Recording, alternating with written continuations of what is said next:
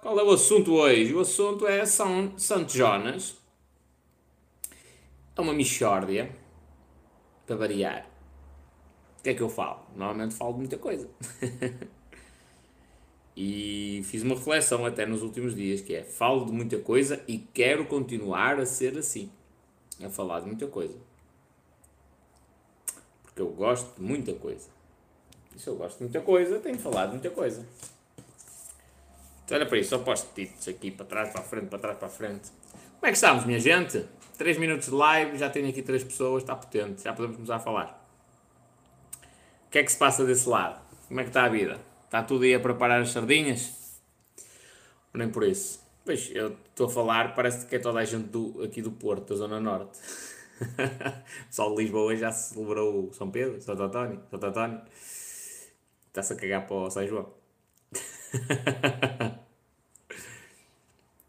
Vamos lá, quero-vos ajudar. Como é que é? DDT? Tudo em ordem, companheiro? Olá de Lisboa, diz a Carla Santinhos. Olá, Carla, tudo bem? Deste lado está tudo em ordem. Tenho andado aqui numas reflexões profundas. É provável que nos próximos tempos tenha, esteja mais afastado do mundo. Um, vou meditar muito, mas está fixe. Já estou a preparar as brasas. É verdade, hoje é dia do pessoal levar com ele martelinho de São João na cabeça. Eu comi sardinhas hoje, hoje ao meio-dia. E agora vim do ginásio, ainda não tomei banho. Uma das vantagens de trabalhar online, que é, pode estar completamente suado, a cheirar a porco, mas do outro lado do telemóvel, não se. Portanto, é cagativo. Bata para a frente. É uma das grandes vantagens mesmo. Espanhol, devias fazer um TikTok a avisar a live no YouTube. A malta não recebe notificação. Pois é. Só que eu estou bloqueado no TikTok na conta principal. Até dia 24, até amanhã. Epá, já não se pode responder ao pessoal a chamar burro. Isto é. O TikTok é uma, é uma miséria neste aspecto. Miséria. Mas mesmo assim no TikTok, tipo, as pessoas também no. O TikTok, quando o pessoal. Quando eu entro ao vivo, o, o pessoal recebe uma notificação. Mas. Mas. Uh, isso quando eu entro ao vivo.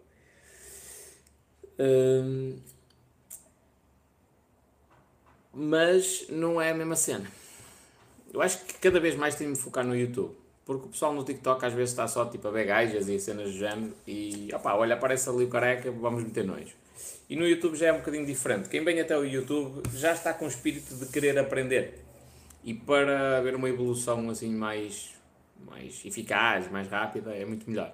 Isso nota-se logo quando a gente está numa live, só com dúzia de pessoas, por exemplo Uh, dá para falar de muitos temas, como foi na última live que eu fiz no YouTube, e, e, há um foco muito grande. Não temos de estar aqui a dar respostas a haters e. Eu uma vez abri o meu perfil secundário do TikTok, que é o espanhol underscore dinheiro, abri o perfil secundário e fiz uma live lá. O pessoal que me conhecia disse assim, ó oh, espanhol, era impossível a gente comentar na tua live. Era só hate, porque eu não tenho os haters bloqueados nesse perfil, eu tenho poucos. Era só hate, só hate. Mas eles não tinham nada a ver, tipo, eles, eles estavam entretidos uns com os outros, eu estava-me a cagar para o chat. Mas o pessoal não conseguia, tipo, interagir, então cada vez mais eu vou optar por esta solução. Como é que é, grande Pedro Gonçalves? Diz aqui a Carla Santinhos, porquê é que te bloquearam? Olha, isto tem aqui um histórico de, algumas, um, de alguns incumprimentos. O primeiro foi um vídeo que eu gravei em que dizia assim: se a homossexualidade fosse o normal, a espécie humana tinha durado menos tempo que os dinossauros e provavelmente já estávamos extintos há muito tempo. Uh, pensa nisso. E, no, e nos, nos, comentários, ou melhor, na descrição do vídeo, deixei uma, uma cena a dizer: atenção, que isto não é um comentário homofóbico, é só para tu pensares profundamente sobre o mundo e como ele funciona. Alguém denunciou, alguém se sentiu ofendido, e até que eu concordo. Denunciou, o vídeo foi removido, eu pedi recurso ao TikTok e o TikTok não concedeu recurso. Primeira infração. Segunda infração. Houve um gajo que eu disse assim: eu vou perder esta conta do TikTok. Vou fazer de propósito para perder, porque eu, eu no outro dia dei comigo uh, a ter medo do que eu ia dizer. Eu, medo? Eu? Do que vou dizer? Vou ter de falar de determinada maneira para não ser bloqueado? Não pode.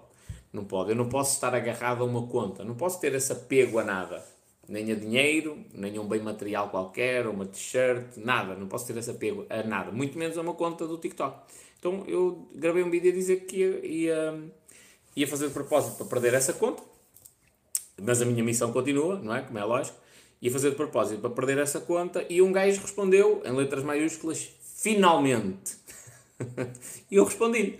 E a resposta que lhe dei disse: Olha, companheiro, especialmente pelo comentário que tu deixaste, que eu acho que é um comentário de hate, tenho uma coisa para te dizer que é: os leões não se preocupam quando os cães estão a ladrar. Fui bloqueado. Foi, o, ele, alguém se sentiu ofendido, eventualmente aquela pessoa denunciou o vídeo e o vídeo foi removido por, hum, por eh, porque eu não posso um, criar um ambiente em que a pessoa se sinta constrangida de comentar. Portanto, eu posso ser insultado à vontade, e até que o, o TikTok concorda e não me defende, mesmo em situações em que notoriamente há crime de, de difamação e injúria, o TikTok não me defende, está-se a cagar para mim, mas eu não posso responder assim mais ríspido a ninguém. Pronto. E o último, o último o que é que foi? Ah, chamei, assim, indiretamente chamei um gajo de burro. então, tu não estás a ver como é, porque é que tu precisas de imigrar, tu não sabes entender não sabes interpretar aquilo que é dito no teu próprio idioma, portanto é normal que tenhas de ir para fora, porque pelo menos lá, se não entendes, o pessoal dá-te um, um desconto. Desculpa-te. Pronto, e foi bloqueado esse vídeo. Pronto, é isto. O, o, que, já agora, fica aqui uma reflexão para vós. Isto é gravíssimo, porque eu estou-me a cagar para isso. E estou-me a cagar para isso. Tenho de perder a conta, perco a conta, crio outro. Cagativo. E se tiver de largar o TikTok, largo o TikTok, faço isto noutro sítio. Ou se tiver de fazer um negócio diferente, faço um negócio diferente. Mas o, o problema disto é que as pessoas que nos aparecem na internet, regra geral, elas têm de cumprir estas, estas regras. E nós vamos tendo uma sociedade cada vez mais hum, organizada em função dos, de, dos ditames de uma ou duas pessoas que comandam estas grandes empresas, não é? O dono do TikTok diz assim, não, nós queremos uma, uma sociedade, a partir de agora queremos uma sociedade homossexual, uh, só coninhas de sabão, só pessoal que não diz um único palavrão e tudo mais, e vamos forçar a que isso aconteça dessa forma. Criamos uma plataforma onde as pessoas passam a maior parte do tempo e lá dentro não permitimos mensagens heterossexuais, nem permitimos. Hum, e atenção que eu não estou a fazer um, um, um achincalhar da homossexualidade. Longe disso, aliás, eu gravei vídeos sobre a homossexualidade. Hum, no sentido de auxiliar os homossexuais e de, dos heterossexuais pensarem no que estão a fazer de errado com os homossexuais, e esses vídeos nunca foram bloqueados. Portanto, a mensagem pró-homossexualidade é permitida, a mensagem pró-heterossexualidade é proibida. E atenção que há uma diferença muito grande, que é, podia ser uma mensagem uh, anti-homossexualidade, mas não é. É uma mensagem pró-heterossexualidade.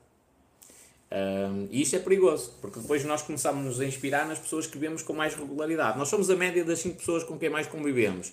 E isso é válido para, para a convivência física, mas também é válido para a convivência online. Portanto, se nós seguimos 5 pessoas e essas 5 pessoas, todas elas, são uh, limitadas pela plataforma, não podem dizer um único palavrão, não podem pensar de uma maneira fora da caixa, digamos assim, nós vamos ser quê? Pessoas exatamente iguais a elas, tal e qual. Isto é gravíssimo. Então, é basicamente por isso que eu estou bloqueado no TikTok. Quanto tempo demoram os podcasts a estar disponíveis no Google Podcast? Olha, a última live que eu fiz aqui acho que nem foi para lá. Normalmente é rápido. O Gabriel saca isto e mete lá de gazão. Eu já fui um hater teu, espanhol, até que abri os olhos, diz o DDT. É normal. Obrigado, desde já. Obrigado e acredita que isso vai, vai auxiliar, tem muita coisa. Olha, ainda hoje, eu, é assim, eu tenho, eu tenho muitos defeitos, eu tenho consciência disso. Ainda hoje vinha do ginásio e estava a pensar, epá, eu ando um bocadinho intransigente, tipo, de, um, já não estou habituado à pela ermice. Estou, estou tão fechado no meu mundo que já não estou habituado a lidar com pessoas idiotas. Idiotas no sentido negativo aqui. Um, opá, pessoas palermas mesmo, que não, não, conseguem pensar um bocadinho. Um, e isso tem-me deixado assim um bocadinho exaltado quando eu respondo. O que não faz sentido, porque no mundo real eu não sou um gajo agressivo, nem de longe nem de perto. Um, mas também, também um, por exemplo, ainda ontem um amigo meu no ginásio estava a dizer: Ah pá, eu conheço um gajo que é meu amigo e não sei o quê, seguia-te, dava-se bem contigo. Uma vez houve ali um atrito entre ti e ele numa live e o gajo nunca mais quis tipo, ouvir falar em ti e agora reporta todos os teus vídeos. Eu disse-lhe, mano, teu colega é um fracassado.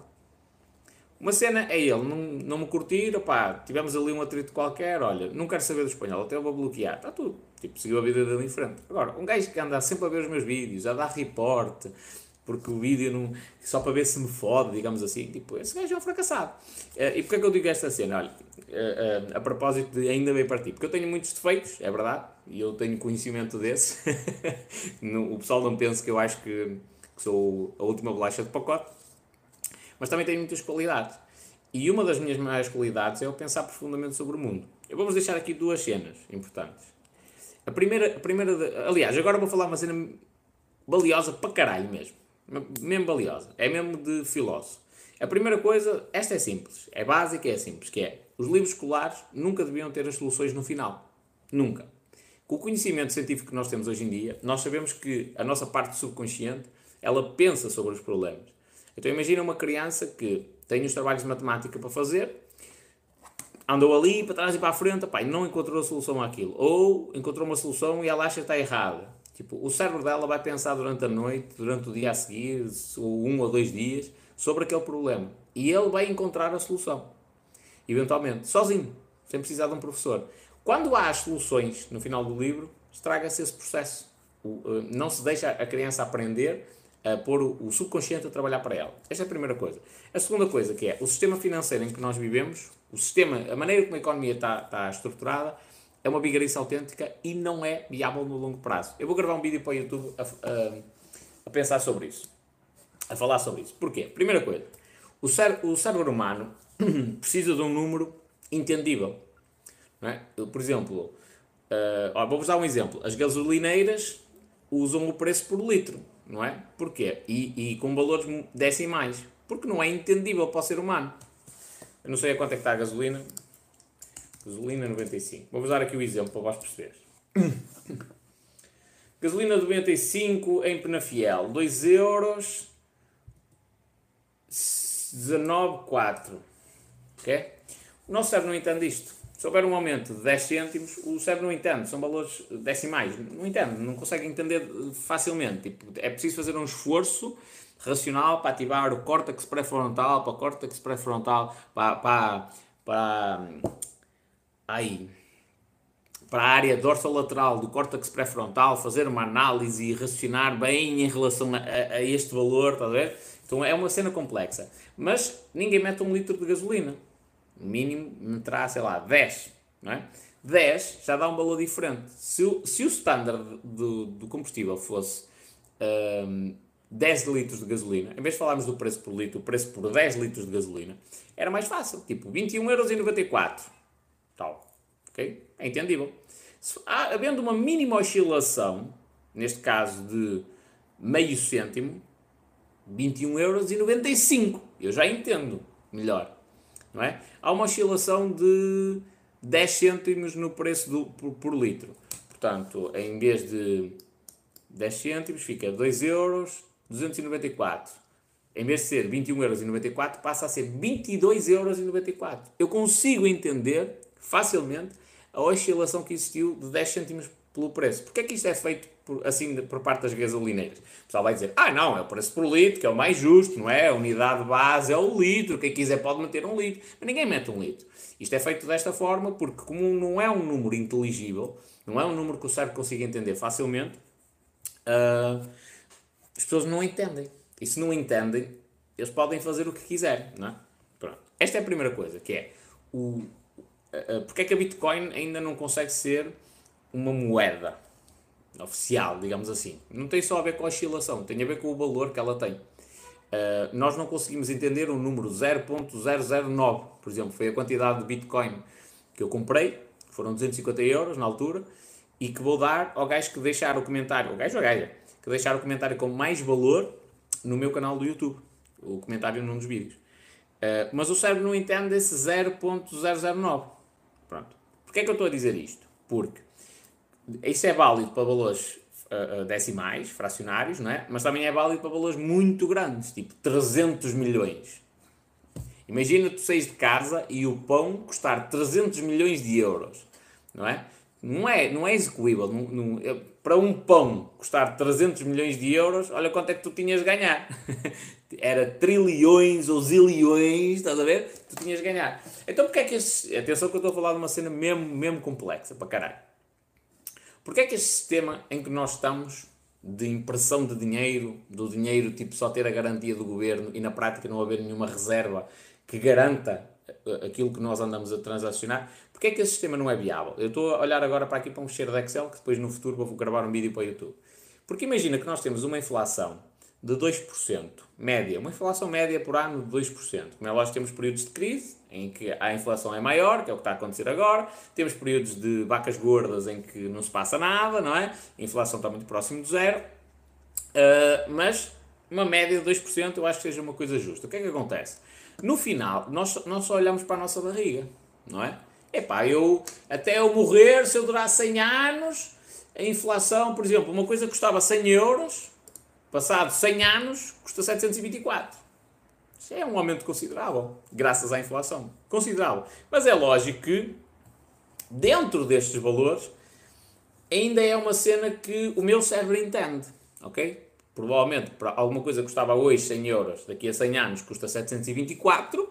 Eu tenho se eu hoje ganho 700, daqui a, a, a a 100 anos ganharei 7 mil, 20 mil, não interessa. Mas tipo, ainda é um valor que o meu cérebro entende. Mas o que é que acontece? A espécie humana não vai acabar quando eu morrer, certo?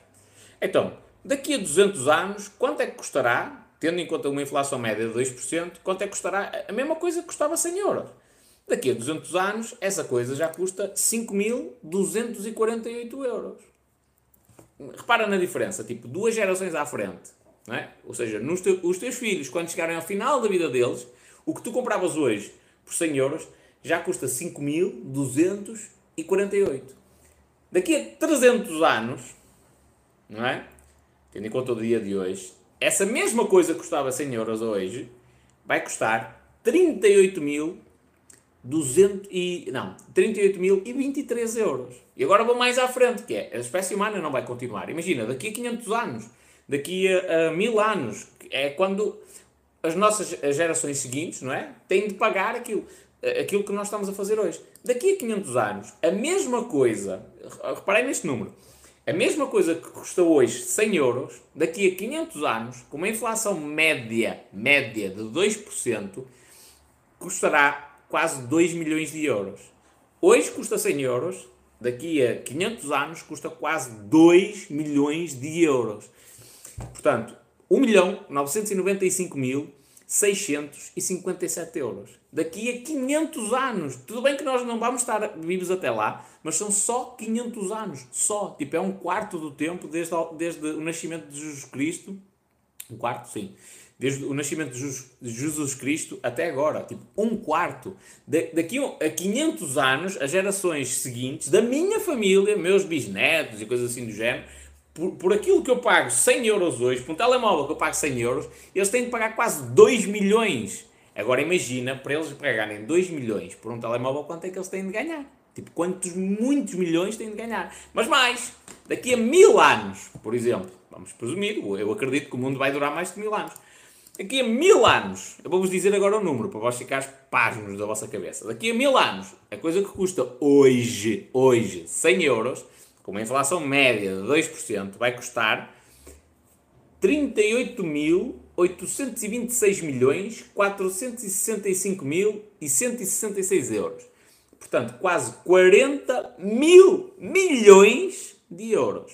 O que custa hoje 100 euros, daqui a mil anos, passa a custar quase 40 mil milhões de euros. Isto tinhas de ter um salário de trilhões. Ou seja, o que é que eu vos quero dizer com isto? Agora resumindo, porque a situação é mais grave do que isto. Resumindo tudo isto, é o sistema, da maneira que ele está estruturado, é um sistema que vai à ruptura, mais tarde ou mais cedo. A única coisa que não se sabe é quando vai à ruptura. E reparai que são todos mais inteligentes que eu. São pessoas que estudaram muito tempo na faculdade, matemática avançada, são muito mais inteligentes que eu, mas eles não estão a ver esta cena lógica, que é o sistema não funciona, não vai funcionar. A única forma que eventualmente poderia existir um sistema a funcionar ao longo de vários anos era hum, não haver inflação. Estava sempre a zero, ou muito próximo disso, uh, mas o ideal era zero. Aí sim, o sistema ao longo do tempo iria funcionando. Só que a inflação existe a partir do momento em que imprimem dinheiro. E nós temos visto a inflação todos os anos. Depois, fui buscar aqui uns dados à, da inflação ao Instituto Nacional de Estatística desde 1978, portanto, pós 25 de Abril, até agora. Na inflação de 2022 eu pus 7%, uh, e, mas é indiferente. Se tirarmos até 2022, isto dá uma média de 7% ao ano. Ah, mas o espanhol, isso apanha após 25 de Abril. Claro, então, nós temos de ter períodos de crise e períodos bons, não é? Uh, para fazer uma média. E eu acho que 7% é, uma, é um valor justo. Com 7%, os, os valores são absurdos. Absurdos. É uma cena maluca. Tipo, daqui a 100 anos, 100 anos, o que custa hoje 100 euros passa a custar 86 mil euros. 772 euros. 86.772. Daqui a 200, a mesma coisa de 100, euros, de 100 euros passa a custar 75 mil euros. Portanto, agora, 500 anos. Andei a fazer isto no ficheiro de Excel para, para confirmar as minhas contas. Aqui 500 anos, olha, olha que valor absurdo. Eu nem consigo dizer este número, que eu não sei o que é. é nem sei, nem sei é 49 milhões de milhões. Portanto, deve ser bilhão. É, sim. Jesus, é uma cena absurda, absurda. E daqui a mil anos, tipo, nem, nem, nem dá para descrever o número. É uma coisa enorme. Enorme. Com 7% anual. Portanto, o sistema onde nós vivemos não é um sistema que seja válido a longo prazo. E agora vou dar aqui atenção aos vossos comentários.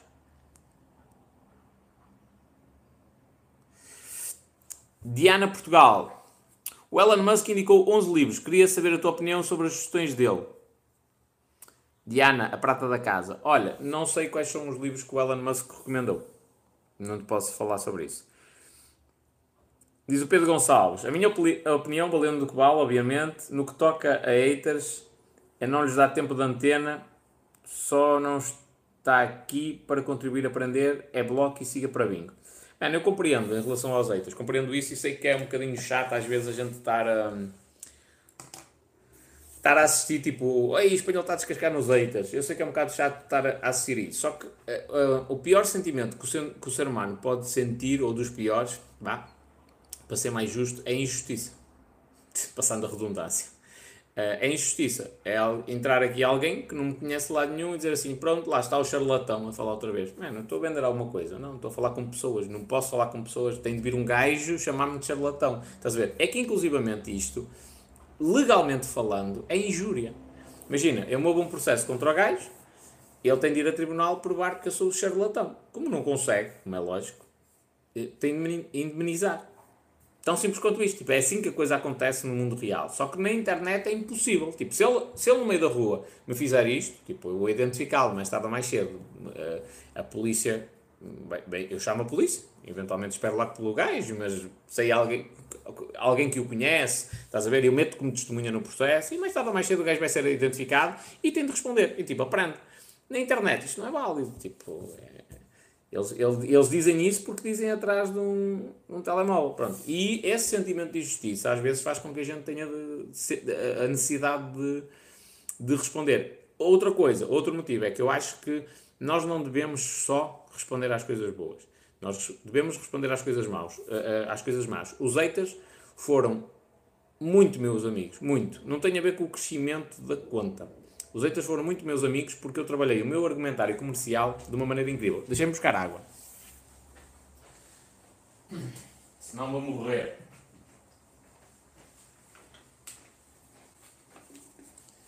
A ficar sem voz.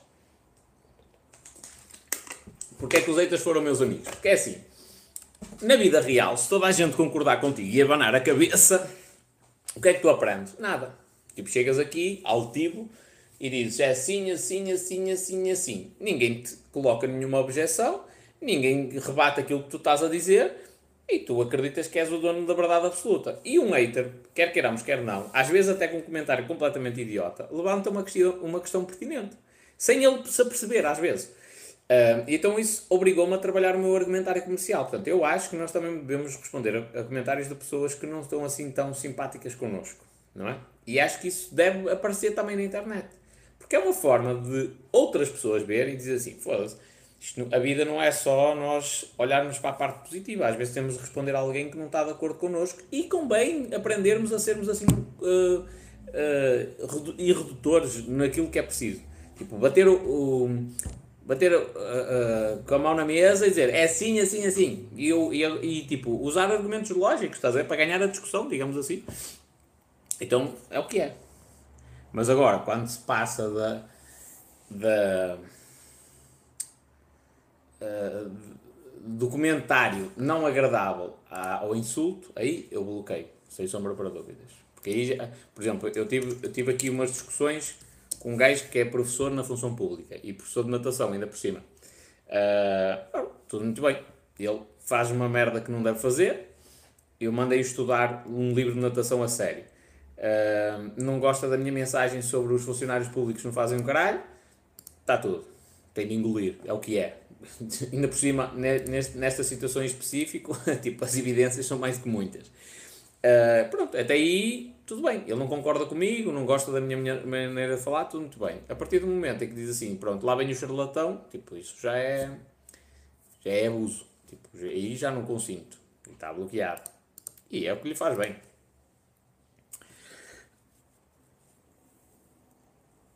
Carlinha, eh, Carla Santinhos, agora até confundi tudo. A liberdade de expressão é perigoso, basicamente. Não, eu acho que as pessoas devem ter liberdade de expressão. Ainda ontem estava a falar nisso no ginásio. O pessoal estava a dizer: opá, há amigos meus que te bloquearam, não gostam de ti. Está tudo, mano. E, mas eu também eu, eu gosto que eles tenham a liberdade de expressão de chegar e dizer assim: opá, não gosto, ou não concordo contigo. Está tudo. Eu não quero, não quero que toda a gente concorde comigo. É mau. Se toda a gente concordasse comigo, eu não ganhava dinheiro. Pensai bem nisso. Pensai bem, bem nessa cena. Se toda a gente. Imagina, imagina o seguinte: eu ainda agora estava a analisar a, uh, onde é que vou meter algum dinheiro e tudo mais. Se toda a gente tivesse exatamente a mesma visão que eu, era mau. Eu ganho dinheiro eventualmente. Olha, agora toda a gente a vender Bitcoin porque acha que isto vai acabar. Toda a gente vendeu. Se eu vou comprar nesta altura, porque toda, está toda a gente a vender, eu, e se a minha opinião, que é no futuro vai subir, se, uh, ah, um, se confirmar, eu ganho dinheiro. Então não é bom toda a gente concordar connosco. Agora, há pessoal que faz uma confusão muito grande entre eu não concordar e eu ser mal educado. E há aqui uma cena que é engraçada, que é eu que sou o refilão, sei não concordar e ser educado. Mas a maioria das pessoas não concorda, mas não sabem ser educadas. E esse é o problema.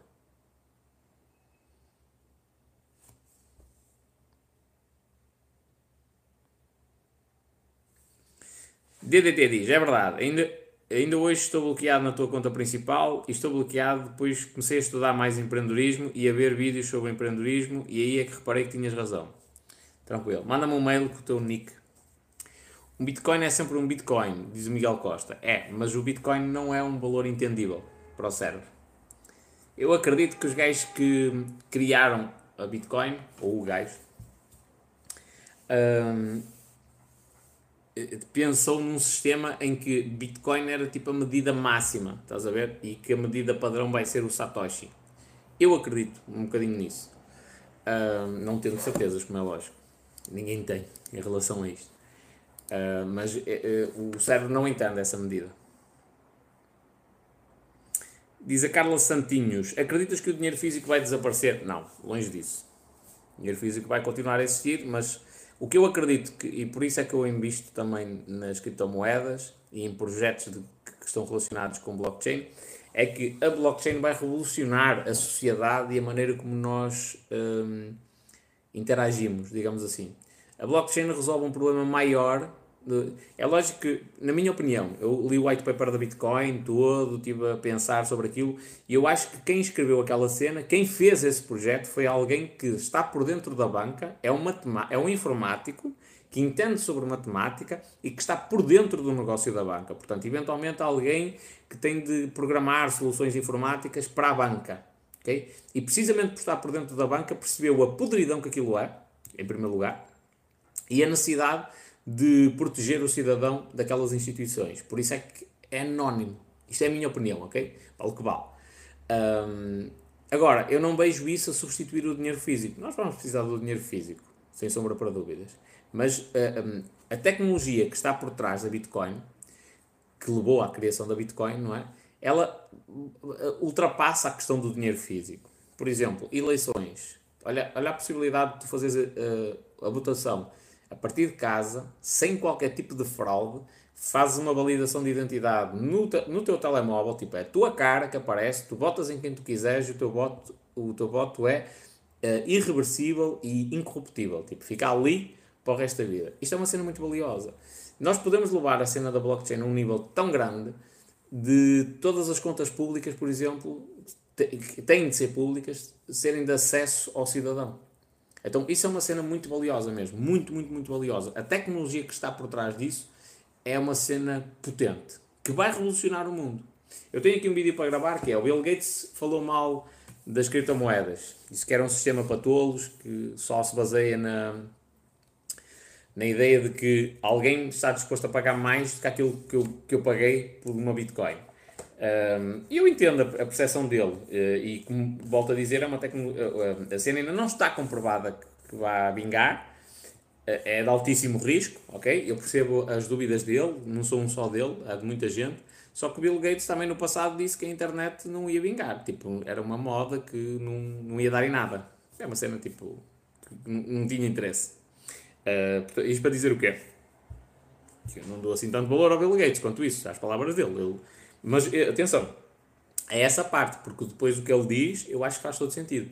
Que é, as pessoas estão lá, tipo, a tentar lá meter dinheiro para, e devem estar concentradas em criar negócios, coisas que, que geram um rendimento, que vendem um produto ou serviço. E eu concordo com ele. Só que para mim isso é evidente. Para muitas pessoas não é. Para mim é evidente. Por exemplo, o meu canal do, no YouTube. O meu canal no YouTube é um negócio. Não obstante de eu poder ajudar muita gente e de graça, é um negócio que está a ser pensado precisamente para se conseguir monetizar e para ter um rendimento considerável. Não é? Agora, é, um, é uma balança. Nós temos de pensar, ora bem, como é que eu posso ajudar pessoas de graça e ao mesmo tempo ganhar dinheiro, sem estar a, a prejudicar estas pessoas. Tipo, é uma coisa que é preciso ir medindo e, e programando as coisas. Mas é um negócio. E eu posso vender um produto ou serviço a partir de um canal do YouTube. Pronto, então isto é a criação de uma fonte de rendimento. E se calhar ele, ele fala da maneira que fala para as pessoas começarem a abrir os olhos para essa cena de criarem negócios. Que eu concordo, aí concordo com ele. É a cena mais importante de todas. Olha Renato.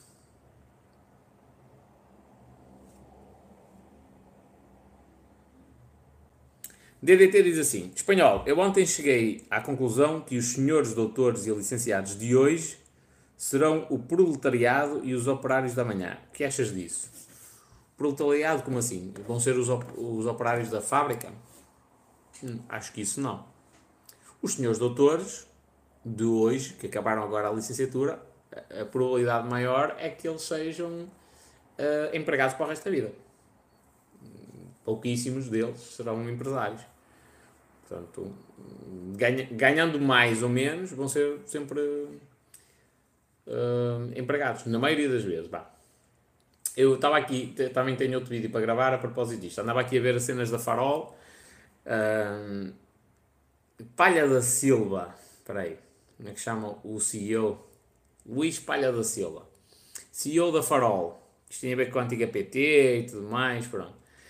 Luís Palha da Silva recebeu, em 2021, Luís Palha da Silva recebeu 324.660 uh, eh, euros como CEO da Farol em remuneração fixa e 64.729 euros em remuneração variável. Ok?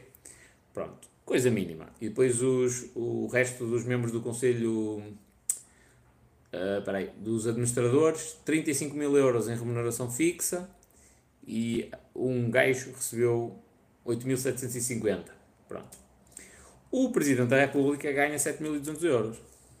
Ok? Vezes 14 salários dá 100 mil. Porquê é que eu estou a dizer isto, estes números? É, pá, mas mesmo que se meta aqui 10 mil.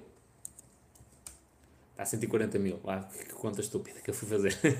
140 mil para quase 400 mil. Porquê que eu estou a dizer isto? Porque, apesar de o Luís Palha da Silva ser um empregado, apesar de ser CEO, é um empregado, não é o dono da empresa, propriamente, uh, mas ele ganha quase 4 vezes mais que o Presidente da República que é o salário mais elevado do país. Está a ver? Tipo, quase quatro vezes mais. Porquê é que isto é importante? Porque as pessoas olham para a sociedade e olham para o Presidente da República, para o Primeiro-Ministro, como se fossem as pessoas tipo, mais inteligentes da nossa sociedade, que assumiram os cargos de, de como era antigamente o rei, não é? Tipo, que vai à frente na guerra e gera o país e tudo mais.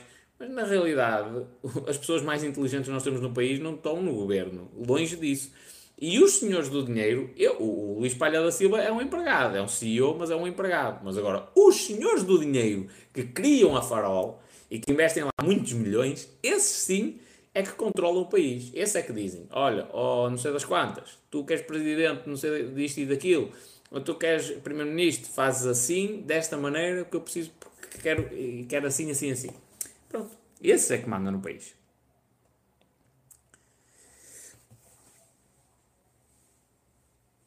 Hum.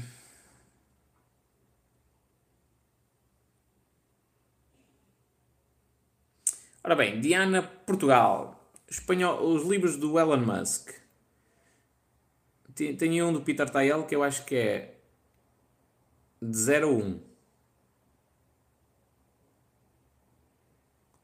Arrumo os negócios. A riqueza das nações do Adam Smith. Eu estou, olha, estou a ouvir um audiobook do Adam Smith.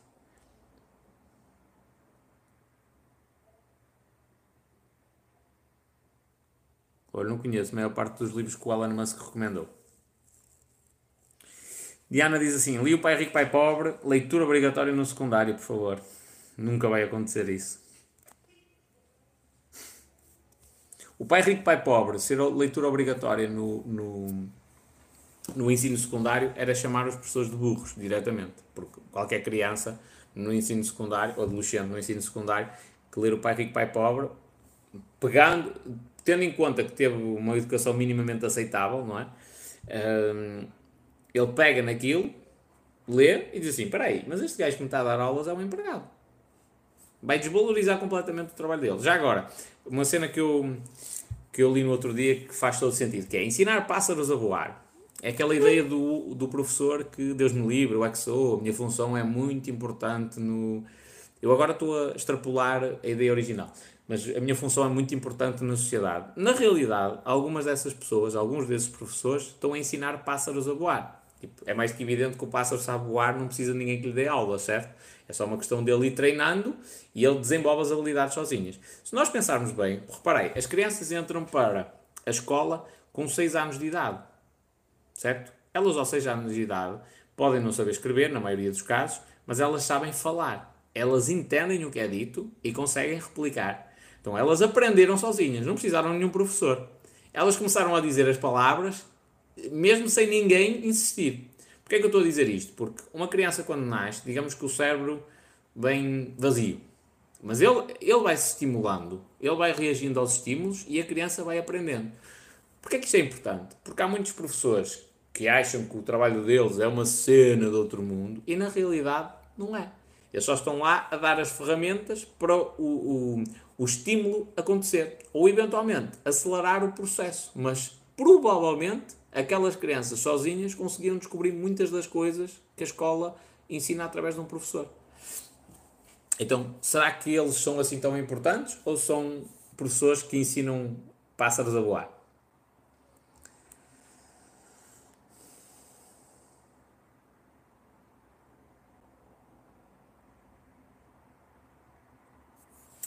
Miguel Costa disse: se, precificarem tudo em Bitcoin, vai dar o mesmo. Estás a focar no valor fiduciário a que é um euro. Não, companheiro. Um, esta caneta custa um euro. Ok? Quanto é que ela custa em Bitcoin? 0.00001. Não pode. O teu cérebro não entende este valor. Não podes especificar desta forma. Agora, se tu disseres isto custa 2 satoshis, sim, aí já é entendível. Por isso é que eu te digo: com um limite de 21 milhões de bitcoins e, e, a divisão da Bitcoin, de cada Bitcoin em um milhão de unidades, eu acredito que os criadores originais pensaram que uma Bitcoin é tipo o valor máximo que tu podes ter, tipo quase com. Imagina, tu agora dizes que o Elon Musk tem 40 trilhões, estás a ver? E isso passa a ser tipo a medida, tipo, passa a ter 5 Bitcoins, imagina. Uh, o gajo tem 10 bitcoins é o gajo mais rico do mundo. Isso é o valor máximo possível. Como se fosse os trilhões, ou zilhões, ou bilhões, estás a ver? Mas a medida normal do dia a dia passa a ser o Satoshi. Então isto custa 2 Satoshis, um, um Satoshi, sim, e a partir daí, se for precificado dessa forma no Satoshi, eu acredito que a Bitcoin pode ter esse valor. Neste momento, precificando tudo em Bitcoin, não é execuível. Não é execuível porquê? por uma questão psicológica. Eu até comecei a falar sobre isso em relação à gasolina, que é o teu cérebro não entende esses números. Se eu te disser assim, olha, são 500 mil hectares, tu entendes o valor que eu te estou a dizer, não consegues é ter uma percepção da medida que isso corresponde. Já, nem faço a mínima ideia se quanto é que é 500 mil hectares, estás a ver? Nem eu, nem eu, nem tu, estás a ver? Mas se eu te disser, olha, são 5 campos de futebol, tu já tens uma ideia do quanto é que é mais ou menos. Não, não é com uma precisão incrível, mas já tens mais ou menos uma ideia. Portanto, neste momento a Bitcoin está longe de conseguir fazer essa função, de servir de unidade de conta.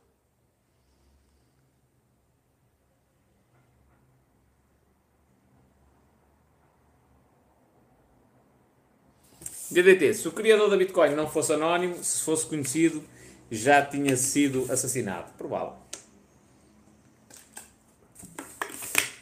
Renato Francisco, sem dúvida, século XXI e ainda voto em papel.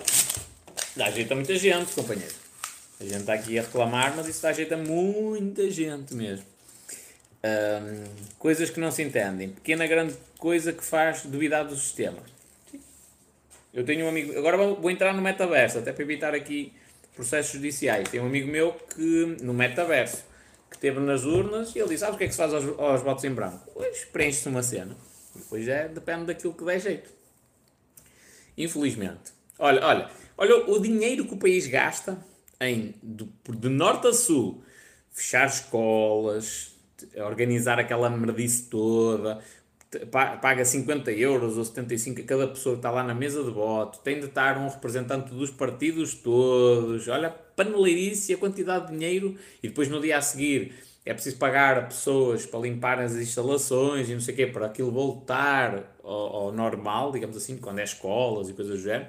Olha o dinheiro que se gasta quando uma programação em blockchain, que é uma coisa relativamente simples, que um programador médio consegue fazer, uh, resolve o problema. E tu, a partir do telemóvel, confirmas que é a tua cara, estás a ver? É a tua cara, és tu que estás a votar, tiras uma fotografia aos teus documentos, votas e ninguém uh, uh, altera o teu voto. E melhor, que é, ninguém consegue ver o teu voto. Ninguém consegue dizer, olha, ele votou no partido A, B ou C.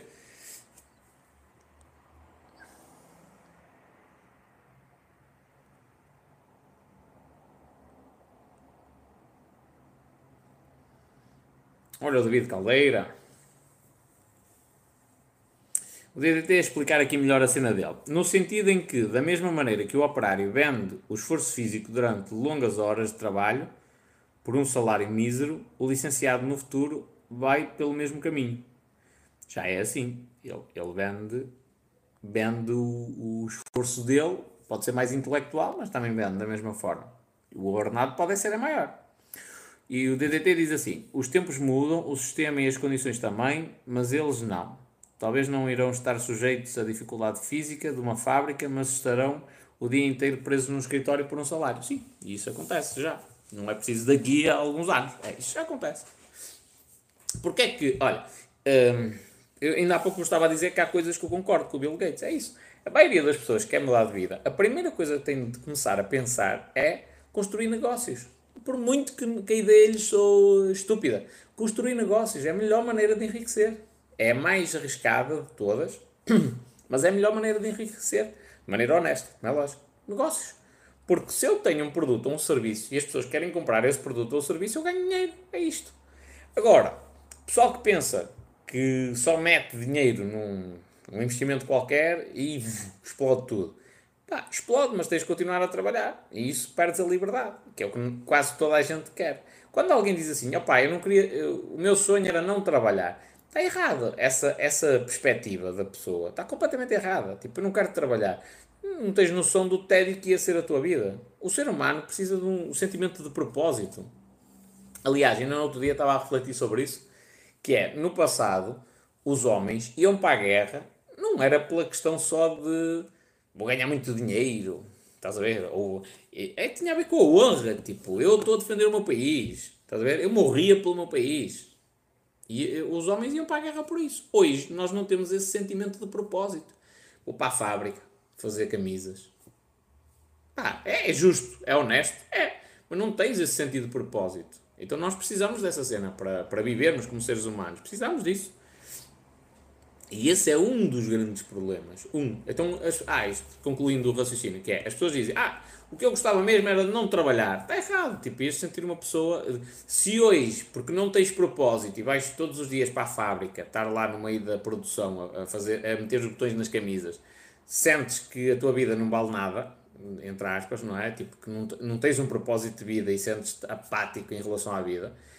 No momento em que deixaste, tinhas tanto dinheiro que deixavas de fazer. Hum, alguma coisa, ias sentir exatamente o mesmo vazio. Tipo, a falta de propósito. Dizia, foda-se, tenho dinheiro, posso ir para onde eu quiser, gastar o dinheiro onde eu quiser, tenho dinheiro infinito, mas sinto-me vazio. Porquê? Porque não tenho um sentido de propósito. E por isso é que quase todos os gays que são multimilionários continuam a trabalhar. Porque eles, eh, o segredo está mesmo aí, é eles descobrirem uma cena que eles gostam de fazer, fazem aquilo e ainda ganham dinheiro. E ao mesmo tempo têm liberdade. Tipo, o Elon Musk se quiser, para uma semana inteira, se quiser para uma semana inteira, ninguém chateia a cabeça. Para duas, e sem dizer, ai, vão ter férias. Autorizem. Ainda no outro dia estava no centro de saúde, já gravei um vídeo para o TikTok sobre isto, que é aquela declaração que a gente pede no centro de saúde quando vai ao médico, é uma declaração de pobreza. Olha, será que me pode passar aqui uma declaração que eu tive aqui da hora X à hora Y para ter uma consulta no médico? Isto é uma declaração de pobreza.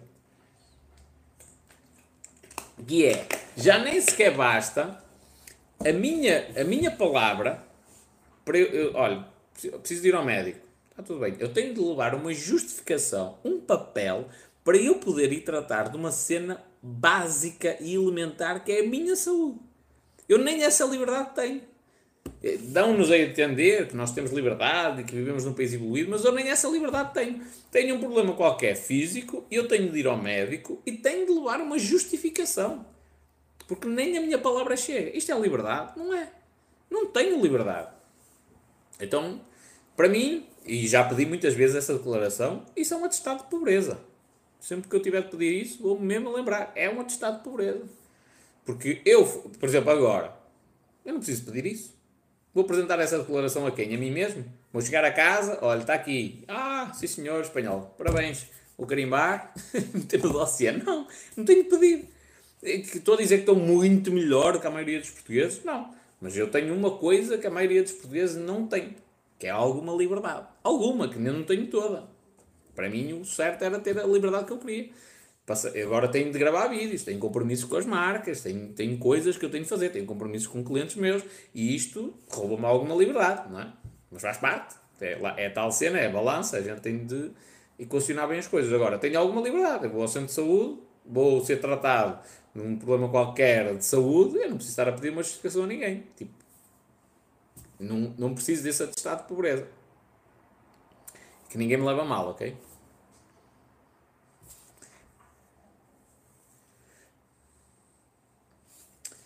Diz o DDT espanhol: se formos a ver, as pessoas antigamente eram muito mais empreendedoras que hoje.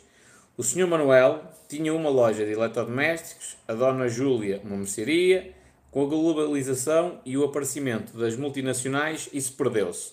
Agora vamos ao Mercadona e ao Pingo Doce e à Borta, no AFNAC, caixas disso. Olha, companheiro, as pessoas antigamente eram mais empreendedoras por um motivo que os portugueses não querem que aconteça, que é haver pobreza, haver mais instabilidade. Então, muitos dos empresários que existem aqui em Rebordosa empreenderam porque senão morriam à fome e começaram a fazer uh, móveis com canivete. Estás a ver? Então tinha de ser. Da mesma maneira que muita gente da minha família foi para a França porque não morria aqui à fome. Então era uma situação limite. E a situação limite é má, porque estamos a falar de más condições, não é? Uh, de, de, para, estudarem, para comerem, tipo, más condições generalizadas, mas é boa num sentido, que é obriga-te a ir para a frente. Para trás não, há, não é solução, não é? O que é que vais fazer? Vais morrer à fome? Não. Tu tens de ir à procura de uma solução. E o ir à procura de uma solução, na maioria das vezes, vou, vou empreender. É lógico que naquela altura, naquela sociedade, esse empreendimento era diferente, era a mercearia, era o gajo das ferragens e tal, e hoje em dia há multinacionais que têm preços que é, é, é praticamente impossível combatê-los com pequenas lojas. Uh, Pronto. E, e digamos, vamos ser, vamos ser honestos, tipo, é muito mais cómodo eu ir a um hipermercado e comprar tudo no mesmo sítio. Muito mais cómodo. Então aqui não se tem de olhar pela cena de o que é que era melhor para, para os empresários, é o que é que é melhor para o cliente. O cliente prefere ir a um sítio e comprar tudo. Então, portanto, não me acredito que isso vá em sentido contrário. No entanto, hoje em dia nós temos outras coisas que os nossos antepassados não tínhamos. Uma dessas cenas é a internet. Tipo, consegues criar um negócio na internet com pouco dinheiro. A primeira campanha que eu fiz, onde entraram clientes, custou-me cento e poucos euros. 104 ou uma coisa assim do género. E, ou seja, eu adquiri uma habilidade, um conhecimento específico de uma área e propus-me a vender serviços dentro dessa área. Então, hoje é possível, o, o, sei lá, o gajo, antigamente, ou melhor, imagina que um gajo queria vender hum, gaiolas para passarinhos. O pessoal já deve estar a pensar aí coisas terríveis na vossa cabeça. Gaiolas para passarinhos. Mas esse gajo só queria vender isso em Rebordosa. Se calhar não há mercado suficiente. Imagina que Rebordosa o pessoal não liga nenhuma aos pássaros. Está-se a cagar para isso. Pá, o gajo não tinha mercado, tinha fechado o tacho. Ele, agora, em Rebordosa, pode abrir na mesma loja, mas abre uma loja e tem um site e consegue vender para o mundo inteiro. É verdade que vai continuar a ser sempre um nicho muito específico. Só que se ele vender para o mundo inteiro e se tiver preço, por exemplo, a vender para os Estados Unidos, o gajo consegue vender muito, consegue ganhar muito dinheiro. Portanto, a internet trouxe aqui uma série de possibilidades. Um, já muitos multimilionários disseram essa cena, e eu concordo, apesar de ainda não estar na mesma categoria que eles, que é nunca num, na história do mundo foi tão fácil ficar rico. Nunca, nunca, nunca, nunca. Porque hoje em dia tu tens o conhecimento de, de, mais variado possível à tua disposição, de forma gratuita até, uh, e tens uma, uma, uma ferramenta incrível que te dá o essencial para a riqueza que é a escala. E, e essa cena é a internet.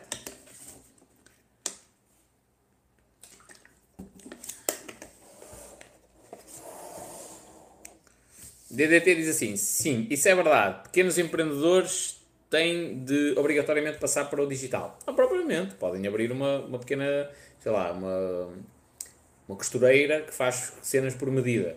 Só que hoje em dia, imagina o seguinte: imagina um bom alfaiate faz fatos por medida e tal.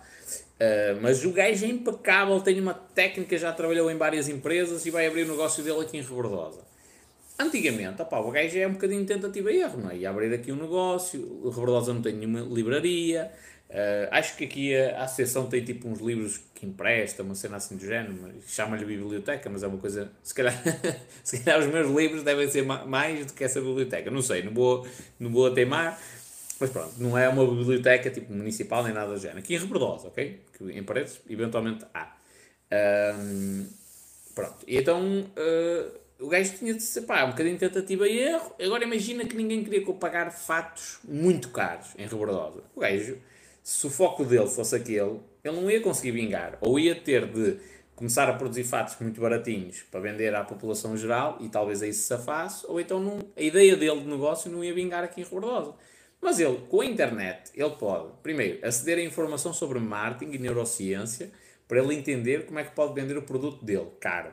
Como é que pode criar a necessidade nas pessoas. Ou seja, de graça. Ele vai à internet, vai ao YouTube e tem lá N de informação que lhe vai ajudar nesse sentido.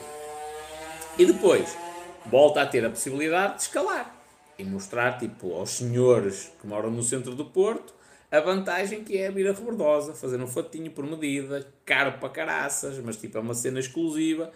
Um, e isto há 40, 50 anos atrás não era possível. Desta forma, pelo menos. Então, estas cenas são muito, muito valiosas.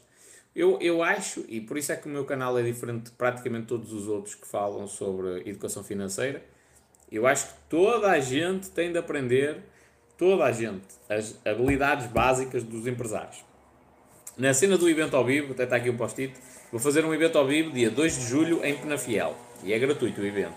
O pessoal só paga tipo a refeição e os lanches que queira fazer, mas o evento é gratuito. Uh, eu vou focar muito nessa cena. Negócios, negócios, negócios, negócios. E por falar nisso, final desta semana, a priori, fecho as inscrições. Uh, vou falar muito sobre isso, tipo, porque é, é o, o, fundamental. Tu podes ter um. Não precisas criar um negócio do tamanho do Elon Musk. Tu se criares uma. uma. uma lojazita que vende, tipo, uma papelaria, e tu ganhas dinheiro e fores feliz a fazer aquilo que tu fazes, está tranquilo é? Depois vem a parte dos investimentos. Ah, uma coisa curiosa, estive num evento de investimentos e o pessoal falou de ações de empresas, não sei o que, não sei o que mais. É, tipo, que eu tenha visto, com quem eu me tenha cruzado, porque eu acredito que na plateia houvessem empresários, como é lógico. Mas das pessoas que falaram, não havia ninguém que percebesse negócios. Ninguém. Mas em nenhum aspecto. Nem percebiam de negócios do ponto de vista de criação de modelo de negócio, estrutura do negócio, gestão de equipas, um, marketing, tipo, Nada. Tudo muito. Ou percebem, porque eles também trabalham no negócio, não é? mas tudo muito superficial. Não tinhas nenhum gajo que conseguisse pegar nele e dissesse assim: olha, este gajo tem habilidades tipo suficientes para ele criar um negócio. Porque lá está. É a diferença entre o, o, o empregado e o licenciado, mais concretamente, é especialista. Ele é pago para não cometer erros. O empreendedor é generalista.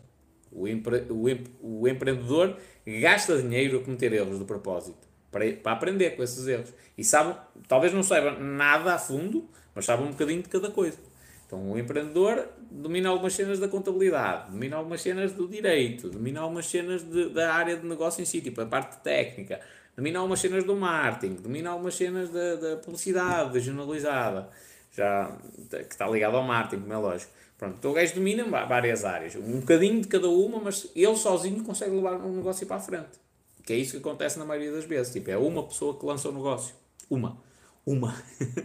lança o negócio e depois quando, quando se justifica, pá, olha, agora vou contratar um gajo que sabe mais do que eu para marketing. Uma, tudo muito bem. Agora vou contratar um gajo que sabe mais do que eu para a contabilidade. Tumba, siga. Agora vou contratar um gajo mais, que sabe mais do que eu para a parte legal, para, para me salvar de processo e tudo mais. Tudo bem. Mas até lá é ele sozinho. Sozinho. O pessoal tem de se concentrar nisso, tipo, nessa, nessa desse adquirido competências, quase a 360 graus, e um bocadinho de cada competência. Eu estou a ler um livro sobre comportamento humano. Faz parte. Tipo, eu tenho de entender também o comportamento humano. Mas eu estou a ler agora porque gosto. Uh, mas falo sobre dinheiro, não é? Eu, eu, se calhar, vou estar mais ligado à parte de desenvolvimento pessoal do que propriamente à parte de dinheiro. Só que não, interessa, eu também tenho de saber como é que o dinheiro funciona. O que é que me adianta ser o melhor médico do mundo, o, que, o médico que mais fama tem e que mais dinheiro ganha, se eu depois não sei onde é que ir meter o dinheiro? Aí ganhas 500 mil euros por mês, meio milhão, está tudo. E onde é que eu meto o dinheiro agora?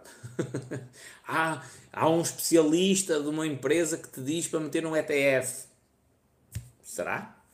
Porque o gajo dá garantias que aquilo é melhor. E tu metes lá o teu dinheiro e perdes tudo. Uh, e pior, é, tens medo de meter lá o teu dinheiro. Faz sentido. É? Então, agora, se eu souber como é que o jogo do dinheiro funciona, minimamente, não preciso estar a fundo.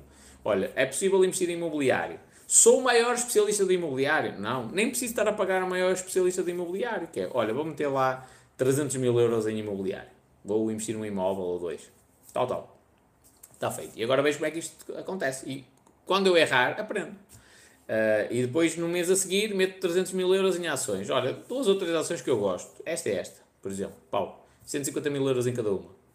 Aí, o melhor médico do mundo, que ganha muito dinheiro, faz aquilo que gosta, vai conseguir expandir o portfólio dele. Vai conseguir ter um, um dia a possibilidade de dizer assim, opá, não trabalho. Não preciso trabalhar. Tipo, eu, para o resto da minha vida, os ativos que eu comprei, eles pagam o mesmo salário que eu tinha enquanto médico. Agora, se eu trabalhar, é porque eu quero mas lá está. É, é, por isso é que é importante nós não nos reduzirmos àquilo que a escola ensina. Só. DDT. E há cerca de que 99% da nossa alimentação depender de 10 companhias multinacionais. Não achas que não achas isso de certa forma perigoso? O que achas disso? Entre elas a Mars, Unilever, Kilo, uh, Kellogg's. Acho que é assim, não é? Kellogg's. Falta aí um capa. Não interessa. Kellogg's. Uh, olha, eu uh, aqui não posso falar com legitimidade porque a minha alimentação não depende de grande parte dessas marcas. E quanto mais tempo passa, mais eu me tento afastar desse tipo de produtos processados. Uh, se fores analisar bem a tua alimentação, precisas de carne e peixe. Isso é com o peixeiro e com, a, e com o talho. Pode ser num, numa grande superfície, mas também podes. Aliás, pode, antigamente tinha galinhas em casa. Agora não moro num apartamento, mas na casa onde eu morava antigamente tinha galinhas. E podes ter porcos e coisas do género. Portanto, por aí não me faz confusão. Precisas de arroz, massa e fruta. E não muito mais que isto. Agora é lógico que nós já estamos habituados a um determinado comodismo que requer outras coisas. Mas isso já é feito de propósito. Tipo, eh, eu gravei um vídeo até aqui para o YouTube. As pessoas agora estão, de certa forma, viciadas no açúcar. E isto é feito. Essas empresas criam-te um vício do açúcar que tu praticamente não consegues largar. E depois tens de consumir os produtos deles ad eterno.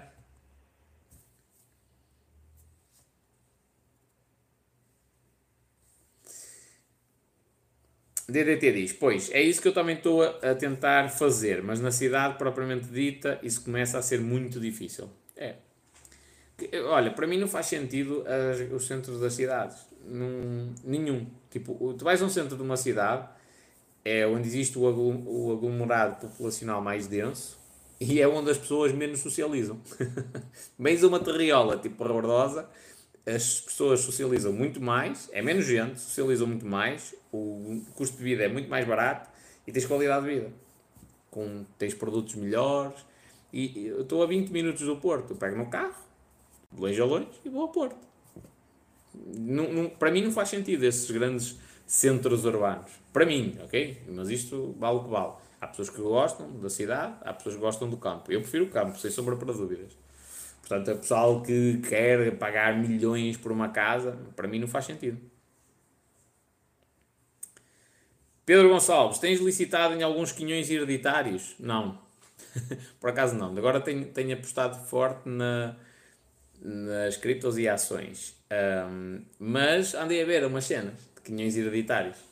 E estava um que estava interessante. Um terreno aqui, Penafiel. Estava a, licitação por 300 euros. É, mas era, um, era o direito, não era o terreno. Uh, estava interessante. Bem interessante. Mas lá está, ainda não é o meu foco. Mas tenho andado a explorar aquilo. Ainda ontem tivemos a live da, da PA Solicitadores, foi bem potente, aprendeu-se de caraças.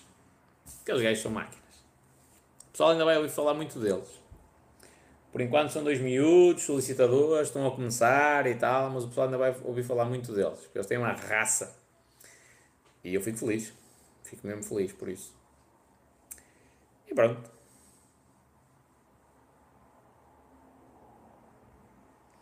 Diz o Pedro Gonçalves: uns veem futebol, eu ando a barrer o Leilões. É assim mesmo. Aliás, ontem deu para perceber um bocadinho isso na, na, na live da PA Solicitadores. Para quem não sabe, a PA Solicitadores lançou um, um curso de compra de imóveis em leilão e ontem foi a primeira aula ao vivo o pessoal já foi consumindo o conteúdo do curso, que é o meu caso também. Uh, e ontem foi a primeira aula ao vivo e deu para perceber perfeitamente isso, que é a maioria das pessoas que estavam lá tem mentalidade de investidor, que é pá, está tudo, há, há momentos para lazer, para ir de férias, para, para ver futebol, para ir a um concerto e tudo mais, mas primeiro estão negócios. Primeiro está a criar possibilidade para depois, um dia mais tarde, andar nessas atividades para trás e para a frente e não me preocupar com dinheiro. Um, e isso é que eu acho que é o correto. Eu também andei a fazer isso. Eu fiz eh, as aulas, comecei a ver as aulas da PS Solicitadores, todas, do curso, do SIL. Vi as aulas, está tudo espetacular. Comecei a perceber como é que identificava os terrenos, como é que funcionam as vendas judiciais. Fui logo pesquisar na cena do, do, dos sítios uh, para ver as vendas que estão a ser lançadas pelo tribunal. Logo, investigar aqui na minha zona, ver quem é que está com a corda ao pescoço. Logo. Mesmo que não vá comprar. Porquê? Que é para eu saber já, para estar já dentro do, do esquema de um momento para o outro. Entra aí uma bolada potente, aí vai o homem.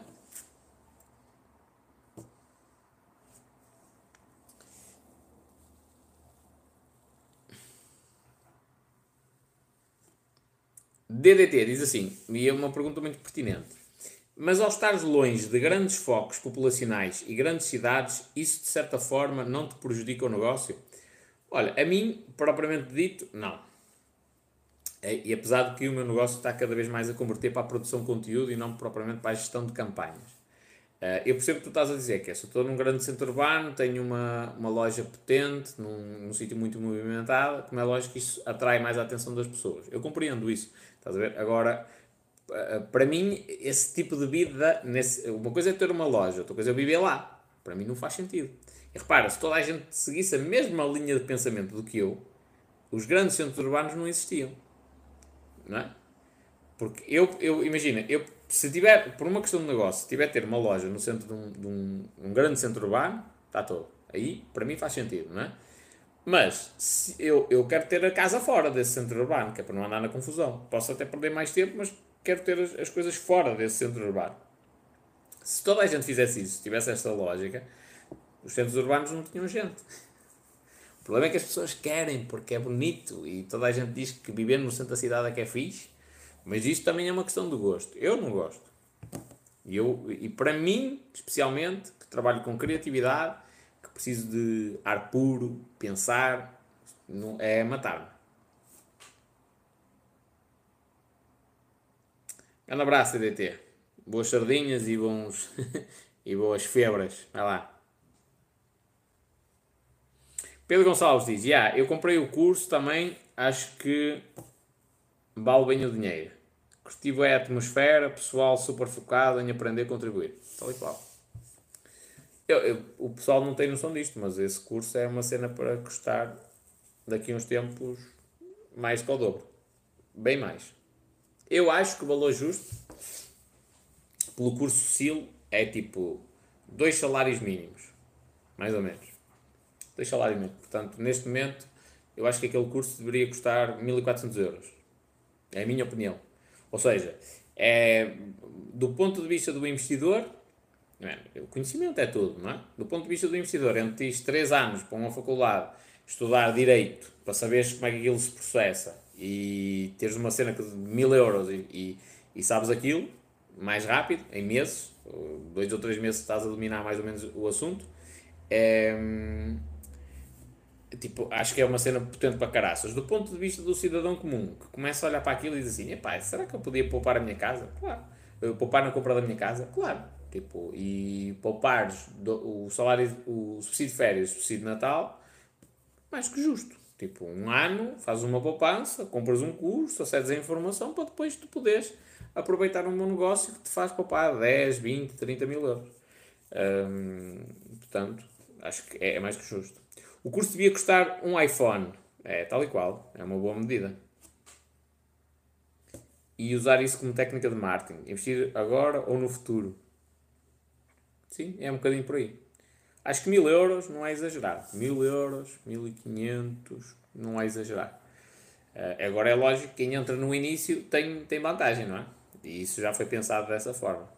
Eu também colaborei com eles no, no lançamento do curso na parte da publicidade, já foi pensado dessa maneira, pá. E é o que é, faz sentido, tipo, está-se a começar agora. Um, bota, vamos lá, vamos lá ver o que é que o pessoal acha sobre isto e agora, agora vais ver é o resultado destas turmas, não é? Este pessoal vai começar a comprar, vai começar a licitar, vai, vai ter tipo casos reais, olha, eu comprei 30% abaixo do valor do mercado, eu comprei uma casa por 50 mil, fiz obras mais 20 mil e no dia a seguir, dois dias depois, meti à venda por 120 mil. Um, não é? tipo, e vendi no estante. e este, este feedback, o passa-palavra, é a cena mais valiosa. O curso é das coisas. Eu já estive por trás de, de cursos de investimento imobiliário e digo que não tem um terço do valor que este tem. Um terço. E custava mais, até. Não tem um terço. Eu, eu tenho noção de que está ali muito valor mesmo. E a aula de ontem deu para ver isso. Tipo, esclarecer uma série de dúvidas, mesmo aquela estratégia que se falou de, de, foi uma dúvida que me surgiu, até foi eu que a coloquei, que é, ora bem, eu comprei metade em divisa, então mais vale estar caladinho, tipo, não digo nada, estou caladinho, a outra metade, se, for, se o gajo for executado, estou caladinho, aquilo vai a leilão, eu não digo nada, eh, quanto menos pessoas souberem melhor, não é? E depois, no momento em que o pessoal pensa que vai fazer negócio, eu chego lá e exerço o direito de, de preferência. E bota para a frente, é meu. muita, muita cena. Achei uma cena potente para caraças. Ora bem, minha gente, estou a ficar com frio. Uh, está na vossa hora para ir comer, provavelmente. Eu agora vou estudar um bocadinho, vou meditar e depois vou meditar. E tenho de tomar banho. Que eu já estou a ficar com frio. Que eu vim do ginásio, por isso é que estou aqui de t-shirt. E a cheirar mal, como um porco. Bom, espero que vos tenha ajudado em algumas cenas. Falei aqui de algumas cenas também potentes para caraças. Um, especialmente o facto de eu, eu quem, quem chegou agora mais tarde, vou-vos alertar mesmo para isso. Eu falei aqui de uma cena do o sistema atual, financeiro económico, em que nós vivemos, não é uma cena execuível. Não é. Ela vai rebentar mais tarde ou mais cedo. Um, e então chamo a atenção para isso. Vale a pena rever a, a parte em que eu falei dessa, dessa cena. E pronto. E estaremos cá para outras oportunidades. 5 pessoas, 3, 5, já tivemos aqui 10. É potente. Eu curto falar com pouca gente. Diz o Pedro Gonçalves, abraço, a ver se combinamos uma jantarada um dia destes. Companheiro, tens aqui dia 2, dia 2 de julho, um evento em Penafiel. É gratuito. Já foi a propósito da cena do pessoal me ter falado da jantarada. Uh, o pessoal falou-me da jantarada, jantarada, jantarada. Eu também mandei a boca de fazer uma jantarada no Porto. E uh, pá, eu não. Vou-te ser sincero, especialmente agora que. que. E pá, estás em Inglaterra, que chunga. Não era mesmo potente. Uh, especialmente agora, agora que chega o verão, vem o pessoal imigrante eu se aceitasse ir almoçar e jantar fora, ia todos os dias. todos os dias, todos os dias. Pá, não dá, não consigo ter disponibilidade para me encontrar com toda a gente tipo um um. por isso é que eu pensei nesse evento. Portanto, dia 2 de julho, vou fazer aqui um evento tipo na Fiel. Pá, se não consegues neste, outros eventos vão surgir sem sombra para dúvidas, para, acredito eu pelo menos, para a gente poder, poder se conhecer e podermos conversar. Ainda bem, e se estás em Inglaterra, podes estar a ganhar mais que estás aqui em Portugal, já estás a investir no conhecimento para comprar imóveis em leilão, é assim mesmo. Assim mesmo, companheiro. E aos poucos, é, é, é curioso porque já muita gente me relatou esta cena, que é, opá, ao espanhol, a minha vida mudou. E tu foste o gatilho que, que fez com que isso acontecesse. E eu fico feliz. Ainda no outro dia um gajo me mandou um, um e-mail a dizer assim, opá, a culpa é tua. Eu, eu assumo, eu assumo a culpa de, disso Porquê? Porque tu vês pessoas com muitas inseguranças às vezes, ultrapassarem grande parte dessas inseguranças, a resolverem-nas até. Vês pessoas que sempre viram a vida delas como, opá, eu tenho, nasci para trabalhar, para ser um mero operário, e de um momento para o outro dizem assim, não, eu estou a criar um negócio. Estás a ver? Uh, outras pessoas dizem assim: não, não, eu ainda continuo a trabalhar, mas eu já sei que eu vou criar o meu negócio, eu já sei que eu vou começar a investir, eu já sei isto, isto, isto aquilo, eu vou mudar a minha vida porque quero dar uma vida melhor aos meus filhos. E eu não, não, tenho, não tenho problema nenhum moral em assumir a responsabilidade da mudança de mentalidade dessas pessoas, estás a ver? Porque ao longo do tempo nós somos ensinados, como eu fui, não vou mentir, eu fui ensinado que eu tinha de ser o empregado da fábrica para ganhar um salário, porque é arriscado abrir negócios e tudo mais, epá, tens de ser empregado e aguenta-te, aguenta um patrão idiota, aguenta cenas que não lembram ao diabo. Isso não tem de ser assim. A questão é mesmo essa, não tem de ser assim. Pedro Gonçalves diz: Vi para cá, para a Inglaterra neste caso, fez-me crescer imenso, conhecer outra realidade e dar valor a merdas que um gajo dava como garantidas. Tal e qual. Às vezes o facto de, de, de precisares de ajuda e nem de saber se expressar. Uma delas é uma semana de 40 horas de trabalho. Ah, é? Quanto é que se trabalha aí? Quantas horas é que, é que se trabalha em Inglaterra, normalmente? Olha, eu, eu, eu percebi essa cena quando comecei a empreender. 40 horas de trabalho, ui, e agora? Eu ando, eu ando a empreender para tentar ter mais tempo livre Diz o Pedro, como caminista mais de 50 horas. Jesus, é muito. Quando comecei a empreender, andei, andei a, a, com a ideia de empreender que era para trabalhar menos. Menos horas, ter mais tempo livre, mais liberdade. E comecei a trabalhar de uma maneira absurda. Eu, foda-se, então eu ando a fazer isto, a passar por este esforço todo para ter mais tempo livre e tenho menos.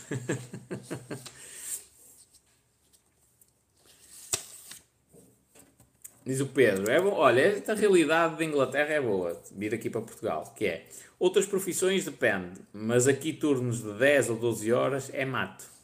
Eu já odeio isso, já odeio mesmo, 10, 12 horas, porque mata tudo, tudo que eu possa fazer a título pessoal. Como trabalho, se eu tiver de fazer, imagina, se eu tiver aqui, olha, a live já leva uma hora e 18 minutos. Mas se eu tiver de passar 10, 12 horas a trabalhar no meu projeto, que eu sei que depois mais tarde vou conseguir ter outra liberdade, se calhar trabalho só 3 horas ou 4 por dia, já não me importo. Já, já assumo isso como tranquilo. O problema é que nós somos ensinados pela sociedade que tem de ser assim. Tem de ser daquela maneira. Eu tenho de me sujeitar a, a turnos de 10, 12 horas tenho de se sujeitar a trabalhar 60 horas por semana numa empresa como empregado porque eu nasci rico e, eu, e os negócios não é para mim. E isso é mentira. Todos nós temos a competência para abrir um negócio em qualquer área. Qualquer área. Agora, convém é que seja uma cena que eu domino, não é? Pá, olha, espanhol, eu até gosto de carros. Se eu, se eu for abrir uma oficina automóvel, se calhar vai dar merda. Porque nem eu percebo nada de mecânica, não é? E também não é propriamente a minha paixão. Opá, se calhar vou olhar para aquilo só como uma maneira de ganhar dinheiro. E quando estás a fazer isso só pelo dinheiro, tipo, mais tarde ou mais cedo a coisa pode rebentar. Não, é? não vais dar, não vais empenhar a tua alma. Quando tu puderes sair dali da empresa, está tudo. Agora, para um gajo que adora carros, mano, ele criar uma oficina mecânica é um luxo. Tipo, ele passa a vida dele imerso nos carros, então vai passar a fazer isso o dia todo, vai estar satisfeito e ao mesmo tempo ganha dinheiro. E como é lógico, como tem gosto naquilo, esse gosto vai se refletir em tudo, tipo na limpeza e na apresentação que ele vai dar aos carros, tipo a, a falar com os clientes, tipo o entusiasmo que ele vai transmitir. E, e tipo, ele não precisa de ser o Elon Musk, só está a seguir uma paixão dele, nem precisa de ter uma licenciatura.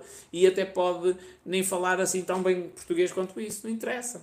Ah, eu, se levar o carro ao mecânico, se ele der erros de português a falar para mim, eu não estou preocupado com isso, só quero que o homem saiba aquilo que vai fazer, certo? Agora, se eu souber aquilo que vai fazer, for apaixonado por aquilo, pá, maravilha. Eu, nem percebo do assunto, mas só de eu ouvir falar eu fico entusiasmado. Eu tenho um colega que é assim, tipo, ele no detalhe automóvel tem um, um Toyota Celica todo preparado e o caralho, tipo, o, o rapaz vibra com aquela cena. Para mim, aquilo não me diz muito, pá o carro é bonito e eu reconheço tipo, o trabalho que ele faz e o caralho, mas para mim, tipo, se eu vivesse daquilo, sempre, ele passa o tempo dele, todo livre, a preparar o carro dele. O carro dele nem sai à rua, tipo, está todo quitado, que ele nem pode andar com ele na rua. Tipo, é exposição dentro de casa. E aquele maluco adora aquela cena. Se eu tivesse a fazer o mesmo que ele, pá, ia-me sentir infeliz. Agora, uma cena é certa, que é, se eu levar lá o meu carro para ele fazer tipo uma, uma correção da pintura, aquelas cenas que ele faz, polimento, coisas assim do género. Tipo, o rapaz a falar para mim, o entusiasmo dele a explicar umas cenas, tipo, até me fascina. Então, aquele negócio é certo para ele, eventualmente para mim não ia ser. Ele precisa de ser um doutorado, tirar um doutoramento para fazer aquilo? Não. Ele só precisa de acreditar que ele é capaz e seguir a paixão dele. E isto é válido com qualquer pessoa. Comigo, contigo, estás desse lado, com qualquer pessoa.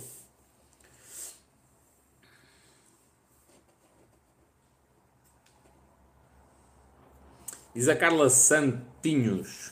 Quando vens a Lisboa fazer uma palestra, como ficar rico? Interessa-me imenso, como deves calcular.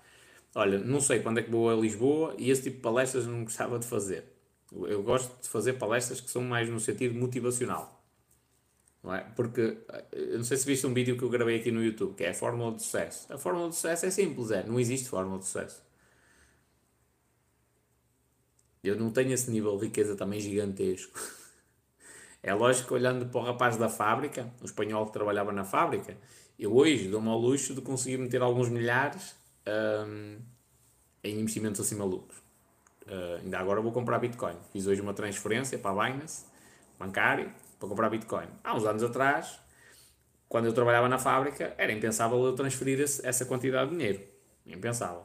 O, o rapaz da fábrica gastava tudo no tabaco, na bebida, nos telemóveis, nas roupas, entre aspas, que eu sempre fui um bocado desapegado a bens materiais, mas ah, grosso modo não tinha dinheiro para nada, porque gastava em coisas que eram idiotas. Mas o, o mais importante disto tudo, lá está, voltamos à cena, que é, não há uma fórmula. Se alguém te vai dizer, olha, como ficar rico, vais-te espetar seguis aquela fórmula exata. Porquê? Ou, até podes ganhar, ou melhor, vamos corrigir isto, até podes ganhar dinheiro e até podes ficar rica, mas é muito altamente provável que sejas infeliz. O que é que te adianta a riqueza se tu não tens felicidade? Não é? O que é que te adianta tu teres um Ferrari se tu te apetece atirar-te ao rio com o carro? Estás tão deprimida que não tens prazer nenhum em nada dos bens materiais que tu tens. Não adianta nada. Então, o segredo é, é, o verdadeiro segredo e fórmula é, primeira coisa, é encontrar uma coisa que tu gostes. Estás a ver? Tipo, o que é que eu gosto de fazer? Porque todos nós somos diferentes. Eu, eu, para mim, eu não ligo nada à roupa. Se calhar, ligas a roupa e desenhar roupa para ti é espetacular. Eu não ligo nada à maquilhagem, mas tu, se calhar, ligas. Pronto. E, então, é encontrar uma cena que nós gostemos de fazer e depois estruturar um negócio, algo que permita ganhar dinheiro a partir daí. Anacleta Candumba. É isso? Olá, espanhol. Tenho aprendido muito com os seus vídeos, com os teus vídeos. Trata-me por tu. Obrigado. Pedro Gonçalves diz assim: o objetivo é passar ao terceiro quadrante, Business Owner. Não é sustentável trabalhar estas horas todas, nem o estilo de vida que tenho. Há que fazer sacrifícios para atingir os nossos objetivos. Tal e qual, companheiro. Quero liberdade no médio longo prazo. Faz muito bem. Olha, eu conheço duas pessoas, curiosamente também é um Pedro. É o Pedro e a Mafalda, mas a Mafalda foi mais, mais uh, convincente e persuasiva. A Mafalda diz assim: Moço, eu, o Pedro trabalhava como camionista muitas horas mesmo e ganhava bom dinheiro, como é lógico. E ela disse: Não, isto não é vida, não te quero longe de mim. Ou vens para aqui e é para a gente viver juntos, ou então não funciona. E ele, olha. e ele, não, então faz sentido, também já estou farto desta cena. Uh, e, e, eu acho que está, olha, eu acho que estás no caminho certo. Quer começar já a ver a cena de investimentos e o imobiliário eu acho que é uma cena interessante. Vale o que vale, não é? Pois isto, o investimento é de cada um, isto não é qualquer tipo de recomendação financeira. Eu acho que é uma cena interessante para se olhar, mas começa também a olhar para, para negócios. Porque nada. Imagina que agora compras 5 ou 6 imóveis um, e pões isso a arrendar e ganhas um, um, salário sem trabalhar. Está tudo. Mas tens de fazer alguma coisa da vida. Tipo, para, pelo menos te sentires entretido. Estás a ver? Porque não é um negócio. Pode ser um negócio até de caminhonagem. Em vez de seres tu um empregado, passa a ser tu o dono. Já conheces a área. Mas convém que seja uma coisa que tu gostes mesmo. E fazes bem à procura dessa liberdade. Não há nada melhor do que isso. Nada, nada. E eu agora dou valor a essa cena. Ah pá, estou cansado. Preciso dormir. Preciso descansar. Eu sei, o meu corpo está-me a dizer que eu preciso descansar. Eu pego e descanso. Que era uma coisa que no passado eu não tinha a mesma capacidade de fazer. Porquê? Porque eu, hoje é quinta-feira, amanhã vou trabalhar e no sábado também. E eu hoje preciso de me deitar às 10 da noite e acordar amanhã ao meio-dia. Preciso, porque o meu corpo está-me a pedir, eu preciso mesmo disso. E eu não, no, no, passado não podia fazer isso. Hoje posso. Não é que eu faça, assim com grande regularidade, mas volta e meia estou tão exausto que eu preciso dormir uns dias. Por exemplo, eu agora, estes próximos dias, estou um bocadinho afastado das redes sociais, ok? Uh, e estou num, num processo de pensamento, meditação e estudo. Percebe? Ok? Ou seja, eu acabo por largar algumas das tarefas que eu deveria fazer deixo em stand-by, tipo produção de vídeos e tudo, deixo isso em stand-by, mantenho só as tarefas base, que me ocupam menos horas, concentro-me naquilo que eu quero, que é neste momento quero me concentrar muito na meditação, muito em mim. Pronto. No passado eu não podia fazer isto, desta forma. Porquê? Porque eu estava preso, tipo, tenho de estar às 8 horas na fábrica e tenho de sair às 6 da tarde. E se calhar esta semana, que é a semana em que eu estou cansado, preciso descansar, é preciso dar horas extra, porque aquilo está um, um caos, e eu, em vez de estar até às 8, eh, às 6 da tarde, vou ter que ficar até às 8, às 10 da noite. Não é? E se calhar fazia esse sacrifício para ajudar a empresa. Então isto tem, tem coisas positivas e negativas. É lógico que nem toda a gente pode ser empresário, não é? Porque senão a sociedade não funcionava como um todo. Mas toda a gente tem a capacidade para ser empresário. Não tenho a mínima dúvida em relação a isso. Agora, há pessoas mais carismáticas, com mais capacidade de venda, outras mais técnicas, mais capacidade de execução da parte técnica do negócio, pronto. Mas toda a gente tem essa possibilidade de abrir, nem que seja um pequeno negócio.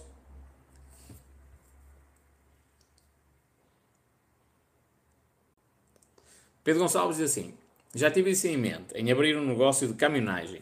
Fiz a análise dos números e é extremamente dispendioso e a maioria dos clientes paga a 90 dias. Sim. Isso, isso é, é um problema no início. Um, é um problema no início, a parte de pagarem a 90 dias. Quando tu entras no mundo dos negócios, isso é uma coisa boa, porque quando te possibilitam a ti pagares a 90 dias, é um espetáculo.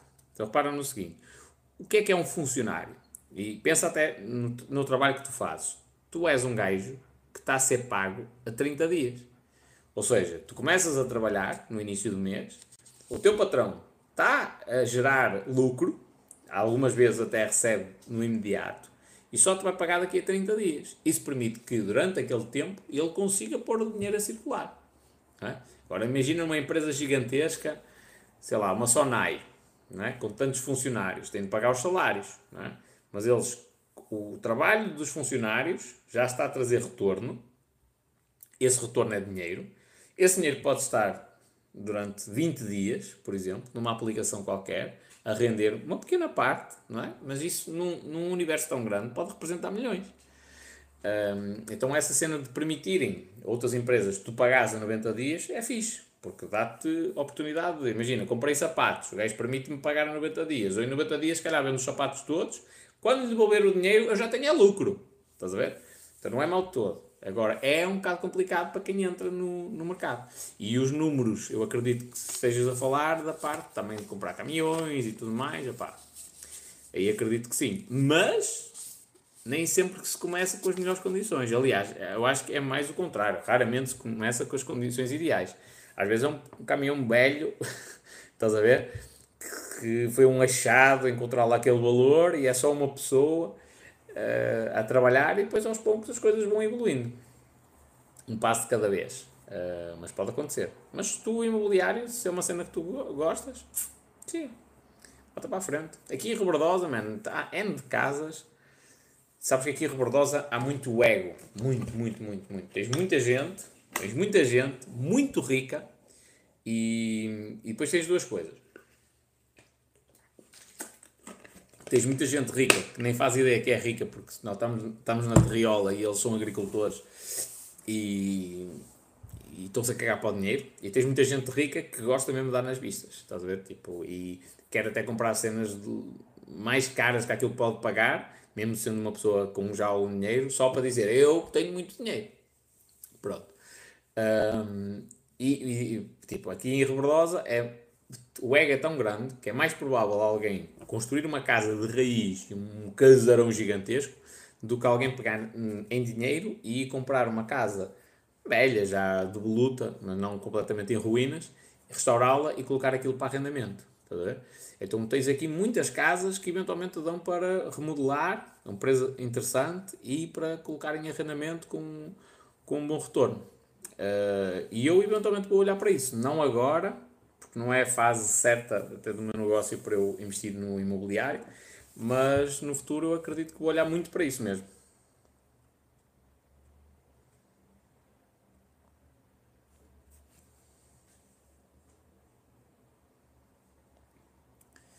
Um caminhão gasta mil euros de combustível à vontade por semana, sem esticar muita carga. Muita a carga de trabalho. Sim, muita cena. 4 mil euros por mês só para combustível. Que cena. Que cena. Imagina agora se. Quanto é que está o gás ali agrícola?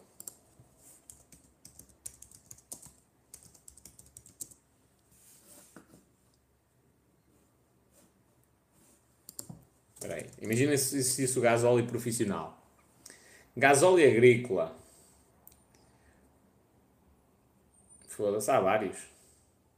1 euro, 79, 1 euro 30, 1 euro 29. São João e o espanhol a doar connosco, é verdade. não podes usar esse nos caminhões, eu sei. Mas é assim, a priori eu acho que o gás óleo agrícola, dá, o, o, o caminhão conseguia andar. O gás óleo agrícola acho que é a única diferença, acho eu, agora estou a falar de, sem saber. Acho que a única diferença é mesmo o facto de que ele, ele hum, tem uma série de benefícios para pessoas que trabalham na exploração agrícola. Acho que é a única diferença. Um, agora imagina que existia um gasóleo profissional, não é? com um preço diferente, bem mais acessível. E, e o gasóleo agrícola até é uma cena para a gente pensar, que é como é que é possível em Portugal haver gasóleo a 1 euro, a 1 euro, é vendido 1 euro, e as empresas têm lucro. A gasolineira que está aqui em Rebordosa, que eu acho que tem a gasóleo agrícola, que abasteça aqui um, um, um, um trator a 1 euro por litro, está a ter lucro. Não está a perder dinheiro, está a ter lucro. E como é que o gasóleo a 2 euros para o cidadão comum uh, está sempre a subir? Impostos como de costume. Sim, eu concordo. Diana Portugal. Oh Diana, confirma-me só o seguinte: tu és a Diana maquilhadora? São João e o espanhol lá connosco, é verdade. Também não vou sair. Sei é São João, mas eu treinei, vou tomar um banhinho, vou estudar, meditar, está feito. Dá muito que pensar. O gasóleo agrícola dá muito, muito que pensar. Até que ponto nós estamos a ser enganados pelos senhores do dinheiro. Até vou apontar aqui. Isto é um tema para conteúdo.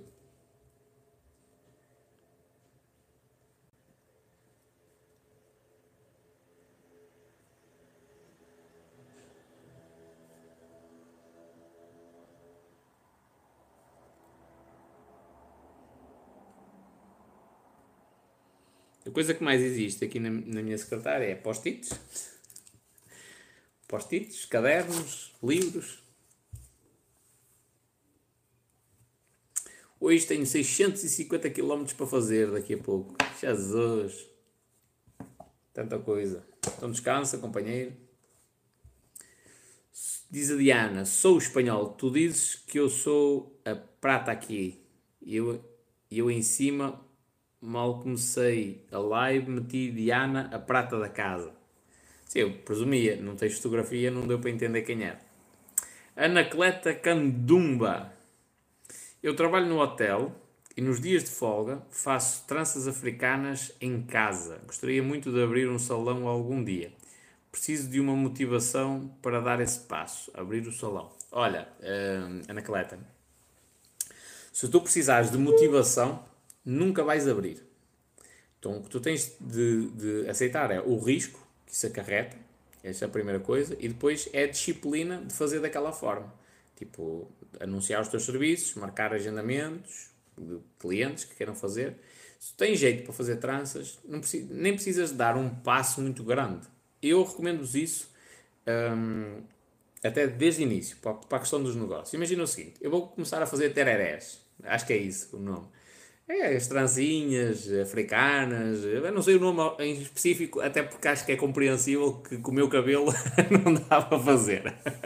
Mas eu vou começar a fazer isso. Eu não começava logo por pensar em ter um salão. O ideal era isso, ter um salão, um espaço todo bonitinho. E eu, o nosso cérebro começa logo a pensar como é que eu punha o salão, um balcão todo branco, com as letras espanhol, tipo com LEDs à volta. O nosso cérebro começa logo a pensar nisso. Mas é um salto muito grande, porque é um custo fixo mensal grande, grande, é tipo é a renda, são os seguros, é a luz, é a água, está a ver? Um, eventualmente licenças camarárias e tudo mais, tipo, isto é um salto muito grande. Mas eu posso prestar serviços. E mais barato do que isso é, eu posso ir à casa das pessoas. Por um lado, pode ser cómodo para elas, e por outro, uh, permite-me a mim poupar. Ou em alternativa, se eu tenho uma garagenzita que dá assim para compor aquilo, ou tenho uma sala, tipo, que não me importo de tirar ali algum espaço para ter lá as pessoas, tipo, fazer se fosse um pequeno ateliê, não é? Uh, comece por aí. Não tenho custos fixos mensais, é um alívio gigantesco. Um alívio. Estou no meu trabalho, ganho o meu salário, pago as minhas contas e o que eu faço ali, naquela cena das tranças, é um extra e esse extra vou fazer o quê? Vou comprar roupas novas? Vou comprar o iPhone? Não, esse extra eu pego, canalize para o negócio, canalize para o negócio. Tipo, investe em publicidade. Atenção que eu não estou a fazer publicidade a mim mesmo, que provavelmente dentro destes níveis eu não, não, não, não é para trabalhar comigo. Tipo, investe em publicidade para o meu negócio, começa a trabalhar nas redes sociais, começa a investir, sei lá, numa câmara para gravar vídeos melhorzinhos. Uh, tipo, põe as coisas a funcionar. A um ponto em que eu já tenho tantas marcações que já preciso mesmo de um espaço. Começo pela melhor loja que eu arranjar? Talvez não Vou começar por uma lojita pequenina. Se calhar, olha, aqui em Robordosa tem uma loja, já, já anda na Morala, por exemplo. É uma loja que custa de renda mensal 225 euros. Está no centro de Robordosa. Só que, está, como é lógico, está num, num edifício que é, é, o sítio onde a loja está é um bocado escondido. Para a maioria dos negócios é uma merda, porque não tem, hum, não tem contacto com o público direto, não é? as pessoas passam na rua principal tem de entrar dentro de um prédio e a loja é assim num sítio meio manhoso, que não apanha sol direto e tudo mais, para a maioria das pessoas isto é um problema. Para mim, uma loja, para eu montar lá um estúdio de produção de conteúdo, é top. E repare, em vez de eu estar a pagar 500 euros, pago 225. Está a ver a diferença? Então, eu no início, eu não vou para uma loja melhor, vou para uma loja mais pequena. Mas olha, eu vou-te dar o meu exemplo. Eu fui fazer uma parceria com um amigo meu que tem um estúdio de gravação musical para eu gravar conteúdo lá. Perdão, porquê? Eu tenho estúdio, aquilo, quer queiramos, quer não, às vezes pode estar uma confusão deles andarem a gravar, mas aquilo tem boa acústica, tem um aspecto bonito, não é? Volta e meia está, está desarrumado porque as bandas andam a gravar, mas aquilo tem um aspecto bonito, está bem arrumadinho, tem aquelas cenas todas bonitinhas. Tem microfones profissionais. Tipo, eu estabeleço uma parceria com ele com um valor mensal baixo e, opá, imagina que dois para amanhã não é?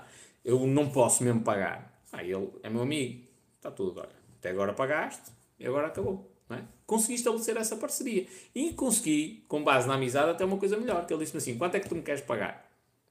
É o que tu quiseres, mano.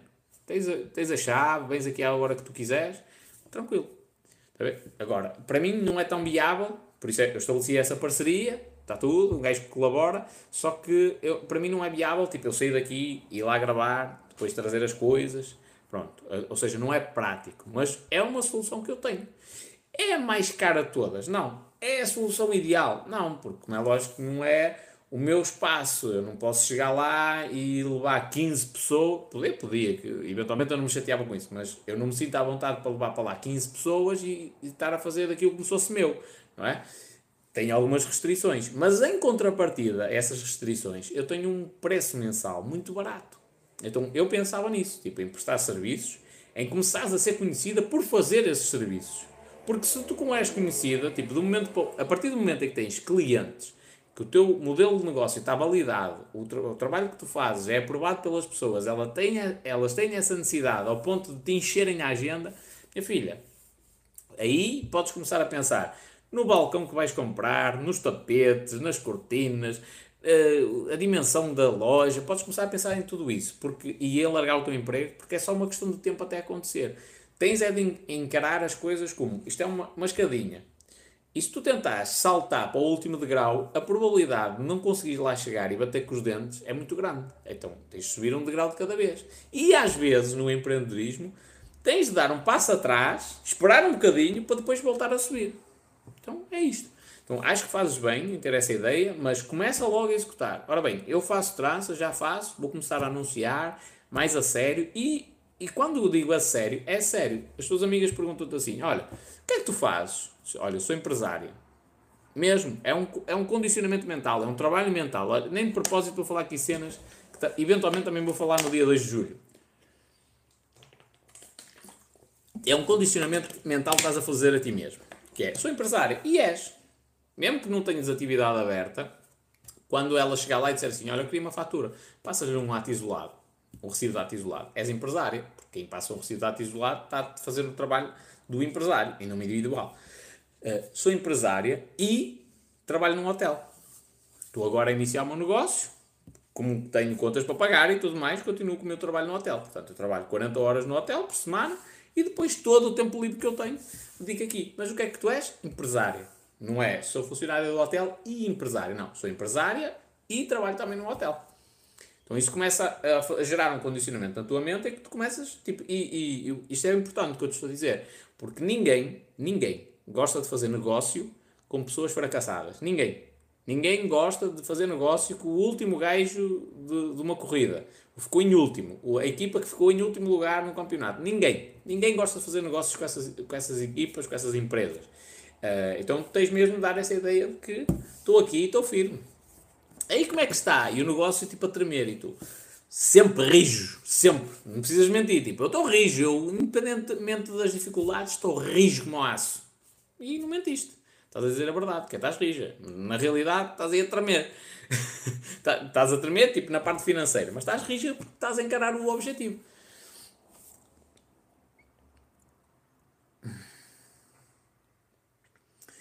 Lucas diz assim: conheces a cena do Hotmart? Conheço e acho espetacular. O Beaturas em Braga aqui a esclarecer uma dúvida técnica que é: o gasóleo agrícola é igual aos outros, só muda o corante e a carga fiscal. Isso dá que pensar, não dá? Então, foda-se. Gasóleo agrícola é igual aos outros. Dá para vender gasóleo agrícola a um euro e tal em Portugal e as gasolineiras, tipo, o posto de combustível, consegue ganhar dinheiro assim? como é que, como é que se, se, cobra quase o dobro ao cidadão comum? É ridículo, na minha opinião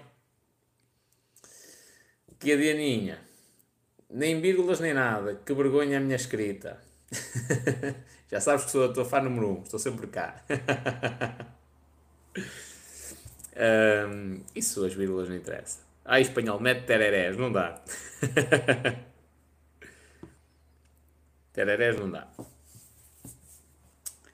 E pronto. Eu abro assim uma live para falar um bocadinho e já vou numa hora e 43, já me dei o pescoço. Estou a precisar de umas massagens assim no pescoço, mesmo potentes. E descansar. Massagens no pescoço, meditação e descansar.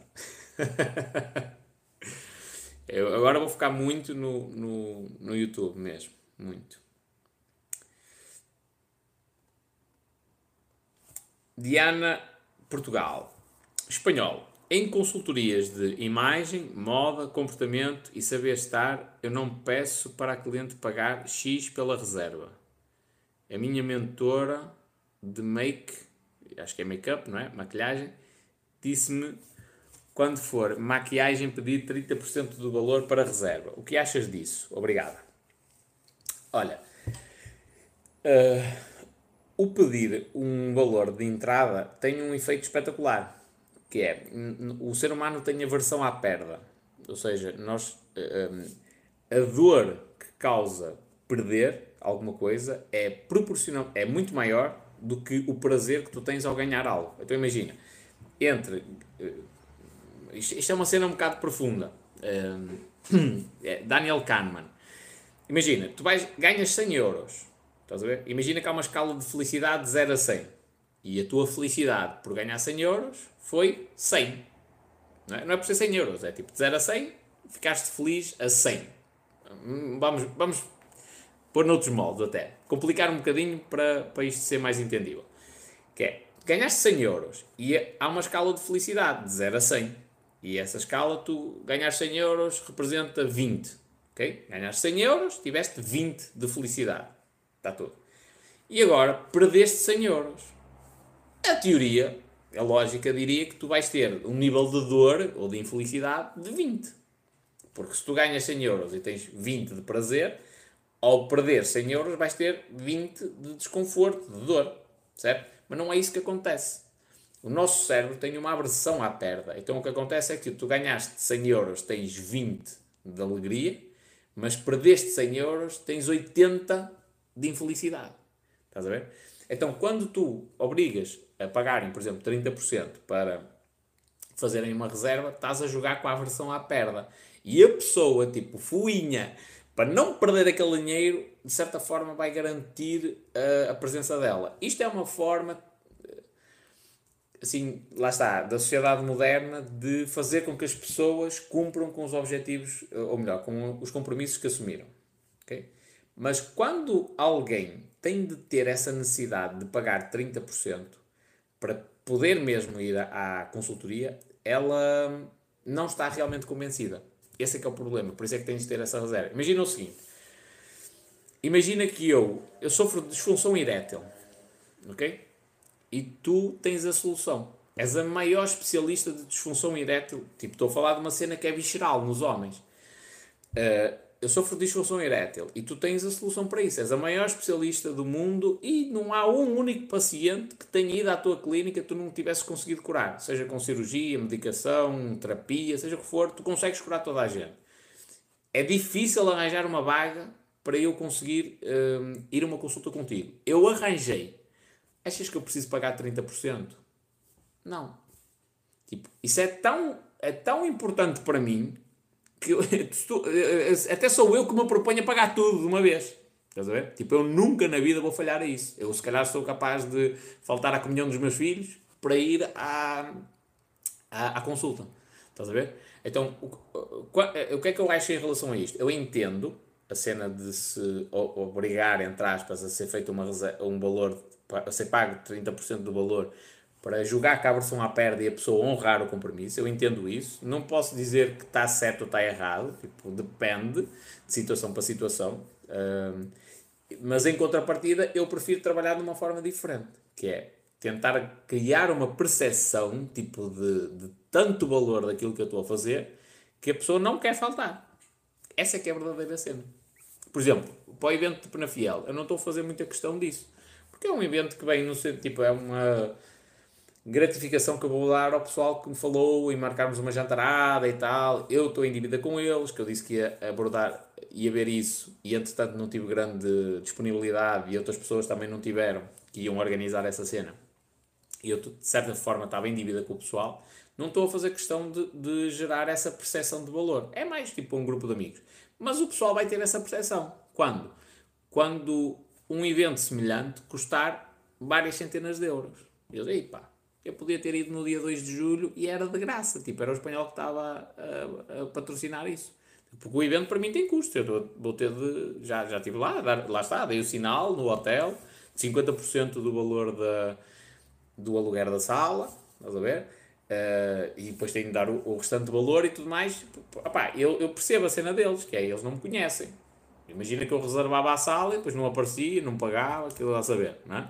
Eles não me conhecem, é uma maneira tipo, de firmarmos ali um compromisso. Está tudo. Uh, agora, não faço questão de gerar esse, essa, essa percepção, porquê? Porque não é um negócio. Por enquanto, pelo menos, não é um negócio.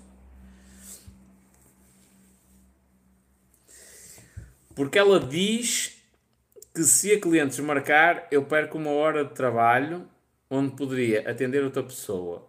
Mas eu não me sinto à vontade a pedir isso, pois eu vou fazer como faço, não pedir. Não me sinto muito à vontade em pedir. Eu vou estudar esse assunto e faço terapia. não, olha, o que é que eu acho que é o mais correto? Reparem numa coisa mas, hum, e pensem sobre isso.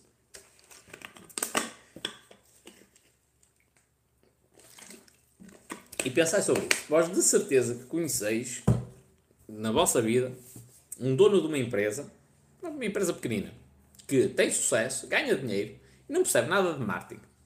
Porquê? Simples. Porque ela é uma pessoa honesta. É honesta, é sincera, e mesmo que ele diga uma cena que de certa forma impede a venda, a honestidade dele é tão grande que, das duas, uma, ou as pessoas não levam isso a mal, Uh, ele ter dito, tipo, usou a palavra não, na negativa. Tipo, as pessoas nem levam a mal porque ele é tão honesto que não faz diferença nas vendas. Uh, ou, em alternativa, como ele é tão honesto, ele não precisa andar com estratégias. Tipo, as pessoas sabem o que ele é. Eu tenho um amigo meu que é fisioterapeuta, mas o gajo é uma máquina. Não precisa estar a pensar nas cenas de, de marketing nem tudo mais. Tipo, é um gajo tão, tão honesto, tão sincero, tão, tão amigo das pessoas, que não precisa estar a pensar em estratégias, como é que vai comunicar. Agora, é lógico, se trabalhar isso, eventualmente tem ali um resultado melhor, não é? Mas o foco principal é isso, é, é ser honesto. Então, o que é que eu quero dizer com isto? É, é, eu, se estivesse no teu lugar, testava. Imagina, não te sentes confortável. Eu não acho que o deves fazer obrigatoriamente, dessa forma. Tipo, não me sinto confortável em estar a pedir, ainda estou numa fase inicial do negócio, pá, olha, vou experimentar não pedir. E depois o que vai acontecer, eventualmente, é algumas pessoas vão desmarcar, não vão, não vão aparecer. Tudo bem. Eu, com essas, o, que é que, o que é que eu. Imagina alguém que dá o compromisso, a minha agenda está cheia. Diga assim: epá, deixa-me ver aqui na minha agenda que está complicado. Olha, vou-te conseguir aqui para amanhã às 11 horas. Tu podes? E a pessoa diz, posso. Espanhol, podes marcar, confia em mim. Olha, mas é estou mesmo a contar contigo, mano. Eu, tipo, está de malucos. Eu amanhã é mesmo para te fazer o jeito. E amanhã chega-se às 10 horas da manhã ou 10 e meia e o gajo manda uma mensagem a dizer assim: ao espanhol, olha, opá, afinal não posso. A tendência natural é a gente dar uma descasca na pessoa. É um bocadinho isso. Eu evitava de o fazer. Cheguei ao companheiro, olha, estragaste-me aqui um bocadinho os planos, mas olha, espero que está tá tudo bem contigo. Não foi nada de grave, não é questão de saúde. Não, pá, não, não, não, está tudo bem, eu é que não posso, aqui por causa de coisas de trabalho e tal. Eu não preciso estar, eu não preciso que ele me dê uma, uma justificação. E o princípio disso é o mesmo que, imagina, tu compras uma mala da Louis Vuitton falsa. Tu podes enganar toda a gente. Toda a gente à tua volta acha que a mala é verdadeira. Mas não enganas uma pessoa, que é ti mesmo. E isso é o suficiente para a tua, a tua reação ser sempre uma reação de medo. Que as pessoas descubram que a mala é falsa. Estás a ver? Oi? Isto caiu, voltei. Voltei, voltei, voltei, voltei. Acho que sim. Confirmai-me aí se eu voltei, se já me estáis a ouvir.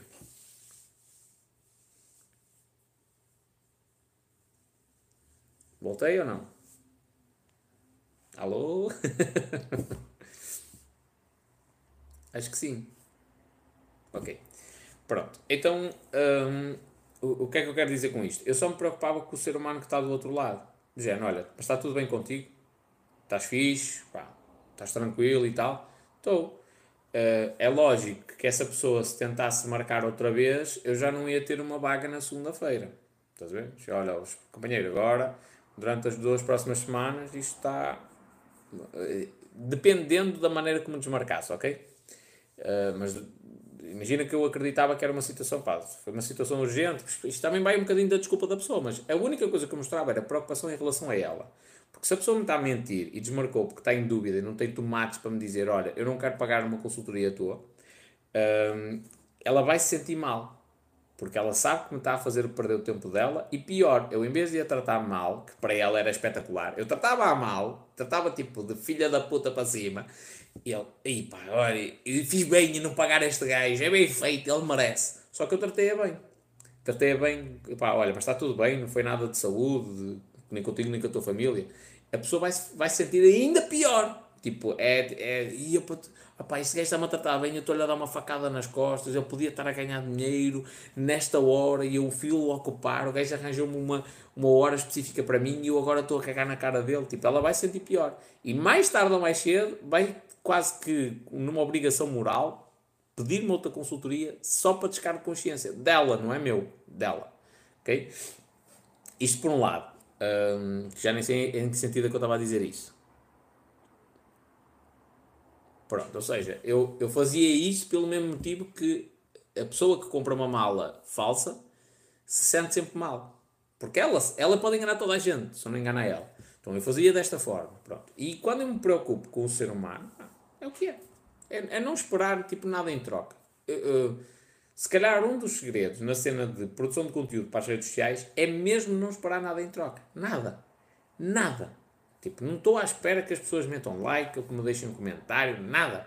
Não espero nada em troca. Eu, eu gravo e tudo bem. E até posso dizer, olha, quero saber a tua opinião, deixa-me aí nos comentários. Mas não espero nada em troca. Nada. Nem que vou ganhar muitos milhares, nem nada. Nada. Produzo. Siga, siga, siga. Bota para a frente.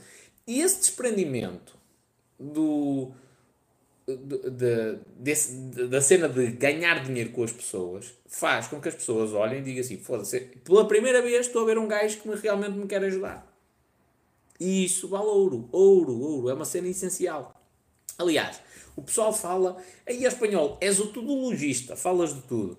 É, isso é um dos sinais evidentes de que o, a minha produção de conteúdo está mais pensada mais pensada para ajudar as pessoas e não propriamente para eu ganhar dinheiro. Porque eu mesmo, quando dou uma consultoria de marketing, por exemplo, a Diana, a Diana dá consultoria de imagem. E o que é que eu vou dizer? Olha, grava conteúdo só a falar sobre isso. Porque se tu dispersares por muitas áreas, tem uma parte boa, que é, tens muito conteúdo que podes gravar, mostras se calhar também a tua parte humana, mas vais-te dispersar muito. Quando tu quiseres vender alguma coisa, que é o que me acontece a mim, vais ter muita dificuldade. Porquê? Porque tu falas tanta coisa. Há pessoal que te segue porque quer saber, a mim, a mim em específico, há pessoal que me segue porque quer saber cenas sobre o código de trabalho, há pessoal que me segue que quer saber manhas do imobiliário, há pessoal que quer, quer saber onde é que eu invisto, há pessoal que quer saber mais sobre criptos, há pessoal que quer saber sobre ações, Há pessoal que quer saber sobre empreendedorismo, há pessoal que quer saber sobre marketing, há pessoal que quer saber sobre sono, e eu falo sobre sono com muita regularidade, há pessoal que quer saber curiosidades sobre o comportamento humano, há pessoal que única e exclusivamente se quer rir de mim, não é? Então, tipo, há tanta gente a seguir-me por motivos tão diferentes que quando eu quero vender alguma coisa específica, olha, agora vou vender a mentoria de copywriting. E pá, é, é uma confusão tanta, tipo, eu vou falar para muita gente, na realidade só uma pequena parte é que quer ouvir, tipo, isto dificulta o negócio. Eu tenho plena consciência disso. Então, quando nós vemos alguém a falar sobre, só, só sobre uma área específica, é mais provável que essa pessoa esteja só direcionada para a questão do negócio. Em contrapartida, nunca se consegue ganhar numa relação tão próxima com as pessoas. E quando eu digo próxima, é próxima. As pessoas relatam-me cenas mesmo delicadas em mensagens privadas. Violações, violência doméstica, uh, abusos, tipo, cenas que não, não lembram o diabo. Tipo, olha, eu estou grávida, mas estou apaixonada pelo meu ex-namorado. Cenas assim, tipo, são coisas muito profundas que, que só se revelam a um desconhecido se realmente se olhar para esse desconhecido como alguém de bem, alguém honesto. E eu quero é essa relação. Não quero só a relação comercial, só dizer assim, ora, meus amigos, eu vou falar aqui sobre marketing digital, marketing digital, marketing digital, marketing digital e pronto. E agora está aqui os meus serviços custam tanto. Não quero isso. E já nem me lembro o que é que eu estava a dizer esta cena. Que tinha a ver com a cena de se pedir, de se pedir um, um valor para, para, marca, para reservar. Eu não vejo nada de mal contra isso. Eu prefiro que a pessoa tenha a percepção Imagina o seguinte: eu sou nutricionista e o gajo é gordo. E eu digo, olha, eu digo-lhe assim: olha, eu tenho uma consulta, tenho uma vaga para dia tanto. Pá, se o gajo desmarcar, tudo bem, tipo, é ele que perde. A realidade é esta. Tipo, é, eu prefiro que, saber que estou a cobrar um, um, valor justo, até bem abaixo do que eu seria suposto, e a pessoa está a desperdiçar uma oportunidade tão grande que ela no futuro vai se arrepender. Já me aconteceu, digo-te até sinceramente, já me aconteceu várias vezes no negócio de pessoal que ou trabalhou comigo ou propôs-se a trabalhar comigo, uh, clientes neste caso, pessoal que não cumpriu os requisitos que eu achei uh, necessários, pessoal às vezes que me deu assim uma patada, uma rasteirazita, está tudo, tudo bem, tipo, segue a tua vida, siga a minha, sem grandes chatices. Mas que depois, em determinada altura do processo, epá, o espanhol, afinal, se calhar eu precisava agora de ti, agora sou eu que não posso. A questão é esta, tipo, eu não, eu não posso, com, com tanta gente para quem eu posso falar, eu não posso estar a perder o meu tempo com pessoas que se calhar em uma ou duas oportunidades não, não reconheceram até o esforço do meu trabalho. Não é? Pronto, então a gente segue em frente. A vida é assim. E, e há pessoal que tem de ter essa percepção, que é, perdi uma oportunidade que nunca mais vai voltar. É isto. É isto. Há pessoal que, que detectou Olha, vou-te dar um exemplo. Ainda no outro dia respondi aqui um e-mail, um pedido de orçamento. É, qual é a minha resposta agora, nestes últimos tempos, aos pedidos de orçamento para eu fazer a gestão de campanhas? Não. É isto. Não. Quer dizer que eu não percebo disso? Não. Eu, eu entretanto, decidi dirigir o meu negócio para outra área, hum, que tem essa parte da gestão das campanhas como complemento, não é? Mas para outra área. E agora estou a aceitar, nessa área da gestão das campanhas, só coisas que sejam consideravelmente altas é? que justifica eu parar e perder o meu tempo a fazer aquilo. Pequenos valores, não faz sentido. Então a resposta é quase sempre não. Não é por maldade, é que eu não tenho tempo. Então, eh, se calhar há dois anos atrás, se essas pessoas dissessem: Olha, espanhol, eu quero mesmo trabalhar contigo, está tudo. Se eles detectassem a oportunidade há dois anos atrás, hoje eu não lhes dava a facada.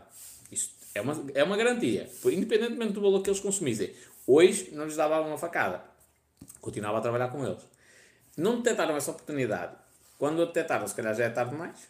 Não, passou. é assim. Passou. É, das primeiras campanhas que eu fiz, aquela que falei no início da live, que, que gastei cento e tal euros, 104 euros, A minha oferta era assim: trabalho o tempo que tu quiseres para tu experimentares os meus serviços, de graça, e quando decidis que precisas dos meus serviços, pagas-me o que tu quiseres. Era assim o anúncio. É mais ou menos deste género. E foi essa oferta. O pessoal que se aproveitou disso, tipo, durante um ano, teve os meus serviços de graça.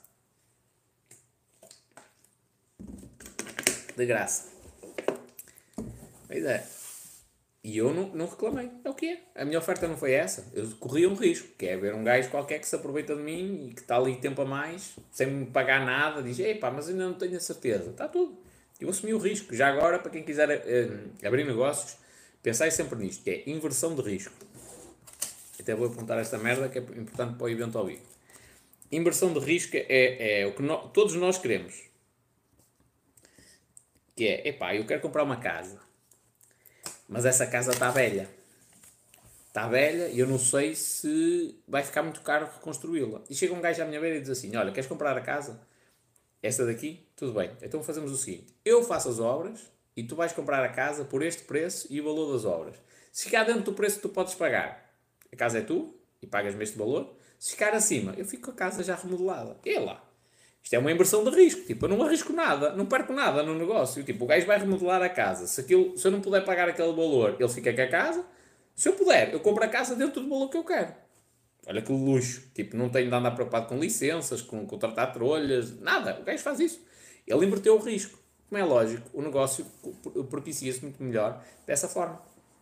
E o que eu fiz ali foi uma inversão de risco. Eu propus-me a trabalhar de graça o tempo que os gajos quisessem. Não pus limite, o tempo que tu quiseres.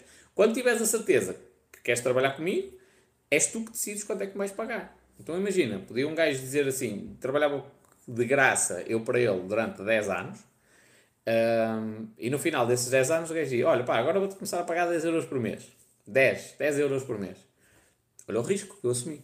É verdade. Só que em contrapartida entraram outras pessoas que disseram assim, epá, não, este gajo, eu estou a ver valor naquilo que ele faz. Tipo, o gajo desenrasca-se, o gajo mexe, o gajo está a entender como é que funciona o meu negócio.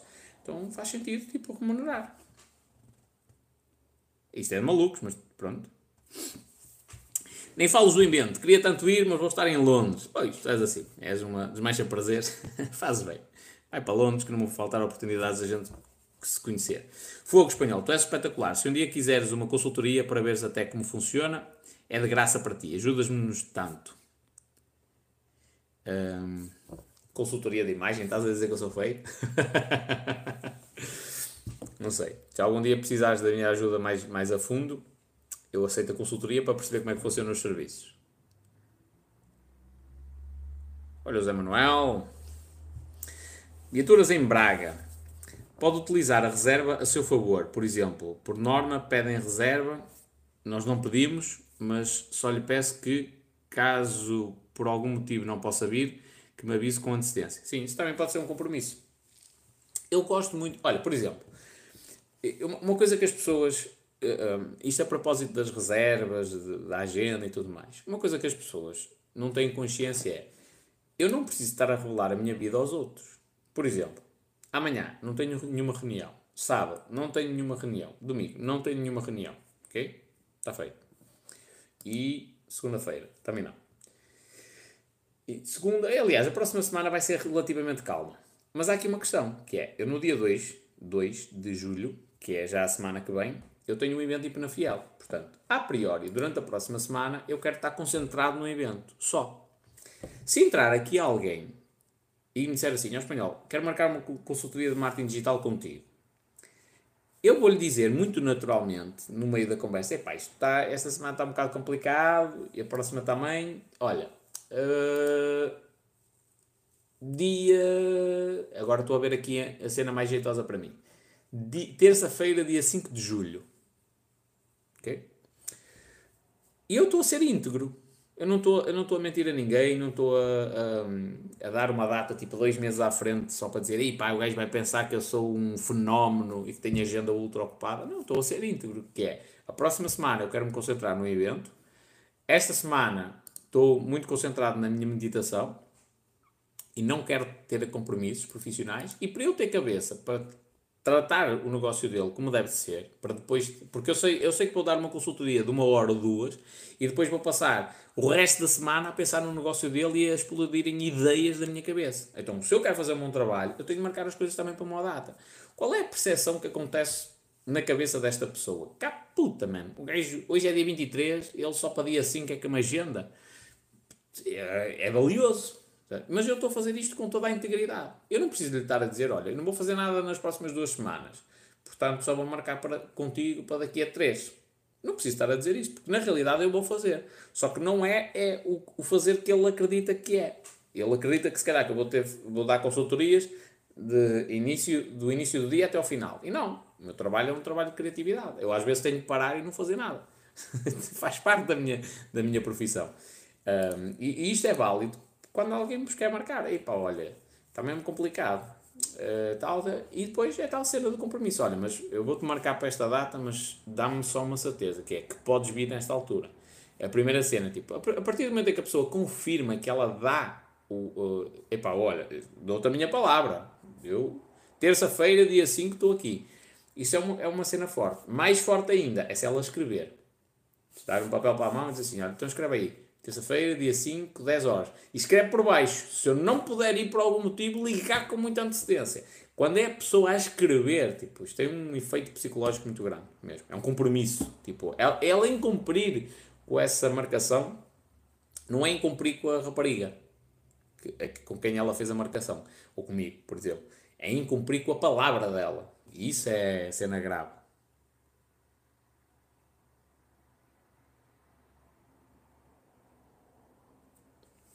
Olha o Pedro Costa. José Manuel, mente milionária espanhol. Espero que um dia não seja só a mente. Estou a fazer por isso. Carla Santinhos, pronto, é oficial. Conquistas, uh, conquistaste-me.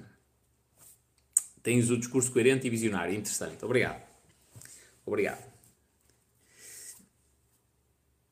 É que é, é uma das minhas características. É ser bom falador. Estás a perceber porque é que o meu, o meu modelo de negócio está a convergir para outra área? Que é. Ora bem, eu sou bom tecnicamente na parte da gestão das campanhas de publicidade, sou, mas o gajo que faz a gestão das campanhas de publicidade, o que é que ele faz? Está o dia todo, em frente ao computador, a gerir campanhas. Tipo, a falar para o computador, sozinho. Entre aspas. Uh, tipo, está a ver as, as cenas, a analisar os dados e pensar nos públicos, em campanhas, só isto. E, e, ele tem que ter uma habilidade de comunicação fenomenal. Não. Mas eu tenho uma capacidade de comunicação boa. Precisa ser a melhor do mundo, mas tenho uma capacidade de comunicação boa. Faz sentido eu desperdiçar esta capacidade de comunicação estando o dia todo em frente a um computador? Tipo, a analisar números? Não faz. Mas mais importante que isso é, o que é que me faz mais feliz? Estar o dia todo em frente ao computador a analisar números ou falar para o computador e para o telemóvel e para as pessoas? Falar para as pessoas, é o que me deixa mais feliz. Então o meu modelo de negócio tem de convergir para outra área, porquê? Porque é a área que eu me sinto mais feliz. Não é só a área que eu gosto ou que tenho mais talento, digamos assim. É, é a área onde eu me sinto mais feliz. Então tenho de ir para aí. E isto volta ao início da nossa conversa, que é eh, a cena de querer ficar milionário e ganhar dinheiro. Qual é que é o princípio? É eu descobrir o que é que eu gosto. Ainda hoje, com 35 anos de idade, não consigo dizer, olha, é isto, é desta. No outro dia, olha, ontem estava a ver a aula de PS Licitadores, estava a ver licenciaturas em Direito. e eu que sou contra a escola. Estava a ver, porque eu, eu, eu sou gajo de fazer uma licenciatura um dia mais tarde, nem que seja só para depois gozar com a escola. Um, hoje estava a ler, estava a ler sobre, sobre comportamento humano e tudo mais, e estava a pensar, será que a minha cena não é mesmo eu, eu sei lá, medicina? na parte da, da, de psiquiatria ou, ou psicologia. Será que a minha cena não é essa? Não, não, há, não é por aí. Aí já me conheço suficiente para não, não ser por aí. Mas um dia mais tarde, se calhar até tenho curiosidade de ir para uma universidade dessas para ver o que é que se fala lá. Tipo, o que é que é ensinado aos alunos. É lógico que eu aprendo de uma maneira diferente deles, cá fora, mas o que é que é ensinado? Que é, qual é o conteúdo que lá está, não é? Uh, isto porquê? Porque é um processo contínuo de me conhecer a mim mesmo. Se calhar, de hoje para amanhã, eu vou mudar completamente. Olha, hoje de manhã estava a tomar café. Café não. Hoje de manhã estava a fazer um pequeno almoço e, e estava a pensar que eu tenho um problema. Que é, eu estudo muitas matérias, várias áreas diferentes, E eu não consigo focar numa. Porque eu gosto de muita coisa, não consigo ter um foco numa. E pior é que, para mim, o tipo de pessoa que eu sou, eu não, eh, tipo, se eu focar só numa área, eu vou ser infeliz. Ainda há pouco tempo estive a fazer isso, tipo, a estudar obsessivamente sobre cripto, cripto, cripto, cripto. Mas eu não, só, se eu parar só ali e tiver a vida toda a estudar cripto, eu não sou feliz. Eu tenho de estudar outras coisas, eu, tipo, o comportamento humano. É, ainda hoje, tipo, é, ora bem, vamos a estudar sobre o córtex pré-frontal uh, dorsolateral e o córtex pré-frontal uh, ventromedial, não é? Por exemplo, quando se faz a pergunta a uma pessoa de, olha, tens de matar um inocente para salvar cinco pessoas, matas? Sim ou não? Tipo, há um, há o corte, as pessoas que dizem sim, basicamente têm uma ativação maior do córtex pré-frontal dorsolateral as pessoas que dizem não, que têm o problema moral de matar um inocente, estão a ativar mais o córtex pré-frontal dorsal, uh, ventromedial, perdão. O que é que acontece? Umas estão a ser mais conduzidas pela emoção, outras mais pela parte racional. Eu eu sinto-me feliz a estar a estudar estas merdas. Portanto, se eu tivesse um eu, eu tenho plena consciência, abro um canal do YouTube, falo só sobre criptos, consigo ganhar muito dinheiro. Eu tenho consciência disso, mas eu não quero parar de estudar as outras coisas, nem gravar conteúdo sobre as outras coisas. Então, o que é que eu estava a pensar? Que é, eu sou o gajo que vou ter problemas de foco, porque eu gosto de estudar muitas áreas, ok? Eu tenho de encontrar pessoas que sejam o oposto, pessoas que sejam centradas só numa área, que só gostem daquela área, só aquilo. Então, tenho de encontrar um gajo de criptos e eu faço um projeto com ele eu sirvo a cena que sou o gajo que vê a 360 graus, e ele é o gajo que tem o foco que só vê como se tivesse umas palas nos olhos. É uma cena. Uh, quer abrir uma empresa de camisas, não é? Camisas, por exemplo. Eu vou ser aquele gajo que nunca vai ter foco em nenhum projeto. Tenho de encontrar alguém dentro da área das camisas que adora camisas e esteja centrado só naquilo. Porquê? Porque eu, novamente, eu sou o gajo que vê a 360 graus que se vai lembrar de fazer uma camisa que está ao contrário, o colarinho fica em baixo, por exemplo, uh, que ninguém teria coragem para arriscar uma cena dessas. Eu sou esse gajo de arriscar o dinheiro e arriscar a, a, a ideia maluca, mas depois preciso ter outro gajo que me complemente, que tenha esse foco e dizer assim, ok, o projeto para 2022 é este e eu levo o projeto avante. Porque se aquilo estiver nas minhas mãos, eu vou andar sempre a mudar de uma cena para outra. não quer dizer que eu não tenha foco, ok? Quer dizer é que eu tenho de ter consciência dos meus problemas, tentar aproveitar esses meus problemas como uma coisa positiva e encontrar pessoas que me complementem para que o meu problema não seja um problema. Porque, lá está, imagina o seguinte, eu, eu sei onde é que eu sou muito útil, é criatividade.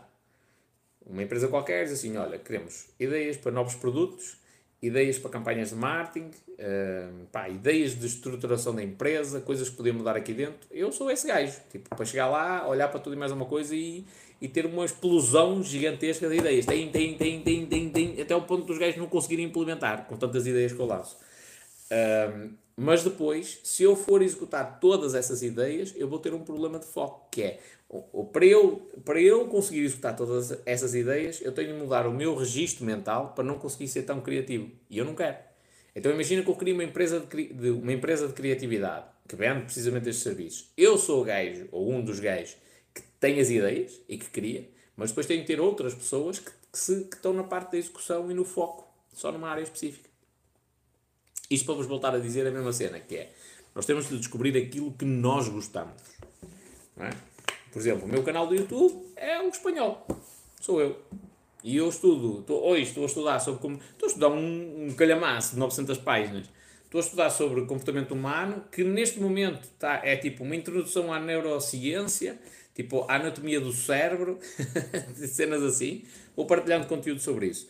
De manhã estou, estou a ouvir um audiobook que é sobre dinheiro, que é do Adam Smith, e apontamentos que eu tirei.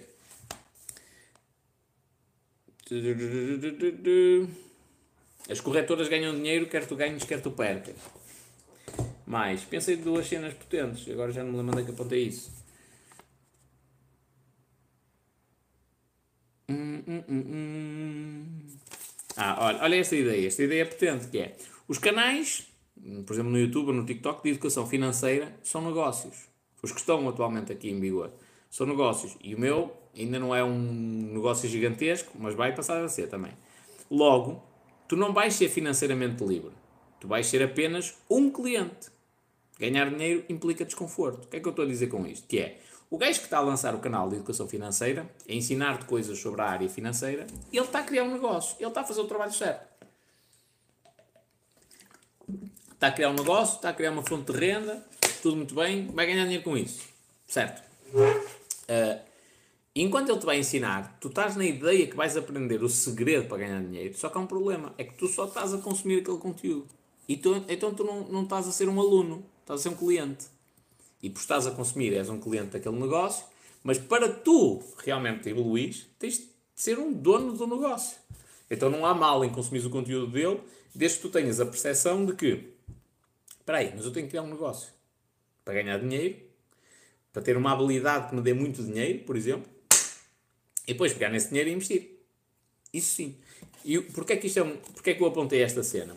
Porque grande parte dos canais de educação financeira, isto agora deixo ao vosso escrutínio, um, grande parte dos canais de educação financeira ensinam coisas sobre dinheiro, ok?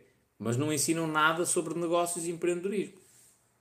Não falam sequer disso. Porquê? Porque são pequenas, pequenos empresários, eles se calhar nem se consideram empresários, não se sentem confortáveis a falar sobre negócios, não se sentem confortáveis a falar sobre marketing, então não nos ensinam isso. Porque é uma área que eles não dominam, digamos assim. É mais fácil se falar sobre a área financeira, que eles já pesquisaram mais, já estudam sobre isso há mais tempo. Só que esse é o grande problema, porque se não nos ensinarem sobre negócios, se não nos uh, trabalharem a parte mental para vós não teres medo de entrar nos negócios, é difícil. Essa é liberdade financeira que o pessoal apregou.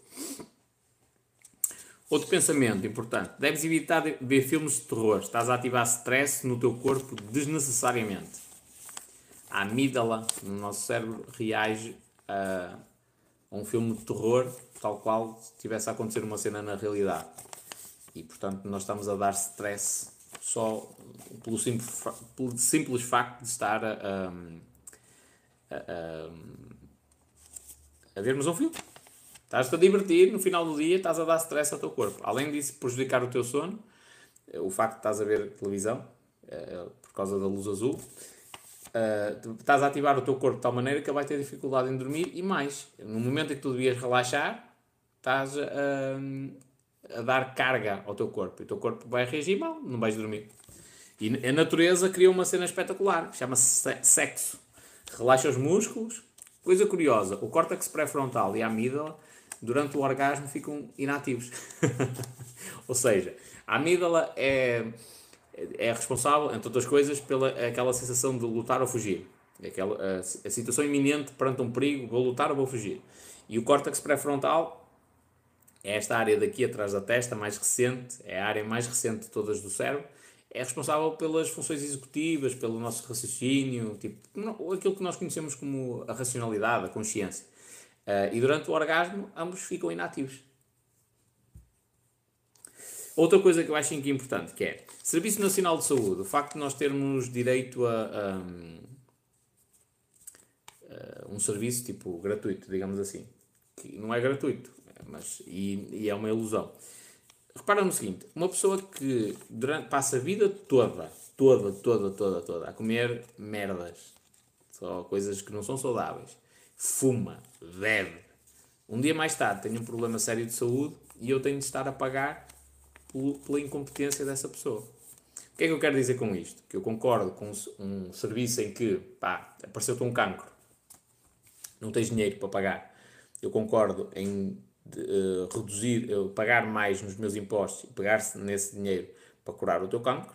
Concordo com isto. Não concordo com o facto de que tu tiveste cirrose porque passaste a vida toda a beber como um boi uh, ou como uma vaca e agora eu tenho que pagar os seus tratamentos. Não. Ah, mas então o desgraçadinho, como é que vai ter tratamento? Se calhar não vai. Tem de mudar. A dor faz parte da vida. Não faz grande sentido. Isto só para vos dizer, tipo, ideias que me passam pela cabeça enquanto eu estou a tomar um pequeno almoço. Ok? Tal como a cena da inflação que eu falei hoje. Esta cena da inflação, desculpem-me lá a, a, a arrogância, mas eu acho que foi uma ideia de gênio. Tipo, mostrar como o sistema não funciona. Daqui a 500 ou 1000 anos, não é possível. Tipo, o sistema atual não é possível. O que é que eu quero dizer com isto? Tem de haver uma crise muito grave. Tipo, o euro deixar de existir, o dólar deixar de existir, porque não são viáveis. Esses, esses sistemas financeiros em que nós vivemos não são viáveis. E o pessoal diz, ah, mas já é assim há muitos anos. É, mas é só desde 1971 é que o, o, o dólar deixou de estar anexado ao ouro. 71. Tipo, é uma coisa relativamente recente.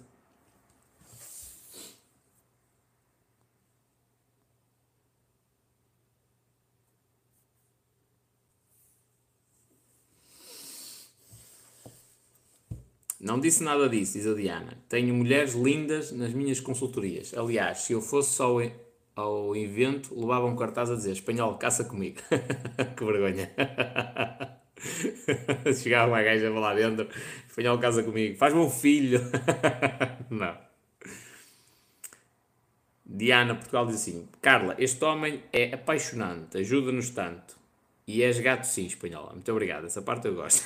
Obrigado de coração pelas tuas dicas. A, Diana, a Carla diz, e a Diana, já estou a imaginar-te com o cartaz.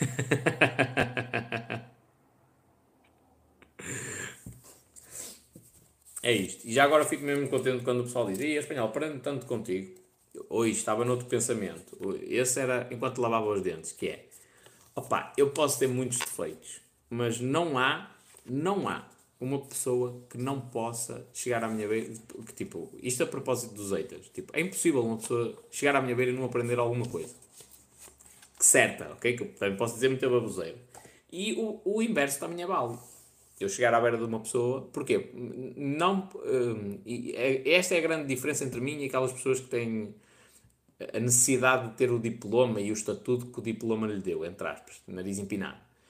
Que é, quer eu tenha estudos ou não, se eu, se eu encontrar alguém que tenha quarta classe, eu tenho uma curiosidade inata. Eu quero aprender. Tipo, a pessoa é boa em alguma coisa. Eu não, não tenho a mínima dúvida em relação a isso. Tipo, nem que seja uma senhora a fazer tricô, crochê, Uh, ou um senhor que trabalha no campo, ou um senhor que vai apanhar sargaço. Tipo, eu, eu, por, por, isso é que eu sei muita coisa, porque eu sou curioso. Tipo, a idade dos porquês para mim não passou. Eu chego e pergunto e quero saber como é que funciona e tudo mais. Então eu aprendo sempre alguma coisa de alguém. Voluntariamente, essas pessoas não me iam ensinar, mas eu acabo por aprender por eu ser curioso. Curioso e não é em relação à Casa dos Segredos, nem nada do género. Tipo, é curioso em relação ao como é que funciona o mundo, como é que funcionam as coisas, truques e manhas daquela atividade específica. Eu gosto. Tipo, isto é a vida. É, é, o ser humano é assim, tipo, tipo, na minha opinião. Mas há muita gente que, naquela petulância de eu é que sei, eu andei a estudar muitos anos, eu é que sou o, o senhor das galáxias, desvaloriza estas pessoas que não têm estudos. E então fica na ideia que não consegue aprender nada com elas. E é errado. Eu se falar com uma funcionária da limpeza, a senhora vai me explicar truques de limpeza que eu nunca utilizei. Coisas que eu nunca, não sabia. Mas eu também lhe posso ensinar outras coisas. Por exemplo, eu posso lhe ensinar que ela não pode misturar sonazol com lexívia. E grande parte das mulheres fazem isso. Não pode. Aquilo liberta uns vapores tóxicos que vos rebenta com os pulmões. Eu posso lhe ensinar essa cena, mas ela pode me ensinar outras, mais uh, com base na, na, na no tato dela, não é? No dia a dia, que eu não sei. Pronto. Pensamentos.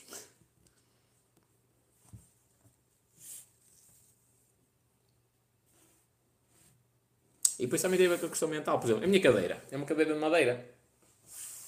Madeira. não é que isso seja o tipo de cadeiras mais baratas de todas, mas é uma cadeira de madeira, sem estofo, nada, é só madeira, só madeira. Uh, e porquê? Eu tinha uma cadeira aqui no meu escritório, toda XPTO, daquelas que se compram na, na Staples e coisas assim do género, não é que fosse muito cara, mas sei lá, uma cadeira para aí de 50 ou 100 euros, não me lembro, porque eu já comprei há muito tempo atrás. Já estava a ficar rota e tal, aquilo, ou era preciso estufar, ou tinha que comprar outra nova. Uh, entretanto, tinha outra cadeira, sim, estufada, era, uh, é como se fosse esta, daquelas mais baratas, mas um estofo nas costas e, e em baixo. Uh, e além disso, ainda tinha uma bola suíça, aquelas bolas de fitness, que me sentava em cima dela e estava aqui. Essa, essa talvez faça jeito, volta e meia. Mas o que é que eu reparei? Reparei que o meu cérebro começava a pensar em comprar aquelas cadeiras gamer todas PTO de 300 euros. E eu parei e pensei assim: espera aí, mas eu preciso dessa cadeira? Não, só preciso de uma cadeira. E mais importante até, é, eu não gosto de estar sentado. Estou aqui já me está a doer as costas. Eu gosto de andar a pé no meio do monte o dia todo. Eu gosto é disso. Então eu tenho de colocar no meu local, não é uma coisa bonita, no meu local de trabalho, não, não é uma coisa bonita, é uma coisa que sirva para a função. E uma cadeira de madeira sem estofo é suficiente. E se me causar desconforto, é ainda melhor. Porque é da maneira que eu me lembro que me tenho de levantar e ir para o meio do monte caminhar. Portanto, é nisto que eu acredito que consigo ajudar as pessoas. É na cena do mindset, olhar e, espera aí, o que é que eu posso fazer? Diana Portugal diz assim, espanhol, tu gravaste um vídeo que todos os homens deviam ver. As mulheres preferem um homem que leia. Se um homem aparecer todo XPTO e não disser uh, nada de jeito, eu fujo. Um homem que nos ensine cativa era uma coisa que eu não tinha bem a percepção. E eu acho que despertei a atenção de muitas mulheres por causa disso. Por uh, ler e falar sobre aquilo que eu lia. Eu sou um gajo curioso e que estuda bastante há muito tempo. Não na escola. Aliás, eu saía da escola e quando chegava a casa passava N tempo a estudar informática, sozinho. E não estava num curso de informática, estava num curso de, da área económica ou social. Mas, uh, quando eu comecei o meu processo de mudar de vida, e mudar a mentalidade e tudo mais, eu comecei a ler muito. Epá, e o resultado de, de, se ler muito é que se tem muita informação e com o passar do tempo é notório. Tipo, chego, chego a algum sítio, consigo falar de muitos assuntos porque, e sei profundamente sobre eles. Um, pelo menos alguns deles. Pronto, e isso começa a, a cativar a atenção das mulheres e, e tem o seu sentido, e é um imperativo biológico, inclusivamente, que é a mulher precisa de segurança e o homem que tem mais informação eventualmente consegue trazer mais segurança.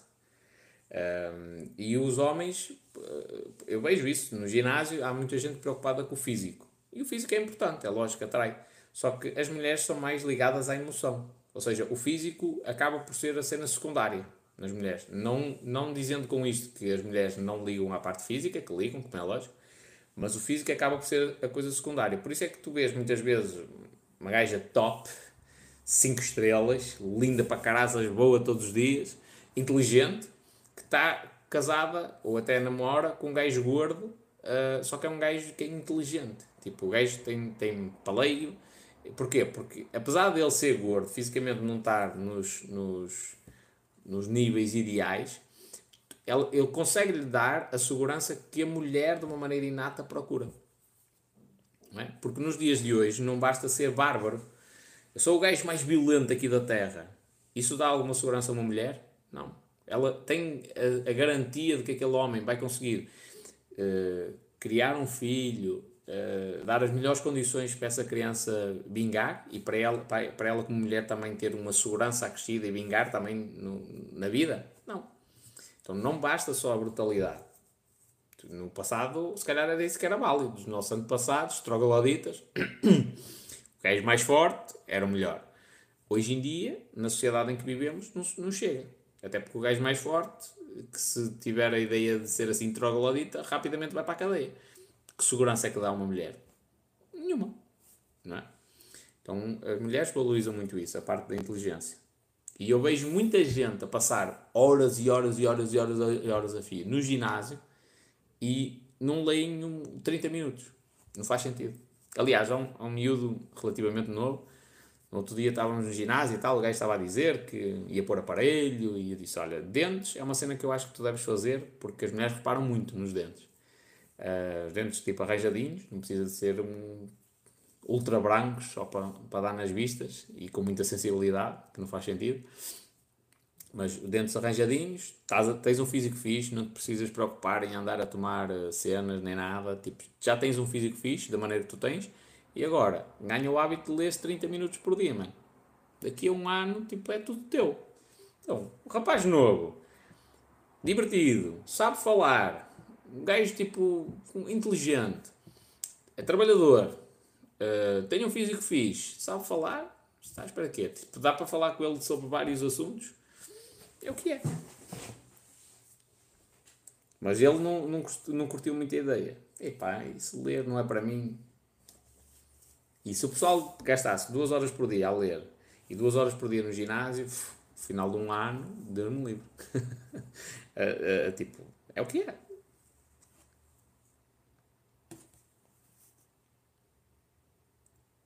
JMFR. Como é que é?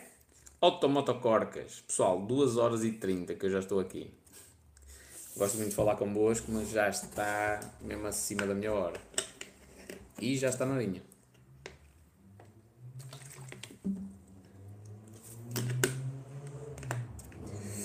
Wilson Costa, foda-se, parece que adivinha, mano. Eu estava a falar de um gajo que também se chama Wilson.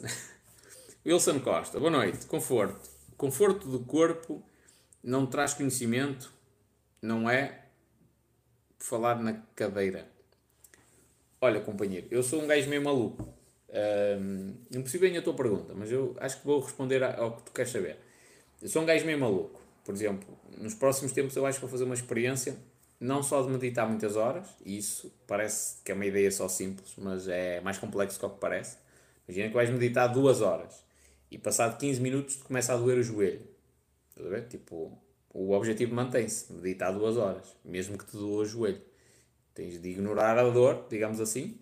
E os, os monges budistas até dizem assim: opá, às vezes a gente para de meditar por compaixão para com o joelho. Estás a ver? Para não o fazer sofrer mais, porque para nós a gente aguentava mais tempo porque aprendemos a ultrapassar a dor. E uma das coisas que eu quero experimentar, inclusivamente, que é, um, é uma é, também podes utilizar como uma técnica para desenvolver a tua força de vontade, é, por exemplo, dormir no chão. Mas porquê é que eu quero desenvolver isso? Porque li num livro qualquer que é uma técnica que ajuda a desenvolver a força de vontade? Não. Porque assim, eu não deixo de ser um animal. E o ser humano, enquanto animal, não nasceu num mundo que tinha camas com colchões camas em madeira, todas estruturadas direitinhas para tu não teres de baixar muito. Tipo, o nosso corpo está preparado para eu dormir no meio do chão. É isto. É, às vezes é só uma questão, questão de eu adaptar. Ah, mas dói-te as costas. Dói porque eu não estou adaptado. No outro dia fui à praia, só umas horitas, e andei em cima de umas pedras. Ah, man, eu andava lá, parecia um deficiente. Tipo, pé ante pé e tipo, doía-me. Mas o meu corpo não é assim. Porque eu já tive essa experiência no passado. Trabalhei como nadador Salvador numa praia que tinha areia grossa, tipo tens aquelas pedras, não é? E no início, os primeiros dias, nem conseguia pôr os pés no chão, estás a ver? Com muito cuidado. E fiquei com os pés negros por baixo, tipo pisados, de tanto andar em cima daquilo. Mas no final da época balnear, meu amigo, eu andava em cima das rochas, no meio dos mexilhões e não, nem me cortava aquilo. Eu andava lá. Porquê? A minha pele ficou grossa. Tipo, parecia que tinha uma palmilha lá colada. Não andava com aqueles sapatinhos, todos paneleiros, nem nada. Tipo, é o que é. O meu corpo está preparado para isso. Da mesma forma, o meu corpo está preparado para eu dormir no chão e o meu corpo está preparado para estar o dia todo sentado numa cadeira de madeira. Que é o que eu preciso. Tipo, o que conforto é que te traz o estofo? É um, é um conforto ilusório. Quanto mais tu expões o teu corpo a esses confortos, menos tu, tu consegues viver com o básico que não faz sentido. E o ideal era no chão. O ideal era nem ligar o computador. Eu já, já tenho aqui a cadeira por ter. Estás a ver? O ideal era nem ligar o computador, nem ligar nada e andar sempre no, no, no meio da natureza. Que é, é para isso que eu fui feito. Estás a ver? Eu chego ao meio do monte, man, é, o meu, meu sítio é ali. O meu sítio não é dentro de quatro paredes. Não é. Tipo, não é. Eu, dentro, olha, primeira coisa, Vou-vos dar aqui informações muito importantes, especialmente para quem se sente deprimido dentro de casa. Um, ai, como é que se chama? Uh, espera aí. Eu sei que é fractal, mas não sei o que é. é tipo, os ambientes fractais, acho que é isso. Okay.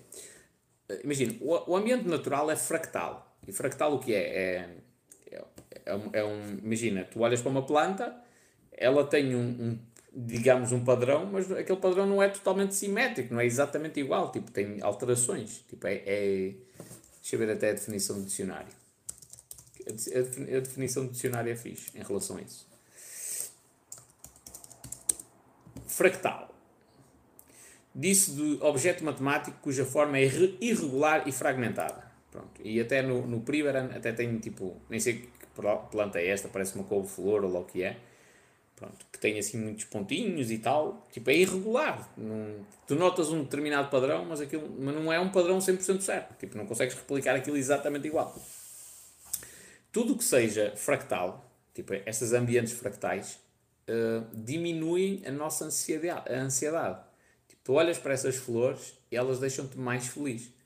E não é à toa que quando tu chegas ao meio da natureza sentes paz e tranquilidade, porque é lá que tu pertences. Tipo, é um, é um sistema fractal, lá está, que o teu, uh, uh, os teus olhos estão habituados a ver, uh, a história fez com que o teu ser se habituasse a isso, os teus ouvidos gostam daquele som, estás a ver? Tipo, gosto, o ar que tu respiras no monte, não sei se já fiz essa, experiência, mas o ar que tu respiras no monte é diferente do ar que tu respiras dentro de casa. É oxigênio na mesma, mas o ar que tu respiras no monte vem direitinho das plantas, mano. É uma, é uma saúde, tipo, é, e não te consigo descrever isto propriamente em palavras. Vai ao meio do monte e experimenta, estás a ver? Tu, é ar na mesma, mas tu estás no meio do monte e tu, uf, isto sim é vida. Uh, então, o meu corpo está preparado para aquela cena, não é para isto. Isto é uma construção da sociedade, que a sociedade entendeu que era melhor, nós vivemos num abrigo mais seguro e tal, paredes brancas, tudo reto. Pá, é fácil. É. Não é, não é o que me deixa mais feliz. Então, nós devemos nos desafiar a tudo isto. Repara, se eu me tornar um ser que consigo estar o dia todo sentado numa cadeira de madeira, o que é que interessa o conforto? Man, se eu consigo, eu consigo estar aqui, não me custa, não fico chateado, não preciso gastar 500 euros numa cadeira toda XPTO. Atenção, não, nada contra. Quem quiser gastar dinheiro numa cadeira gamer tem todo o direito, ok? Nem todos é o contrário. E se entrar aqui uma marca e quiser patrocinar, para eu usar a cadeira, está tudo. Também não faço questão de não a usar. Não, tudo bem. Agora, eu preciso disso? Não, não preciso. Ah, mas é mais um bocadinho de conforto. É verdade. Só que esse é o nosso problema. Há um livro fixe que eu acabei de ler há pouco tempo que é O Antifrágil. Esse é o nosso problema, é que nós expomos-nos tanto ao conforto que depois não conseguimos aguentar o mínimo desconforto. Então, eu estou habituado à cadeirinha, e agora estou-te a falar por experiência pessoal, estou habituado à cadeirinha confortável e tal, todas as PTO. Se me meterem uma cadeira de madeira, eu passado 15 minutos quero me levantar. Não estou habituado a isto. Eu estou habituado à caminha confortável, com cobertores e tudo mais. Se eu estiver a dormir no chão de um momento para o outro, não aguento. Quase que choro eu estou habituado a comer, uh, a ter as refeições todas ali de 3 em 3 horas. De um momento para o outro, tenho de fazer 12 horas de jejum, não consigo. No outro dia fiz jejum, 24 horas. Jejum completo, tipo, só bebi água. Não comi nada, nem pão, nem nada, nada, nada, nada. 24 horas. É uma coisa que eu aguento. E uh, eu estava a ouvir um audiobook de um gajo, um John, o Jock o Link, é um, eu sei quem é, um gajo que é, é fuzileiro, tipo um grosso de caraças, mas não, não recordo o nome. E o gajo dizia, mano, eu faço com regularidade, de, em determinados meses, ou melhor, de alguns, alguns meses, jejum entre 48 a 72 horas. Okay? E o corpo aguenta. E ele disse mais, que é, eu faço jejum esse tempo e continuo a fazer as minhas atividades normais, incluindo treinar pesado. O que é que ele faz com isto? Ele habitua o corpo dele ao desconforto. Ele habitua o corpo dele a situações extremas. De ficar três dias sem comer, por exemplo. É o que é. Se ele, por algum motivo, for, por exemplo, um cenário de guerra e tiver três dias sem comer, com intensidade nos combates, ele sabe que aguenta. Agora, se eu estou habituado a comer duas em duas horas, e porque é assim porque está no meu plano alimentar, e porque o nutricionista diz que é assim, e tal e tal coisa, e eu me habituo a este ciclo. Se eu ficar 3 ou 4 horas sem comer, eu começo a atrofiar. Ai meu Deus, não pode ser, não pode ser. O que não faz sentido. Então agora imagina que eu vou para uma situação limite. Eu tenho, tenho dificuldade em lidar com isso. E eu não quero. Eu quero, tipo, tornar-me, entre aspas, um super-homem. Estar habituado ao desconforto, é o que é. Se eu tiver de correr no meio do monte, consigo. Uh, se eu tiver de, de, subir uma árvore, consigo, estás a ver? Se eu tiver de andar descalço, consigo. Olha, um, outra experiência que eu vou fazer recentemente, ou dentro em breve, melhor dizendo. recentemente dá a ideia que, é que já aconteceu. Uh, eu vou para o meio do monte e vou caminhar sem meias nem sapatilhas. que é o pessoal dizer que eu sou maluco. Porquê? Porque eu, eu, se tirar as meias e as sapatilhas e meter no chão, na terra, já nem estou a falar em cima das silvas, ok? Porque isso já é uma cena mais avançada. Mas tipo na terra, em cima de terra, ou eventualmente algumas pedrinhas, o meu pé não aguenta. Não está habituado a isso. E isso não é natural.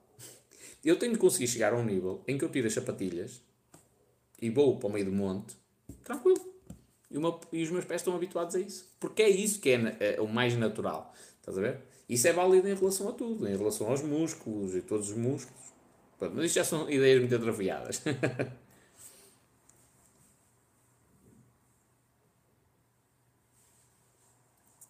Diz aqui a Diana. Por falar em chão, fiz essa experiência, fiquei com as costas top, mas não vou repetir. A experiência que é dormir no chão? Eu ando-vos a dar ideias, depois vós, vós arriscais e a culpa vai ser minha.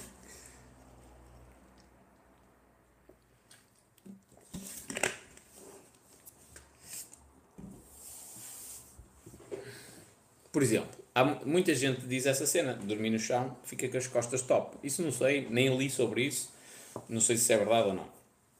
Uh, mas talvez, imagina, talvez o cenário é, nós nos as costas ficam fixe, vamos presumir isso. Se calhar é só questão da gente se adaptar a dormir no chão. só isso. Porque na realidade, os nossos antepassados não precisaram sequer de adaptação. Estás a perceber o que é que está errado aqui? É que os nossos antepassados não precisaram de adaptação. Tipo, nós somos assim. Nós temos de no chão, porque não havia camas quando o mundo foi criado. Eu fiz o que me disseste e as minhas costas ficaram top.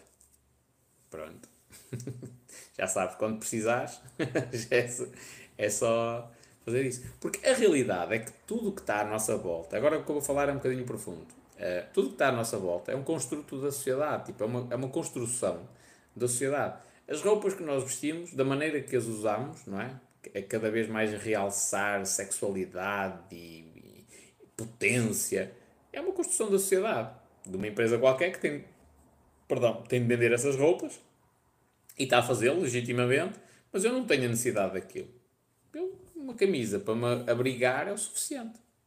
Qual é o objetivo da roupa? Não é tapar as partes íntimas isso, novamente, é uma construção da sociedade. O objetivo da roupa é abrigar-me. Foi para isso que os antepassados tiravam a pele aos leões e construíam tipo um, uma cena para meter em cima deles. Era para eles se abrigarem, não era para, para, para taparem os genitais.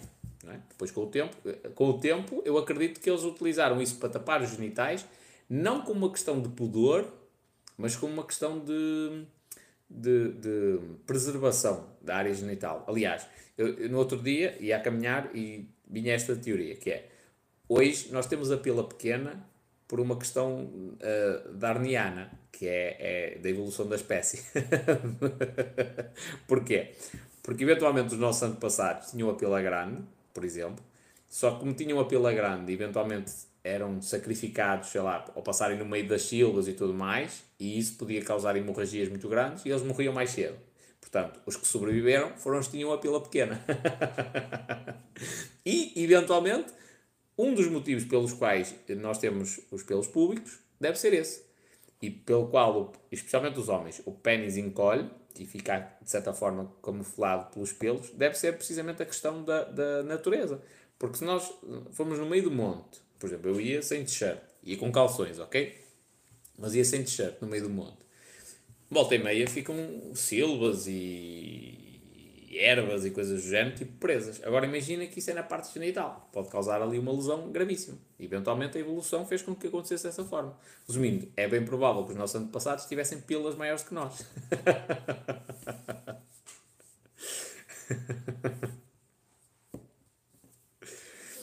um, e já, já não sei qual é que era a outra, a outra lógica que eu ia seguir. Interessa. Diz a Diana, eu adoro moda. Ah, estava a falar da construção da sociedade. Tipo, tudo o resto é uma construção. Tipo, a, a, a cama, o colchão, o sofá, a televisão. Tipo, tudo isto são construções. A casa mesmo. É uma construção da sociedade. Nós não temos essa necessidade biológica. Olha, vou-vos dar um exemplo concreto, se calhar, de má utilização da tecnologia, que é luz. Eu não preciso de luz. Nesta hora, 21 horas, primeiro já devia estar a dormir. Uh, mas mesmo que não estivesse a dormir, tipo, é a luz natural. Agora é o que o meu computador está aqui a dar luz. Uh, mas é, o, o, o, nosso corpo precisa de luz no início do dia para sinalizar. Nós temos um tipo de genes no nosso cérebro que são os genes clock, ou melhor, são genes que inclusivamente existem nas células. São genes clock e, e que são clock precisamente porque eles funcionam como um relógio. Ou seja, ele funciona como um relógio biológico. Nós apanhamos luz no início do dia e isso sinaliza ao nosso cérebro que está no início do dia que nós temos de estar despertos. No final do dia tem de acontecer o inverso. Tem de faltar luz, ou seja, haver escuridão, para sinalizar ao nosso corpo de que nós precisamos de dormir. O problema é que nós utilizamos a tecnologia e temos luz o dia todo. Quase até na mesma. Quase, entre aspas, mas muito próximo de, de valores que não são saudáveis. Uh, se não acima disso, especialmente luzes LED e tudo mais. E isto altera o nosso ritmo circadiano, ou seja, nós temos dificuldade em dormir porque estamos a utilizar a tecnologia de uma maneira que não é suposto. Ontem, na cena da PA Solicitadores, eu disse: Pessoal, estou aqui no escuro, não é à toa, ok? Tenho aqui uma, uma ring light mesmo ao meu lado. Se eu quiser, ligo a luz e estou aqui uh, iluminado, mas eu estou a acertar o meu ritmo circadiano e não quero isso. O meu, neste final de dia, eu tenho de estar tipo como se estivesse numa caverna, assim. Okay? O que é que eu fiz aqui? Reduzi a luminosidade do o ecrã do computador. E é isto que é suposto. É esta luz. É esta luz é que é suposto eu ter. Com isto, o, o meu corpo está a aprender que eu tenho de estar hum, uh, uh, muito próximo de dormir. Se eu espetar aqui com a luz forte para caraças, o que é que vai acontecer? Estou a sinalizar o contrário. Estou a sinal... Olha como eu fico bonito assim. Que charmoso. Aqui a minha cobinha, Lindo. Ora, vamos lá responder aqui mais algumas perguntas. Diz a Diana: Eu adoro moda, mas não tenho coragem de dar 2 mil euros por uma carteira. Pior, eu estava a ver um casaco que custava 300 euros e só me vinha à cabeça as tuas lições. Estou a tratar-te por tu, mas sou a tua fã número um. E podes, podes e deves. E as lições são mesmo essas. Tipo, qual é o princípio, qual é a lógica de uma carteira? Eu sempre fui desapegado aos bens materiais. Olha, a minha namorada deu-me uma carteira cara, nem sei quanto é que aquilo custou. Mas antes disso, quando ainda era mais nova, deu uma carteira mais baratinha. Tipo, daquela, estás a ver quase a, a, paixão de adolescentes, não é? É aquilo que se pode pagar, aquelas carteiras de 5 ou 10 euros. Para mim, o valor da carteira é exatamente o mesmo. Exatamente, porque qual é a função da carteira? E atenção que não tem nada a ver com a pessoa que me deu. Podia ser a minha mãe, ou coisas do género. É diferente. Qual é, qual é o valor que eu atribuo àquilo? É, é uma carteira, é um presente que me deram. Ok, vamos passar essa parte. Mas é uma carteira. Para que é que serve a carteira? Para eu meter lá dinheiro e para meter os documentos. Quer custe 5, 50 ou 500, é a mesma coisa. É indiferente. Tipo, qual é a utilidade que eu vou dar àquilo? É, é, é meter lá dinheiro, documentos e, e, e, um pouco mais que isso. Não é? Então não interessa. Ei pá, mas deram-te uma carteira de 5 mil euros, espanhola, porque gostam muito de ti. Não, até, na minha opinião, até é um gasto de. de... É, aliás, a pessoa não me conhece assim tão bem e é um gasto de dinheiro. Porquê? Porque se, se a pessoa me conhecesse, sabe que uma das minhas ideias malucas é andar sem dinheiro e sem carteira. Tem nada. Foi assim que eu fui, que eu vim ao mundo.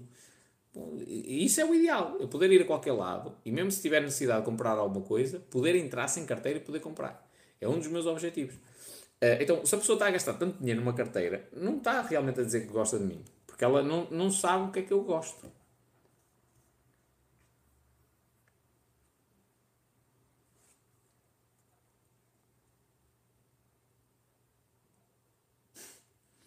Eu tenho as minhas amigas chateadas porque disse que só ia para o São João quando acabasse a live do espanhol. Já agora, Diana, és aqui do Norte? Eu, eu também, olha, já estou quase em 3 horas. Chegando às 3 horas tenho mesmo parar. Já, já é demais. Pois, mas depois os homens dizem a mulher, guarda uma carteira e as chaves. Também faz parte. Também faz parte. Mas é porque as mulheres andam sempre com a tralha toda. Tipo, a mala. Sou de Gaia, nascida no Porto. Ainda no outro dia estive em Gaia. Muito bem. Muito bem. Então podes ir para o São João que eu também já estou a acabar. Pronto. Isto para vos dizer que é, são ideias malucas. Olha, por exemplo, telemóvel.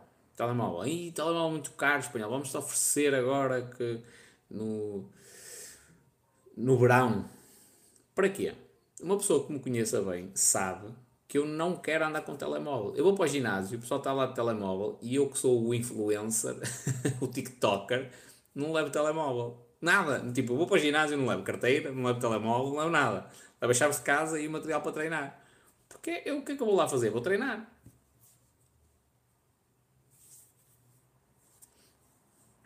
Diana, ao espanhol, qual é a tua opinião de ficarmos amigas dos ex? Amigas ou amigos dos ex? Acho que é amigas. Ora bem, a, a minha opinião, acho que se tu conseguires manter amizade com as pessoas, é espetacular. É extremamente difícil te desligares das pessoas quando mantens um vínculo. E agora isto depende de pessoa para pessoa, não é? depende mesmo de pessoa para pessoa. É, qual é o maior erro das mulheres? Venho aqui escutado. O maior erro das mulheres é elas mantêm uma ligação com os ex-namorados. As mulheres também têm necessidades sexuais. Quando elas apertam, dão uma oportunidade ao ex-namorado só para a parte sexual. E, e a mulher eventualmente já conseguiu desvincular-se emocionalmente desse homem. Não é? Só que uma mulher se andar com 50 homens, Deus me livre eh, já se for um homem a andar com 50 mulheres, tipo, a sociedade não vê isso como um grave. E depois isso gera um problema, porque do outro lado a outra pessoa eventualmente mantenha a relação afetiva. Isso é um erro, é, é típico esse, esse erro das mulheres. Manterem a, a, a, a, relação e depois é preciso sexo e olha, vai este já sabe já, já estou habituada, tipo, uma vez e 50 é igual, portanto, este volta. Agora, eu acho que se se mantiver uma relação de amizade, acho que é uma coisa bonita, bonita. Eu namorei 10 anos e desejo as maiores felicidades à minha ex-namorada. É lógico que hum, não temos a mesma relação e não estamos todos os dias e não falamos todos os dias, nem nada do género tem de haver um desapego, não é lógico. Não foi namoro de um ano ou dois, nem uma coisa só de crianças, tipo, foi uma coisa mais a sério, tem de haver esse desapego. Mas não desejo maldade nenhuma e, eventualmente, acredito eu, que ela sabe que se precisar de alguma coisa pode contar comigo e eu acho que o inverso também é válido. Uh, mas tem de haver esse desapego. Portanto, pode haver amizade, que eu não acredito que possa existir é a convivência, tipo, o, o trocar mensagens todos os dias, o, o o, e tomar café todos os dias, tipo, isso acho não, que acaba por não, não ser propriamente válido. É, não é válido pela questão das pessoas não conseguirem depois uh, desligar uma coisa da outra. Tipo, nós somos seres humanos, não somos máquinas. Não é? Por isso é que às vezes, eu, já, já cometi esse erro várias vezes. Uh, é preferível manter-se uma amizade do que se tentar alguma coisa mais e depois e já sabe que aquilo vai dar merda. Tipo, são duas pessoas que são incompatíveis, já sabe que vai dar merda às vezes tenta-se algo mais e estraga-se uma amizade que era uma coisa bonita porque o algo mais depois já não consegue reverter para, para a amizade.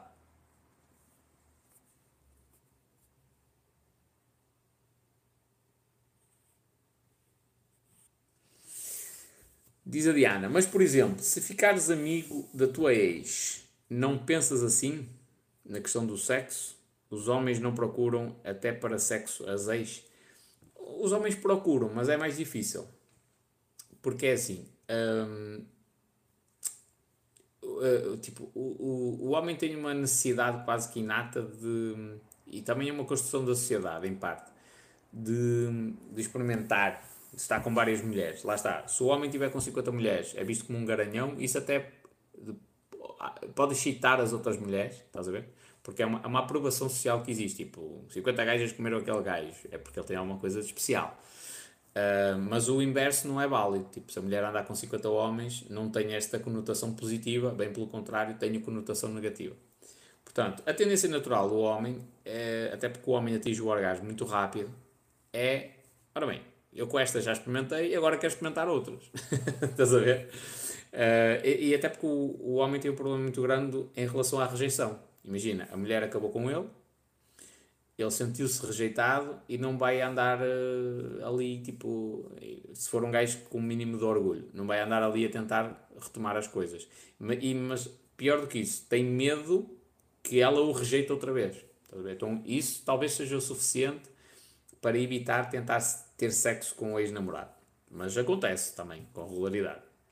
Mas não é tão fácil do lado do homem do que do lado da mulher, porque o lado da mulher já é diferente as mulheres, primeiro, um, a questão sexual é muito mais complexa, não é? Conseguirem ter um orgasmo é muito mais complexo. Uma mulher pode ter tido uh, 10 homens na vida que não lhe deram um único orgasmo e de um momento para o outro apanhou um gajo que, Deus me livre, vira a gaja do avesso e faz o que quiser dela e ela tem orgasmos que é tipo todos em série. Tem, tem, tem, tem, tem, tem. Estás a ver? Então, para essa mulher é muito mais fácil retomar tipo, a parte sexual com aquele parceiro, porque, primeiro, não fica mal vista perante a sociedade, não é? Não anda com 10 ou 20 gajos diferentes. Não vão ser 20 gajos diferentes a dizer que já andaram com ela. É a mesma pessoa com quem ela namorou. Pronto, foi uma recaída, uma cena assim do género, mas isso não é condenável assim socialmente, estás a ver? Por um lado. E depois porque é alguém com quem ela já, já tem intimidade, que é uma coisa também muito importante para as mulheres, com, com alguém que tem intimidade e que conhece o corpo dela. Então já sabe como lhe pode dar prazer. E isto é talvez a cena mais importante. Nesse caso, não é? Que só está à procura do, do prazer sexual. Então eu acho que nos homens não acontece da mesma forma. Como é lógico não, não tenho dados estatísticos para dizer desta forma, isto com, com toda a certeza, mas não acredito que aconteça da mesma forma. Das mulheres é mais comum. Essa é clássica das mulheres. Diz a Carla, mas desculpa lá, no meu universo a percentagem de desapego é muito maior nos homens. Mentira, minha filha. O desapego, o desapego, eh, o que acontece quando há o término de um, de um relacionamento é o seguinte: os homens têm muito mais facilidade naquele momento. Acabou o relacionamento, para os homens é pá, esta gaja não me dá valor, puta que pariu, vou seguir a minha vida em frente. A ver? Tranquilo, tipo, está-se a cagar no dia a seguir. A mulher vai chorar baba e ranho. Deus me livre, que eu gostava e tinha planos de casar e não sei o que, não sei o que mais. Isto no momento em que rompeu o relacionamento, ok? Isto, como é lógico, estamos a falar de traços gerais. Depois há casos em, partic em particular, não é? O gajo foi muito mal para ela ou ela muito mal para ele, pronto, aí torna-se mais fácil. Mas um ano depois, o que vai acontecer é a mulher desapegou-se e cagou completamente naquele gajo, nunca mais quer ouvir falar daquele gajo, e um ano depois, aquele gajo diz assim: foda-se, aquela gaja era top, man. Que oportunidade de de, de ouro que eu desperdicei. E ele fica apegado durante muito mais tempo.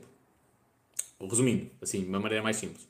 No momento do, do término da relação, a mulher vai chorar a berranho, o homem está-se a cagar.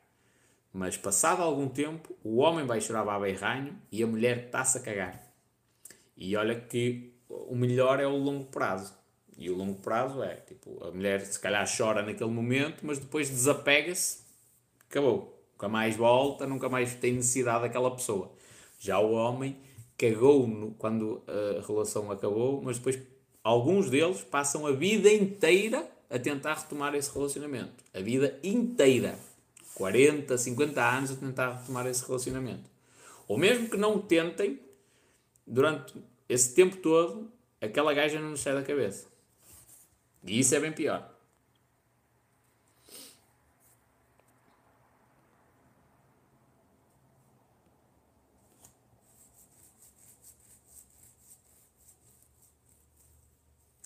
Diz a Diana. Eu acho que as mulheres, na primeira vez que estão com um homem, não se entregam totalmente. São mais envergonhadas. Os homens já são diferentes. Isso tem a ver com a, o nosso. o instinto sexual em si. Ok? A mulher, tipo. A maioria das vezes a mulher precisa de um ambiente mais tranquilo, com menos luz, uma coisa mais serena. É o, o perfume que excita, é é conversa a falar ao ouvido, é o beijo na boca. O homem está-se a cagar para isso. O homem é penetração durante dois ou três minutos e está feito. Por isso, essa questão do à vontade não tem a ver com essa, com essa situação. Um, até porque, se tu fores analisar assim com, com grande profundidade, a maioria dos homens não tem essa vontade que, que aparenta ter com as mulheres. O homem tem a vontade de, de fazer algumas coisas, mas tipo um, o à vontade real é quando tu tens uma, um vínculo com a pessoa com quem estás, seja sexual ou amoroso, seja o que for, tão grande que te permite falar com profundidade sobre as coisas. E isso não acontece. Aliás, é um dos grandes problemas da sociedade. Imagina, tu, um, eu no outro dia estive numa sex shop, na, na Sex and Shop da Ruth, e estávamos a falar sobre isto. Que é, tu tens casais e ela contar uma experiência dela de atender pessoas que vão à procura de brinquedos sexuais e fantasias. E eu já tinha esta ideia e ela só me confirmou, que é, tu tens casais em que o homem quer experimentar BDSM, bondage e sadomasoquismo, e a mulher também. Só que não tem, e, e atenção, já têm relações sexuais com alguma fluidez e fazem muita coisa na cama, muita maluqueira, mas não têm à vontade para contar as suas fantasias. E querem os dois o mesmo. E às vezes o que acontece é ele vai procurar fora. e tem uma mulher em casa que quer fazer aquilo que ele quer fazer. Estás a ver? Porquê? Porque não tem abertura, não tem comunicação. E isto é muito comum, porque os homens falam muito, mas depois. Contra mim falo também. Falam muito, mas depois chega a hora H, tipo, ganhar esta afinidade é uma cena um bocado complexa. Por isso é que eu também já cheguei à conclusão que eu não sou uma pessoa de um relacionamento de uma noite. Não quer dizer que eu não consiga, consigo. Só que onde é que eu sou bom, modéstia à parte? Em gerar relação com as pessoas, intimidade. Ao ponto de, lá está, voltamos ao início da conversa, de haver pessoal que me conta que cenas mesmo agressivas e muito íntimas sobre a, a, a, vida pessoal. E isto à distância. Agora, é, presencialmente ainda é mais fácil para mim. Não é? Consigo, porque as pessoas pressentem, tipo, conseguem entender que eu não tenho maldade nenhuma. Aqui em vídeos nem sempre é entendível isso.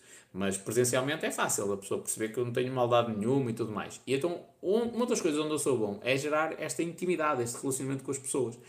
Então faz sentido, tipo, se eu, se eu, onde, onde hum, tu consegues ter um maior sumo das pessoas é quando tens essa intimidade. Seja em que nível for, amoroso ou sexual.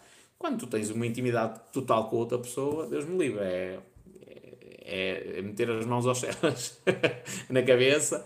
Porquê? Porque tens intimidade com a pessoa, fazes tudo e mais alguma coisa, falas abertamente sobre tudo e mais alguma coisa. Então eu prefiro isso. Prefiro esse tipo de relacionamentos. Wilson, é empresa minha, é, deve ser, é empresa minha ou a sociedade, a impressão minha ou a sociedade não está a crescer muito rápido e sim lentamente. Por exemplo, pré-escola, escola, acaba a escola, trabalho, reforma-se, se, se a virem a isso, podes-me dizer o teu parecer? A sociedade está a crescer muito rápido.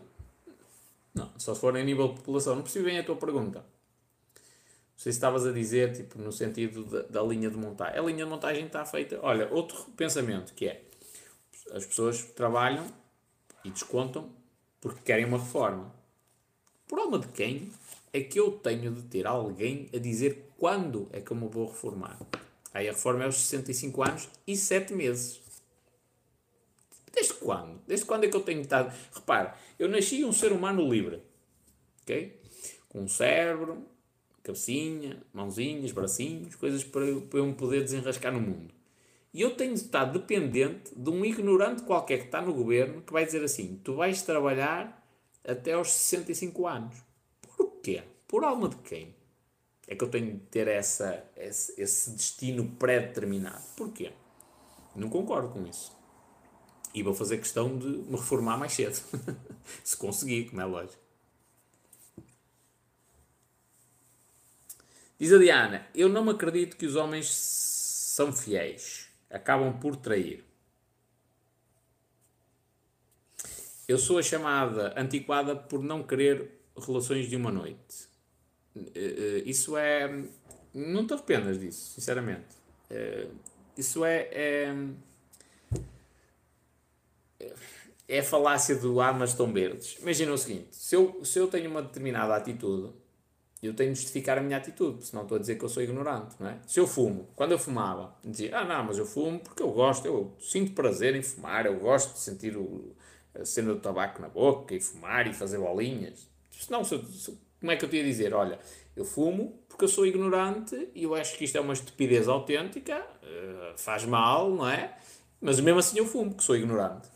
Faz sentido? Não. Eu tenho de dar uma justificação para, para, para, a minha atitude, por mais idiota que ela seja. Se tu fores ter com um agressor que uh, comete violência doméstica, todos eles, sem exceção, têm uma desculpa para ter agredido a mulher. Todos. Não há uma exceção. Aquela desculpa pode só fazer sentido na cabeça dele, mas ele tem uma desculpa. É pá, porque ela não lavou louça. É porque ela disse-me isto, isto e isto. Ai, porque ela não estava em casa às 10 da noite. Estás a ver? Tipo, todos eles, sem exceção, têm uma desculpa. Não significa que a desculpa seja válida. E aí, a, a desculpa de, ah, essa cena só de uma noite, é desculpa que para essas pessoas justifica tipo, a atitude delas. Não significa que para ti, tendo em conta os teus princípios, as tuas regras, as tuas crenças, seja a desculpa certa. Então não te arrependas porque se estiver alinhada, se a tua ideia for de não ter relacionamentos de uma, de uma noite, de curta duração, se é isso que está na tua cabeça, não te arrependas. Porque se tu fizeres o contrário, aí sim tu vais sentir mal. Porque tu estás a quebrar uma regra que é da sociedade, não, estás a quebrar uma regra tua.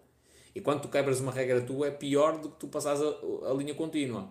É pior do que não parares no stop. Estás a ver? Porque se tu não parares no stop e ninguém vir e não vier ninguém, e tem bem. Cagas para, para isso. Segues em frente. Agora, se tu quebrares uma regra que é tua, que é uma regra interna, uma crença tua, aí tu vais ficar a pensar muito tempo naquilo. Então, pior, se tu quebras essa regra e dá para o torto, então aí entra o arrependimento. E o arrependimento é uma cena muito difícil de gerir. Diz a Diana, mas para haver intimidade, não pode ser engates ou sexo com desconhecidos. Tem que ser algo sólido. Concordo. Mesma conclusão a que eu cheguei. Há um filme que dita a regra dos 90 dias. Não vá a primeira vez para a cama com o seu namorado durante 90 dias para ver, o para ver se ele o ama. É uma boa ideia. É uma boa ideia. E não, não tem a ver só com isso, que é o jogo da sedução é um jogo de. É um jogo, melhor dizendo. É um jogo. E quando o jogo é fácil demais, perde a piada.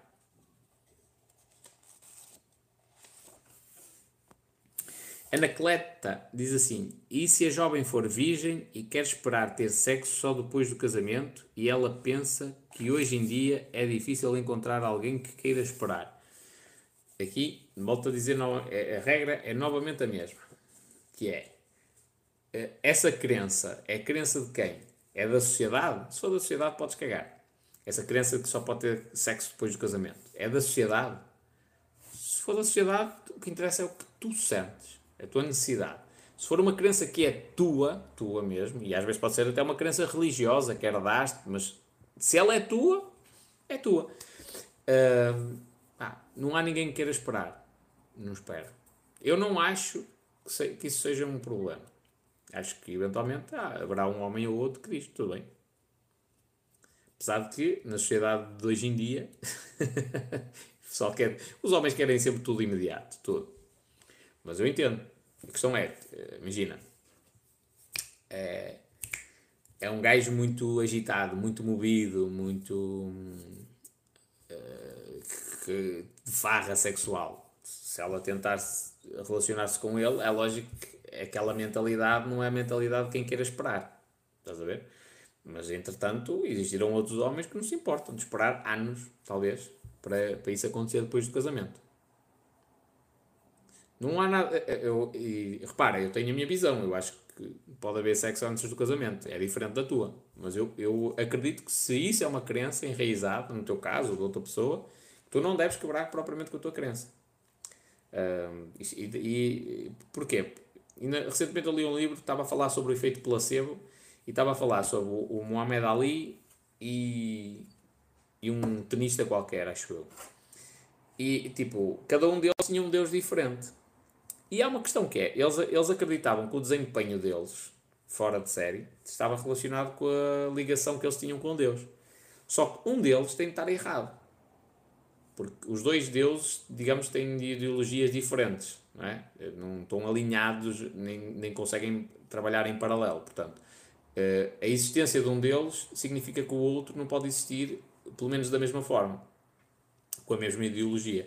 Só que a realidade é que foram dois excelentes atletas que tiveram grandes uh, feitos na área do desporto em que estavam inseridos, uh, inseridos os dois, precisamente porque acreditavam nessa ideia de que existia um Deus que estava a salvaguardar os interesses deles, que não existe. Ou existir, existe só um. Estás a? O outro está a acreditar numa coisa que não existe. Mas o que é que é importante aqui? Que é a crença que eles têm na existência daquele Deus, existe ele ou não, esteja ele certo ou não, é o mais importante. Portanto, quando ele quebra essa crença, neste caso, agora vamos transpor para a realidade que vós me estáis a, a relatar. Quando vós quebrais essa crença, é terrível. É terrível, porque é quebrar com as regras próprias. Imagina, eu sou um gajo que eu rejo-me por alguns valores muito rígidos, de certa forma, passando a redundância. Um, e um, um dos valores que está no topo da minha hierarquia, ou o valor que está no topo da minha hierarquia, é a honestidade. E atenção, todos nós temos uma hierarquia de valores diferente, ok? Há pessoas para quem a honestidade está em primeiro lugar, o amor está em segundo. Há pessoas para quem o amor está em primeiro lugar, a honestidade está em segundo. Isto faz diferença. Por exemplo, há, para quem a pessoas a honestidade está em primeiro lugar, a traição nunca é aceitável, porque primeiro está a honestidade. O amor vem em segundo lugar. Para quem o amor está em primeiro lugar, se calhar a traição pode ser entendível, porque eu amo tanto aquela pessoa que eu perdoo a traição, porque a honestidade é que está em segundo lugar. Okay? Isto faz toda a diferença. A nossa hierarquia de valores faz toda a diferença na maneira como nós interagimos com o mundo. Para mim, o que está no primeiro lugar é a honestidade. Significa isso que se eu for fazer algum negócio que há alguma coisa que não é honesta, eu não me sinto bem. Tipo, não me vou sentir bem. Eu posso forçar esse negócio a acontecer. Posso até aceitar. Às vezes posso ter de aceitar porque senão matam-me. Mas eu não me vou sentir bem. Porque aquilo quebra o meu valor número um. Estás a ver? Já se for um gajo que é psicopata, por exemplo, e atenção que o pessoal associa psicopatas aos serial killers, todos os serial killers são psicopatas, mas nem todos os psicopatas são serial killers, ok? Tens muitos médicos que são psicopatas. Psicopata basicamente é um gajo que tem uma anomalia, digamos assim, num circuito cerebral, que não consegue ter empatia pelas pessoas, está-se a cagar para os outros. Não, sente compaixão por ninguém. Tipo, está-se a cagar. Por isso é que não adianta estar a falar para um, para um psicopata e dizer ai, tens de ter mais cuidado, olha para os outros, ai os meninos a sofrer. Tipo, ele está-se a cagar. Quer saber? Já nem sei porque estava a dizer isto. estou cansado, já estou a abusar. Uh, temos de ir porque a Diana precisa de ir para o São João. Um, ah, se for alguém que é psicopata, ok? essa pessoa, a honestidade para ela, provavelmente não é o valor que está em primeiro lugar. Está-se a cagar para os outros. Tipo, ela se for desonesta com alguém, não interessa. Então, esse gajo não se vai importar de dar um desfalque, de juntar muita gente no TikTok, 116 mil pessoas, de uh, anunciar um produto espetacular, dar um desfalque gigantesco à maioria das pessoas que o acompanham e no dia a seguir sai à rua como se nada fosse e está-se a cagar. E o pessoal passa por ele e ainda se ri, chama de otário. Não vai ter. Eh, vai chamar o pessoal de, de otários. Não vai ter problema nenhum com isso. Estás a ver? Para mim, isso era uma cena tipo, era matar. Eu nem conseguia ser. Se eu alguma vez fosse impelido a fazer isso, estás a ver? Com uma arma assim à cabeça, eu no dia a seguir não conseguia sair à rua. Por muita justificação que tivesse. Porquê? Tem a ver com. E mesmo que as pessoas entendessem, tem a ver com estar a quebrar o primeiro valor da minha lista, que é a honestidade. Então, se para vós isso é uma cena importante, é uma crença, é um valor que está aí consolidado dentro das vossas cabeças, deveis cumprir. A mil por cento mesmo. Diz a Diana, eu tenho uma amiga que entrou numa depressão porque cedia a tudo o que o namorado lhe pedia. Erro grave. E o erro dela e do namorado, ok? Já agora. Erro dela porque não tem de ceder, ela tem de fazer coisas porque tem prazer, e erro do namorado porque não tem de exigir nada. Tipo, o namorado tem de entender o que ela gosta. E eh, acho que a coisa mais natural é, ora bem, ela não está a ter prazer. Não é? Não está a ter prazer. Então, eu vou insistir a fazer isto? Não, tipo, muda. Qual é o propósito? Somos dos poucos seres, há mais, mas que fazem sexo por prazer. Não só por criação, mas também por prazer. Uh, se nós não estamos a fazer aquilo naquele momento com o objetivo de dar continuidade à espécie, se é só um, um, uma cena para ter prazer, qual é o sentido de eu, enquanto homem, não estar a prestar atenção ao prazer que a mulher está a ter? Não faz sentido. Da mesma maneira que a mulher também tem de perceber, tipo, espera aí, ele está a ter prazer, mas nos homens é fácil, as mulheres ficam poupadas dessa responsabilidade. Os homens é fácil, o homem tem prazer independentemente da competência da mulher. Agora, o contrário já não é válido. Tipo, a mulher só consegue ter prazer se realmente o homem conseguir esmerar-se um bocadinho. Não é? Então, vamos, vamos lá continuar aqui teve uma depressão porque ele, tudo que o namorado pedia. Muitas vezes, em intimidade, ela não queria, em intimidades, ela não queria e fez. Estúpida. Apanhou uma depressão com medo de lhe dizer que não. Não. Isso está errado, está errado. Não pode fazer isso. Lá está, porque ela está a ferir, não está a ferir a outra pessoa, está a ferir a ela mesma. eu nunca traí e a minha cabeça, e na minha cabeça trair é impensável. Ok, estamos alinhados. Já ouvi muito, ele traiu-te e tu não fazes o mesmo. Não faz sentido. Não, não faço porque não ia ficar pior. Não, aí ia ficar pior. Além de ser traída, ia quebrar uma regra minha, tal e qual. Já não vou para São João. Tens de Diana. Em relação a essa tua amiga, diz, mas o namorado dizia, ou fazes ou procuro outro. Estúpido. Isso, isso é... Eu uma vez disse uma cena, hoje já não digo isto, mas eu disse assim, se algum dia uma namorada minha me disser entre, que eu tenho de escolher entre ela e o piano, é lógico que é o piano. Não é pela questão do piano, até porque eu nem tenho estudado piano, por exemplo. E o piano, se calhar, é uma coisa que agora vai ser secundário ou terciário na minha vida. O, o, qual é que era aí a grande questão? É, quando alguém chega à minha beira e diz, tu tens de optar entre isto e eu, está-me a colocar numa decisão que não pode existir. A pessoa não pode dizer assim, tu tens de abdicar do teu sonho para estás comigo, ou estás comigo ou, te, ou segues o teu sonho. Não, pode, não tenho esse direito, ok? Eu posso chegar à conclusão de que tenho de tomar uma decisão. Que o meu sonho é incompatível com a pessoa com quem eu estou. Mas a pessoa não me pode exigir isso. Estás a ver? Então ela não, nunca na vida devia ter feito isso. Quando ele, quando ele diz ou fazes ou eu tenho de ir procurar fora. Mesmo que seja na brincadeira. Tipo, vai. E se fores procurar fora, tipo, está errado. Eu não aceito isso. E acabou. Acabou aqui a relação. O que é que eu quero dizer com isto? Ele disse-lhe há bastante tempo atrás, de uma maneira indireta, que ele não é o homem para ela.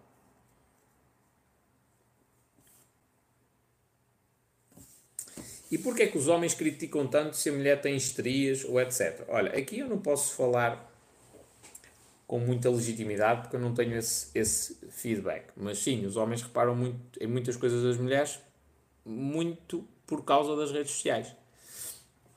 Nas redes, eu chamo-lhe isto a síndrome da gaja do Instagram, que é, eu vejo uma gaja do Instagram, linda, maravilhosa, coisa fantástica, parece que foi desenhada à mão, e depois vejo a mesma gaja no mundo real e não me causa a mesma excitação. Okay? Porquê? Porque no Instagram só aparecem fotografias perfeitas, com a luz perfeita, com o pezinho levantado para empinar o rabo. Portanto, é, é uma pessoa que não existe com aquela perfeição na vida real. Quando eu chegar à vida real, eu estou habituado, porque passo o dia todo a ver essas gajas no, no Instagram. Não passo, mas pronto, é como se fosse. Passo a vida toda a ver as gajas no Instagram estou habituado àquele nível de perfeição e não há nenhuma gaja na vida real que tenha essa perfeição. Ou se existir é tipo uma em cada 10 milhões. Não é? Então isso causa confusão. Porque eu no Instagram não vejo as estrias. Porque elas existem. Só que ou ela tira num ângulo em que não se vê as estrias, ou então mete uma série de filtros que não se nota as estrias. E depois quando eu, quando eu me deparo com uma mulher real, acho aquilo esquisito. E volto a dizer, partilhei uma curiosidade convosco, que é, durante o orgasmo, a nossa amígdala e o nosso córtex pré-frontal, de certa forma, ficam desligados.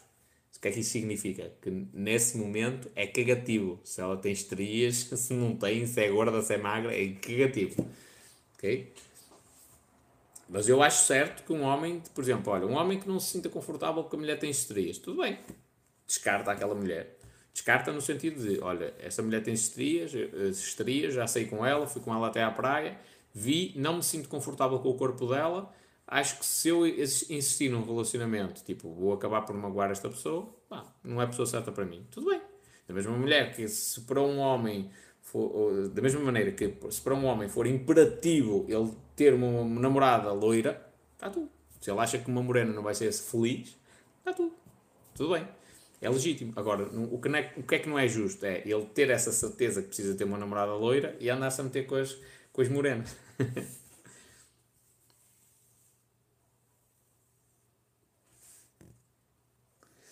Diz a Diana, essa amiga meteu silicone porque ele ameaçou que a deixava. Nós, amigas, tentamos ajudar, mas ela não nos dá ouvidos.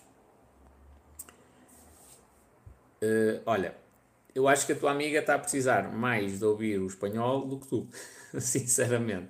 Espero que esse relacionamento já tenha terminado. Espero que ela não se tenha arrependido de ter metido silicone. Uh, mas esse gajo não merece estar com ela. Tão simples quanto isso. Ele, ele tem direito a ser feliz, mas o sítio dele não é com ela.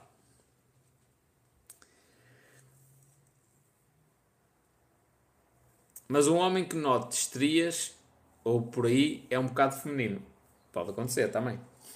Não, os homens têm, têm uma aptidão natural para detectar os defeitos. As mulheres também, mas os homens gostam ainda mais disso. Uh, é, é, só para dizer que é imperfeita. É? Os homens reparam para dizer que a mulher dos outros é imperfeita, uh, ou então reparam para dizer que a deles é perfeita.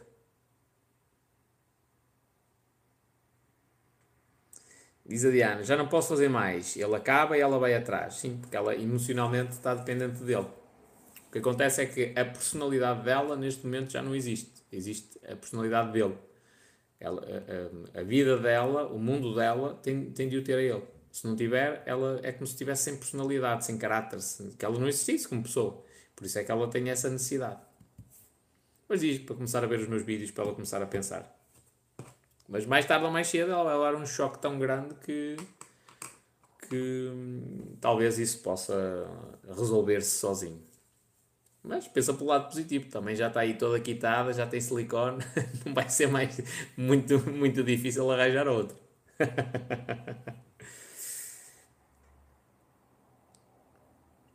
Ele deu-lhe um estalo e ela acha que mereceu. Eu já indiquei o espanhol a todas as amigas, faz bem. Faz bem. Pelo menos para elas quebrarem um bocadinho essa mentalidade. Eu dei-lhe um estalo e ela acha que mereceu. Não sei. Não posso falar com legitimidade. Se ela acha que mereceu, vou dizer o que é eu. O que é que eu posso dizer em relação a isso? Não posso dizer nada, não. Se ela acha que mereceu, acha que mereceu. Imagina que ela o traiu ele deu-lhe um estalo. E ela acha que mereceu. Quem, quem sou eu para dizer o contrário? Agora, eu acho que a violência nunca se justifica. Okay? Acho que em nenhum relacionamento um estalo se justifica. Nenhum. Nenhum. Nem mesmo de amizade. Às vezes dá vontade, não é? Às vezes dá vontade, mas não se justifica. Porque a partir daí perde-se o respeito.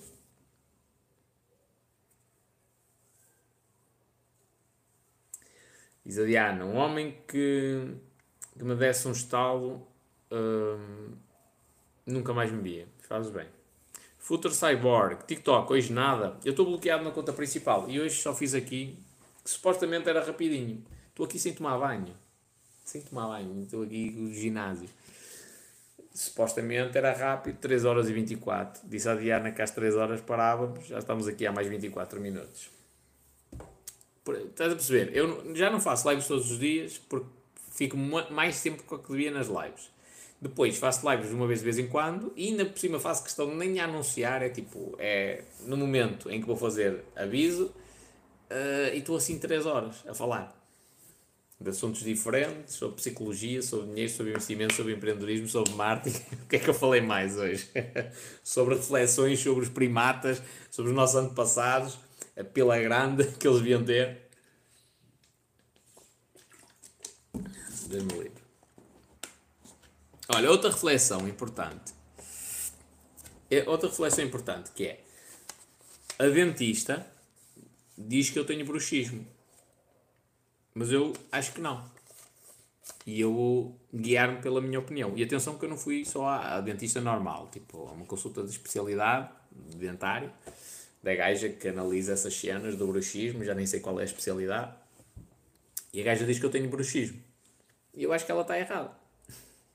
Porquê? Agora vou, vou transmitir aqui uma linha de pensamento, que é, ela está a analisar só a parte técnica, ela foi preparada pela escola para chegar lá e dizer assim, ora bem, este gajo está a trincar, o, o, o está, está, a trincar, a parte de cima e a parte de baixo estão a, a contrair, e os músculos da face estão tensos e tal, não sei o quê, isto é bruxismo, e como tal tens, tens de comprar uma goteira toda XPTO, que é para ficar mais largo e os, os maxilares não encostarem um no outro, lá o que é, ou os dentes, pronto.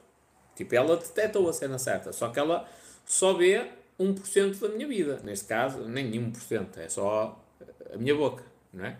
Falta a outra parte. E a outra parte é, eu tenho 35 anos, só agora é que tive estes problemas, mais recentemente, E que eu acredito que está ligado com a quantidade de stress e de ansiedade que eu tenho em cima das minhas costas. É isto. Portanto, eu reduzindo, estando sereno, estando calmo, Não tenho Eu acredito piamente que o, uh, os meus maxilares não vão contrair, eu não vou estar a trincar durante a noite. Estou a dizer que ela está completamente errada? Não. Ela fez um diagnóstico certo, acredito eu. Só que eu não acredito que a solução que ela apresentou é a melhor solução. A melhor solução não é o comprar uma goteira toda XPTO da maneira que ela me disse. A melhor solução é eu ver o que é que está errado na minha vida e mudar isso para eu ter mais calma e como os meus músculos estão relaxados, não faço bruxismo.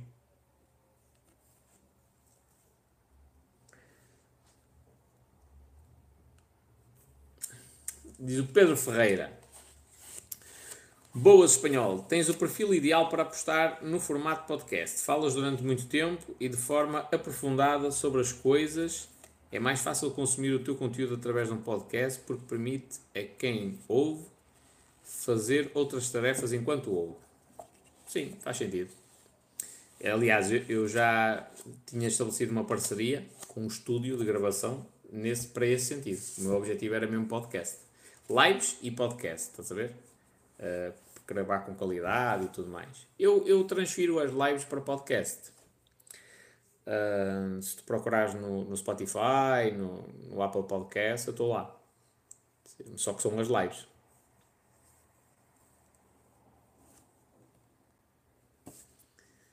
Futuro Cyborg.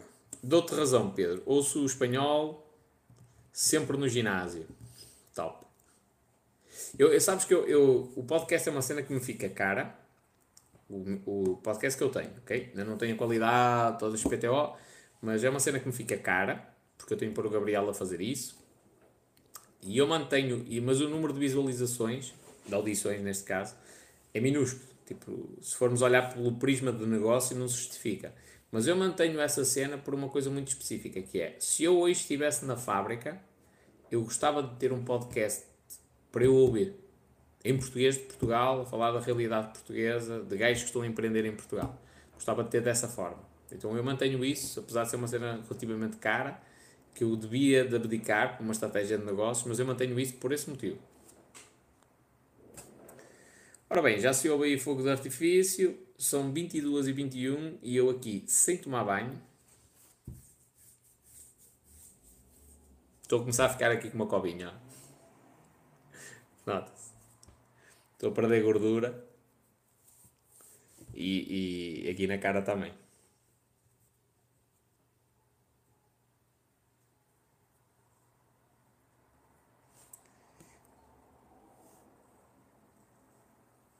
Diz o Pedro, já procurei e já ouvi, mas há pouca coisa.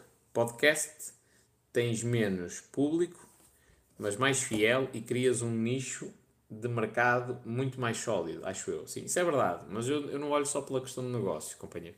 Mas atenção que eu tenho muitos episódios de podcast mesmo, muitos. Eu acho que ninguém tem tantos como eu. Muitos, muitos, muitos, muitos. Eu tive um ano inteiro a fazer lives e essas lives viraram podcast. Além disso, quando eu comecei o meu projeto, eu acordava às 5 da manhã, gravava um podcast. No início, até houve eu a bater o meu iogurte. Depois o pessoal queixou-se disso e eu fazia o meu pequeno almoço e depois gravava o podcast às 5 da manhã e depois ainda fazia uma live à noite. Tem muita cena. E tem podcasts potentes mesmo. Diz a Diana, muitas vezes uso as lives do espanhol quando vou dormir. Não deves. Vou-te já dizer. Não deves. Porque a maior parte das minhas lives são assuntos que eu falo para pôr as pessoas a pensar e uma hora, duas horas antes de ir dormir, tu deves uh, fazer o oposto. Não deves excitar o teu cérebro, deves acalmá-lo. Eu adormeço com um espanhol. Isso é mau. Tens os podcasts aonde? Não sabia que tinhas. Pergunta aqui o Cocas. Tenho em 7 ou 8 plataformas. Apple Podcast, Google Podcast, Spotify, e o resto nem sei. Procura. Eu uso o Anchor e aquilo manda para 7 ou 8 plataformas ao mesmo tempo.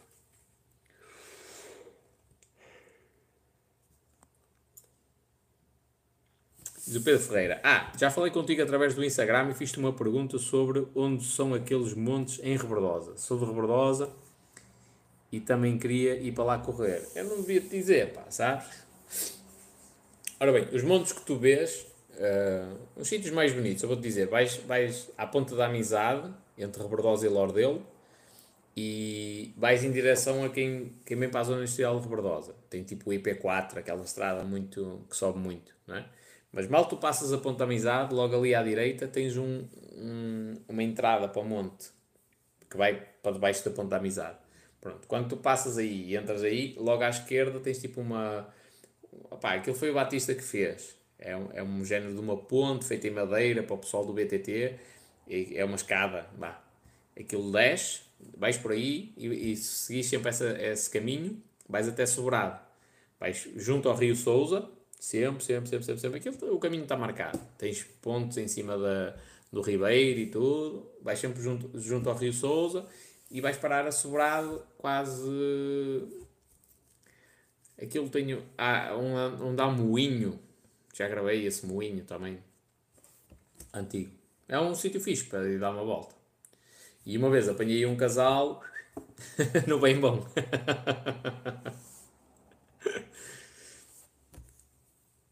Pronto, foram cobrar a monotonia.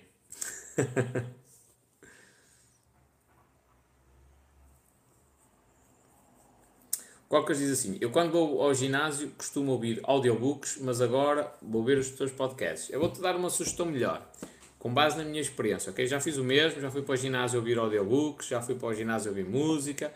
Não é muito comum, fui, fui para fazer o teste, mas vou-te dar uma sugestão, que é, quando fores ao ginásio, socializa, ok?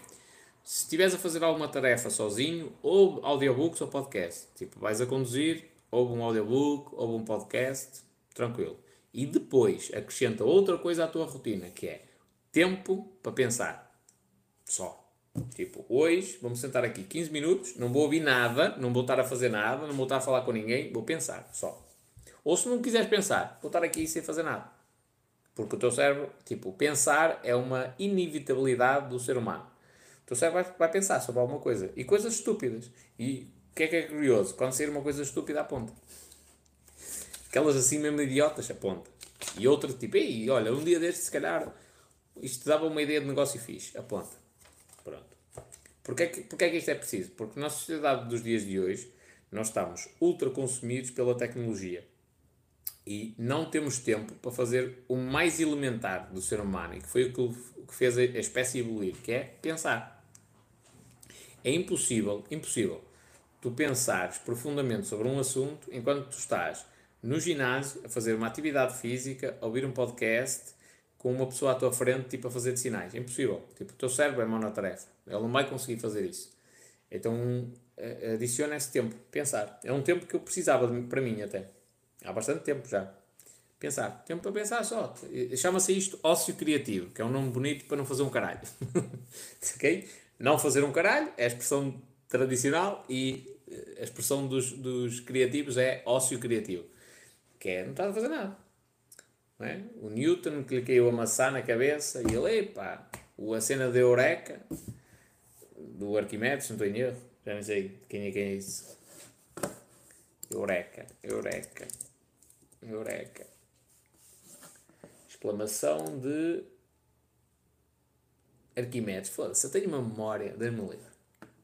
Eureka, o gajo estava a entrar dentro da, da banheira com água e ele, olha, é isto a massa dos corpos, ou o que é. Já não fazes lives com o Paulo? Olha, estou em dívida com o Paulo. Faço, só que eu tenho acordado cedo e eu estou num horário diferente. Então não tenho feito lives por causa desse motivo. Ainda vamos apanhar o espanhol no monte. É difícil, sou tipo Tarzan. Eu ando em sítios que a maioria das pessoas não anda.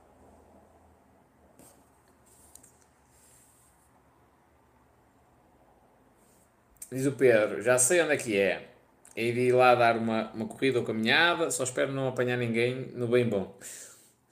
Obrigado pela partilha. Nada, que ele está a grande trilho. Tens de agradecer é ao Batista. O Batista fez, fez as pontes todas, tudo direitinho, com madeirinha. Estás a ver? Está um sítio potente mesmo. E vai lá, vai lá cortar o mato, quando começa a crescer, vai lá cortar o mato, o caminho está impecável. E é um sítio bonito, aconselho-te. Se tu fores sempre, vais, vais acompanhar o Rio Souza, vais até o topo e aquilo tem uma pedra grande, podes ver tipo. Aí já vês sobrado do lado de cima. É bonito. Cocas diz assim: Eu acho que o meu problema é que eu penso demasiado em tudo, pequenos pormenores, e assim penso em tudo constantemente. Isso é ótimo, companheiro, ótimo. Porque és uma pessoa que consegue ter uma precisão muito grande nas coisas. Precisamente pensar nesses pormenores todos. Todos nós temos uma função diferente no mundo, estás a ver? Às vezes convém aquele gajo que não pensa nas coisas e faz, porque senão a gente não evolui, mas também aquele gajo que pensa muito nas coisas e consegue antever o pior cenário, consegue antever alguns perigos. Então é bom uma coisa e outra. Qual é que é o, o a solução para aquilo que te faz confusão? Meditação. A meditação é um treino, que é o que eu ando a focar agora nestes tempos. A meditação é um treino para acalmar a tua mente. Quando ela está a pensar em muita coisa, muito agitada, tu treinas serenamente. Estás a ver? E com o passar do tempo, a meditação provoca transformações no teu cérebro que te permitem ter esse controle. Tipo, agora não quero estar tão acelerado e o teu cérebro acalma.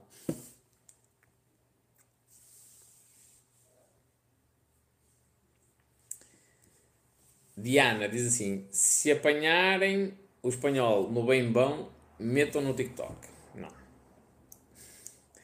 Não. Eu não, não costumo expor essas coisas. não posso dizer essa água não beberei, porque um dia mais tarde pode correr mal.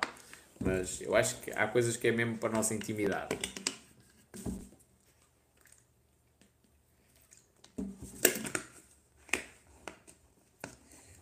Future Cyborg. Isto aqui no YouTube faz-me lembrar os teus inícios. Via as tuas lives éramos 4, 5 ou 6 só. Está igual. E aqui vai ser igual. Não tenho a mínima dúvida. Aqui vai ser igual. O mais importante nas redes sociais, na minha opinião, é a qualidade do conteúdo que tu estás a transmitir. Pois há pessoas que gostam, pessoas que não gostam. Mas o pessoal não tem a mínima percepção do que eu estudo, mesmo. Eu, às vezes estou aqui a falar horas e horas e horas a fio, dizer muita baboseira, uh, mas eu estudo muito. Muito, muito, muito, muito. E então uh, uh, nós temos de ter a humildade de começar outra vez do zero. É? Eu, eu sei que eu abro o TikTok mesmo na conta secundária agora e no espaço de 5 minutos tenho 100 pessoas a assistir à live. Não é o meu foco.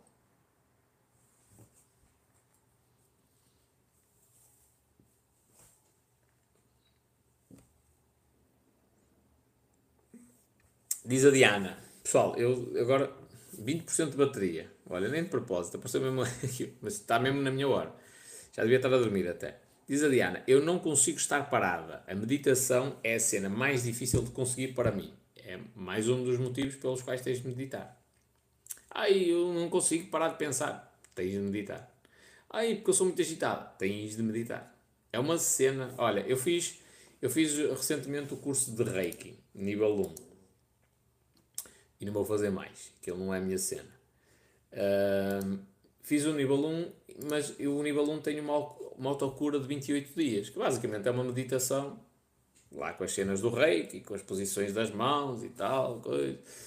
Uh, que essa meditação é entre 40 e qualquer coisa minutos. E eu fiz. E durante 28 dias fiz a meditação tipo certinha. Só o facto de eu fazer essa meditação deu-me uma paz, uma tranquilidade. Não tem a ver com o Reiki, tem a ver com a meditação. Porque eu já fiz isso no passado, outras meditações. Isso dá uma paz, uma serenidade, um foco, que é uma coisa incrível.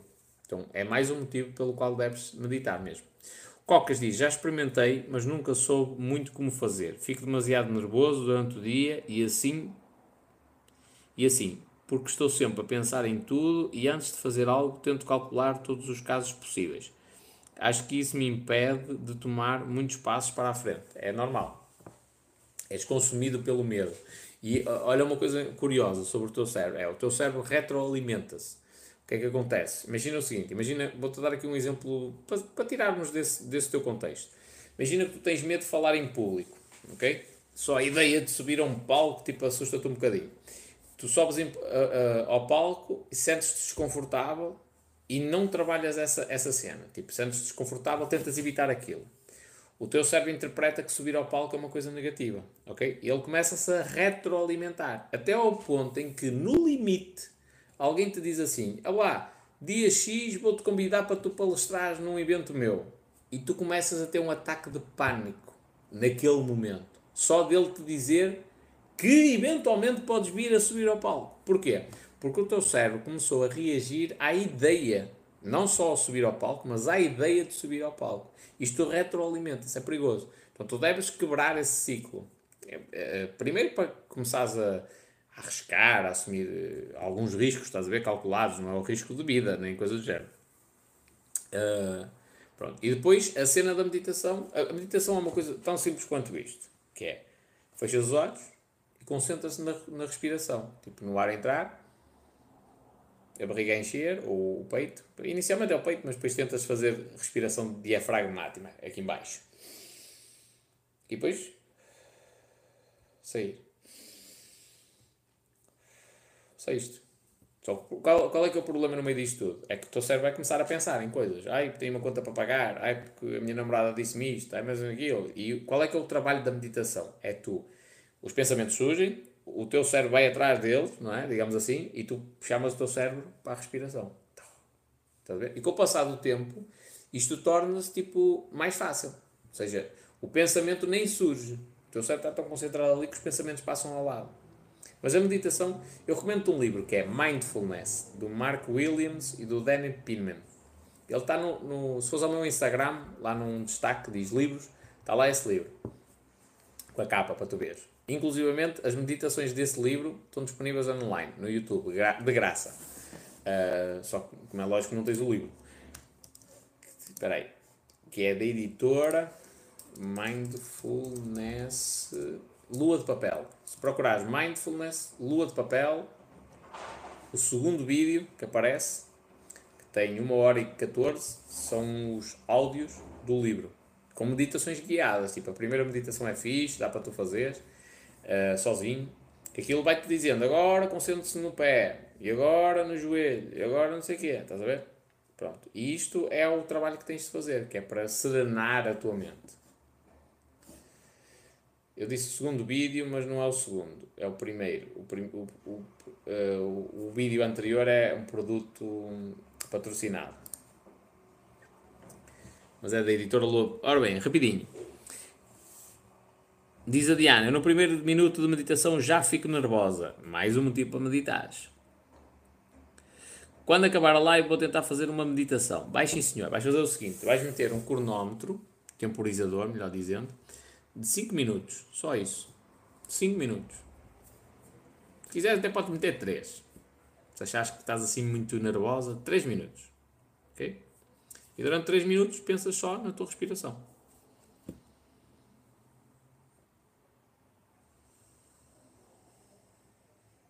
Respiração profunda pelo nariz, expiração profunda pela boca. Só isto. Só isto. 3 minutos. Vem um pensamento. Mesma coisa. Ok? Ainda hoje fiz uma meditação. Precisamente por isso. Estava a ler, não estava concentrado. Eu meditei antes para depois ter foco. O que é que acontece? Depois disso, muito foco. E curioso, tipo, senti a minha pulsação, o meu corpo como estava, coisas que eu não dou fé no dia a dia. Tipo, sentes o, o, o sangue a correr nas tuas veias, sentes uh, formigueiros nos pés que não sentes no dia a dia normal, porque não estás atento a isso.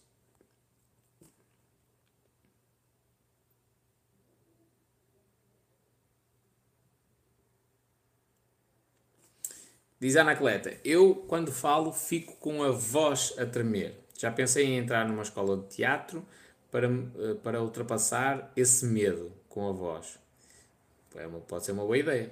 Mas ficas com a voz a tremer, que é de subir a palco e falar com as pessoas. É experimentar isso muitas vezes. Falar em público, ok. Experimentar isso muitas vezes. Muitas, muitas, muitas, muitas, muitas vezes. Aliás, eu quero fazer isso. Também tinha algum, alguns problemas em falar em público, agora já não tenho propriamente. Mas é lógico, sei lá, eu fiz um evento em Viseu em 2021. Ah, eram 50 pessoas, mais ou menos. Não chegava a tantas, mas 40 e tal, 50 pessoas. Um, é lógico que subir a palco, tipo, mexe com as pessoas. Mexeu com eh, pessoal no TikTok com muitos seguidores, viu-se ali fodido para subir ao palco. Posso-vos dar a garantia disso. O evento era meu. Tipo, é, é lógico que não é só questão de subir ao palco, é a preocupação que eu tenho, correr alguma coisa mal, tipo, intervir à última da hora, cenas assim do género. Mas é lógico que no momento de subir a palco eu também mexo um bocado comigo, não vou ser hipócrita, mexe. Uh, o pessoal na televisão tem um segredo para isso, vou-vos contar, que é, bebes uma garrafinha daquelas pequeninas de vinho do Porto, antes, relaxa-te o sistema todo, entras a falar com os pés quentinhos e com as orelhas quentinhas e tipo, acabas de estar um bocadinho mais relaxada. Pode ser uma estratégia que resulta contigo. Eu não, quero, não quis fazer isso, toda a gente bebeu, menos eu, eu não quis fazer isso porque eu não, não quero depender do álcool para nada, nem para subir a palco. Uh, e é lógico que me causa assim algum nervosismo, mas depois de começar, estás a ver, a cena engrenar, lá está, entro no espírito e depois até ao contrário. Mas eu quero ser um bicho de palco, é ao contrário, eu tenho que ser aqueles gajos que sobe ao palco e destrói tudo. Estou nesse nível? Não, mas tenho de treinar. E acho que fazes bem, escola de teatro e ir mesmo. Olha, eu uma vez fui a, um, a uma cena no Porto, na Cidade das Profissões, que é uma coisa que está relacionada com a Câmara Municipal de Porto. Eles fazem um evento que é o Master Speech, é um pitch de 90 segundos. Vais 90 segundos falar para uma plateia de empresários e, e outras cenas assim. Um, ou a apresentar uma ideia de negócio, ou a pedir um estágio profissional, uma cena do género. Eu fui a primeira vez que correu mal para caraças. Tipo, senti-me mesmo tipo, muito nervoso, a coisa não correu assim tão bem quanto isso. Fui a segunda, estás a ver? A segunda já correu melhor, não passei mesmo assim. Agora não vou insistir naquilo porque não é, não é o meu registro, não é, a minha cena não é ali. Uh, mas se fosse preciso, ia à terceira, à quarta, à décima vez, não interessa. Tipo, só pela cena da, da experiência. Por exemplo, da primeira para a segunda vez, eu aprendi uma coisa que é o pessoal está tão nervoso antes de entrar ao, para o palco que isso coloca-me nervoso. que é normal, depois estamos a colocar nas vozes uns aos outros. O que é que eu fiz da segunda vez? Da segunda vez cheguei lá, o pessoal estava todo tipo ali ainda muito tempo antes de subir ao palco. Estava toda a gente ali, tipo, no, à beira de uma, escada, de uma escadaria, tipo, todos calados, olhavam uns para os outros, a pensar o que é que iam dizer e tudo mais. Que é que eu fiz? Meti conversa com dois ou três e, tipo, quebrei o gelo, tá, tá, tá. Quando dei fé, estava toda a gente a falar. tranquila da vida. Tipo, graças ao facto de eu ter metido conversa. Pronto, isso aliviou o stress, não só deles, mas o meu. E depois, quando foi para a cena do palco, é a mesma coisa.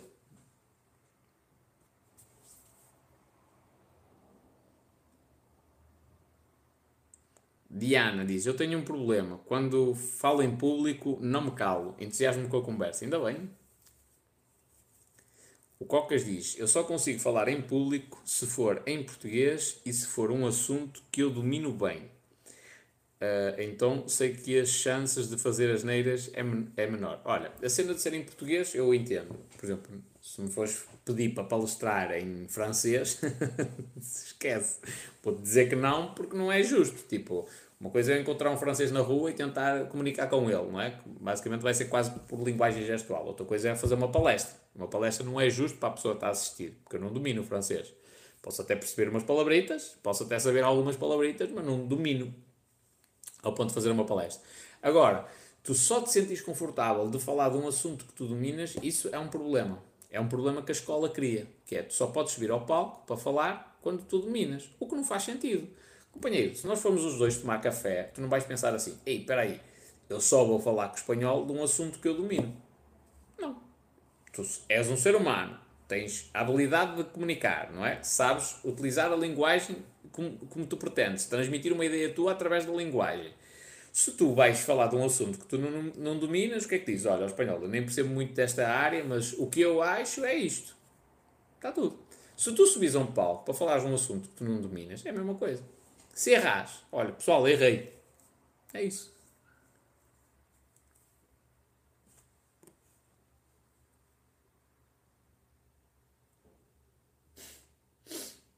Cocas diz: Eu neste momento estou na faculdade em Inglaterra, então quando tenho de falar em frente do pessoal em inglês, já fico nervoso porque não domino bem a língua. Vou-te dar uma sugestão, companheiro. Quando tu começares sempre alguma, alguma cena em que tu tens de falar, goza contigo mesmo. Ok? Logo. goza contigo mesmo.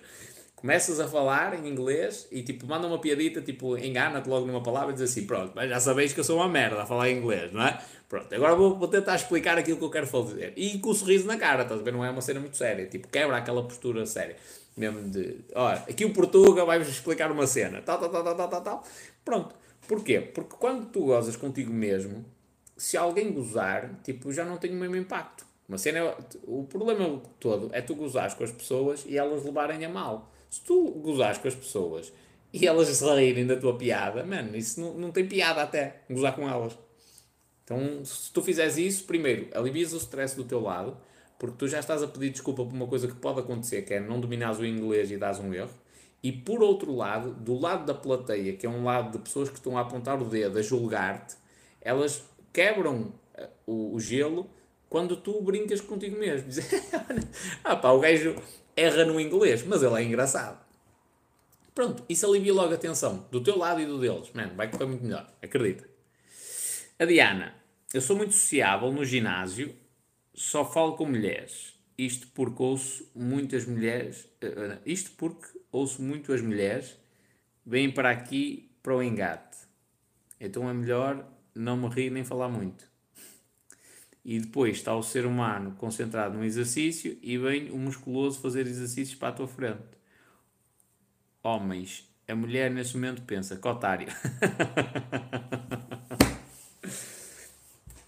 Olha, eu, eu não me proíbo falar com ninguém, seja homens, seja mulheres. Os homens são um bocadinho. Nós, homens, somos um bocadinho idiotas em algumas coisas. Faz parte. É o ser humano.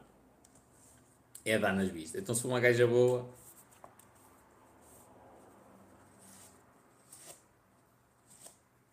Diz a Diana, eu sou, eh, estou a ser preconceituosa, mas em discotecas e ginásios não sou simpática, estou só com o meu grupo. Isso é um problema do, do, da sociedade dos dias de hoje, que é a mulher sorri para alguém e o, o sinal que a cabeça do homem interpreta é ela está disponível para mim, estás a ver? O que é errado e obriga as mulheres a ter uma postura mais sisuda, o que é uma coisa errada também. Porquê? Porque essa postura sisuda é uma emoção e essa emoção transmite uma ideia ao cérebro que vai induzir um sentimento, que é um sentimento negativo. Então a mulher tem de ser sisuda para os gajos não acharem que ela está uh, à espera deles, não é? Como está a ser sisuda, ela está a fazer com que ela mesma se sinta infeliz. Idiotice, mas eu sei que isso é o que acontece.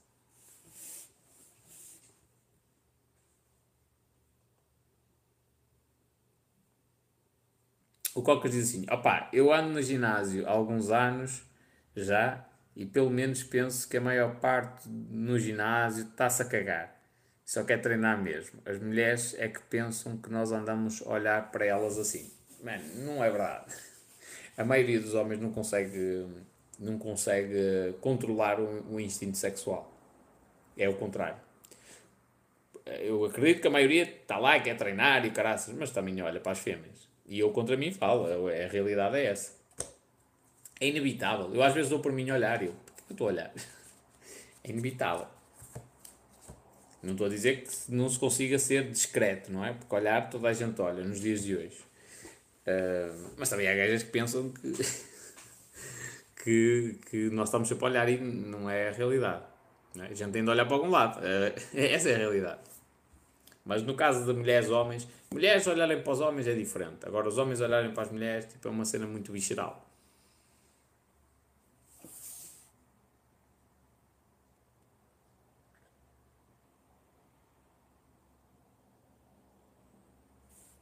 Diz a Diana, eu já tive homens a virem pedir o número no ginásio e isso provoca-me desconforto. Davas o número da Segurança Social. ou o número da porta. É o 52. Queres o meu número? É o 52. eu entendo, eu entendo. Estás a ver? Isso é uma atitude que está errada. Opa, cada um usa a sua estratégia, não é? Mas isso. Isso é uma atitude que está errada. Atenção, eu disse dás o número da Segurança Social, mas não dês. Podes apanhar um maluquinho Uh, já apanhei uma cena dessas da NET, que trabalha no Serviço Nacional de Saúde e depois com números de segurança social, contribuinte ou, ou, o cartão de cidadão, tipo, vai ver onde é que tu moras e cenas assim do género. Uh,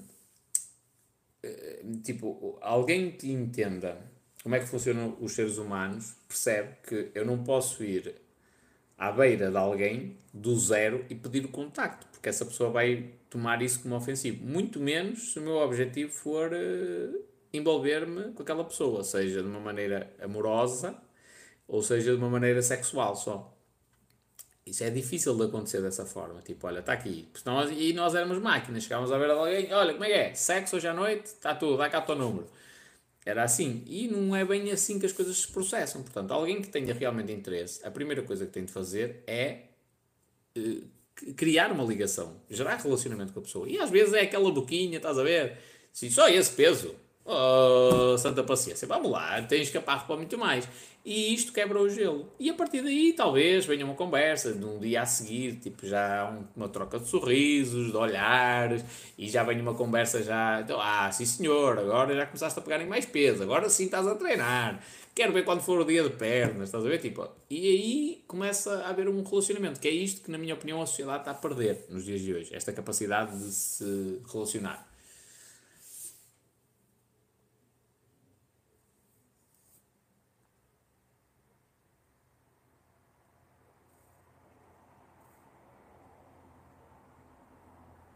Há sítios onde é assim agora. Diz a Diana: Olha, dizer isso quebra o gelo e é muito mais divertido. E a mulher acha piada. Acredito? Acredito. Eu nessa cena é uma das coisas que eu. Deixa eu ver se já está aqui apontada.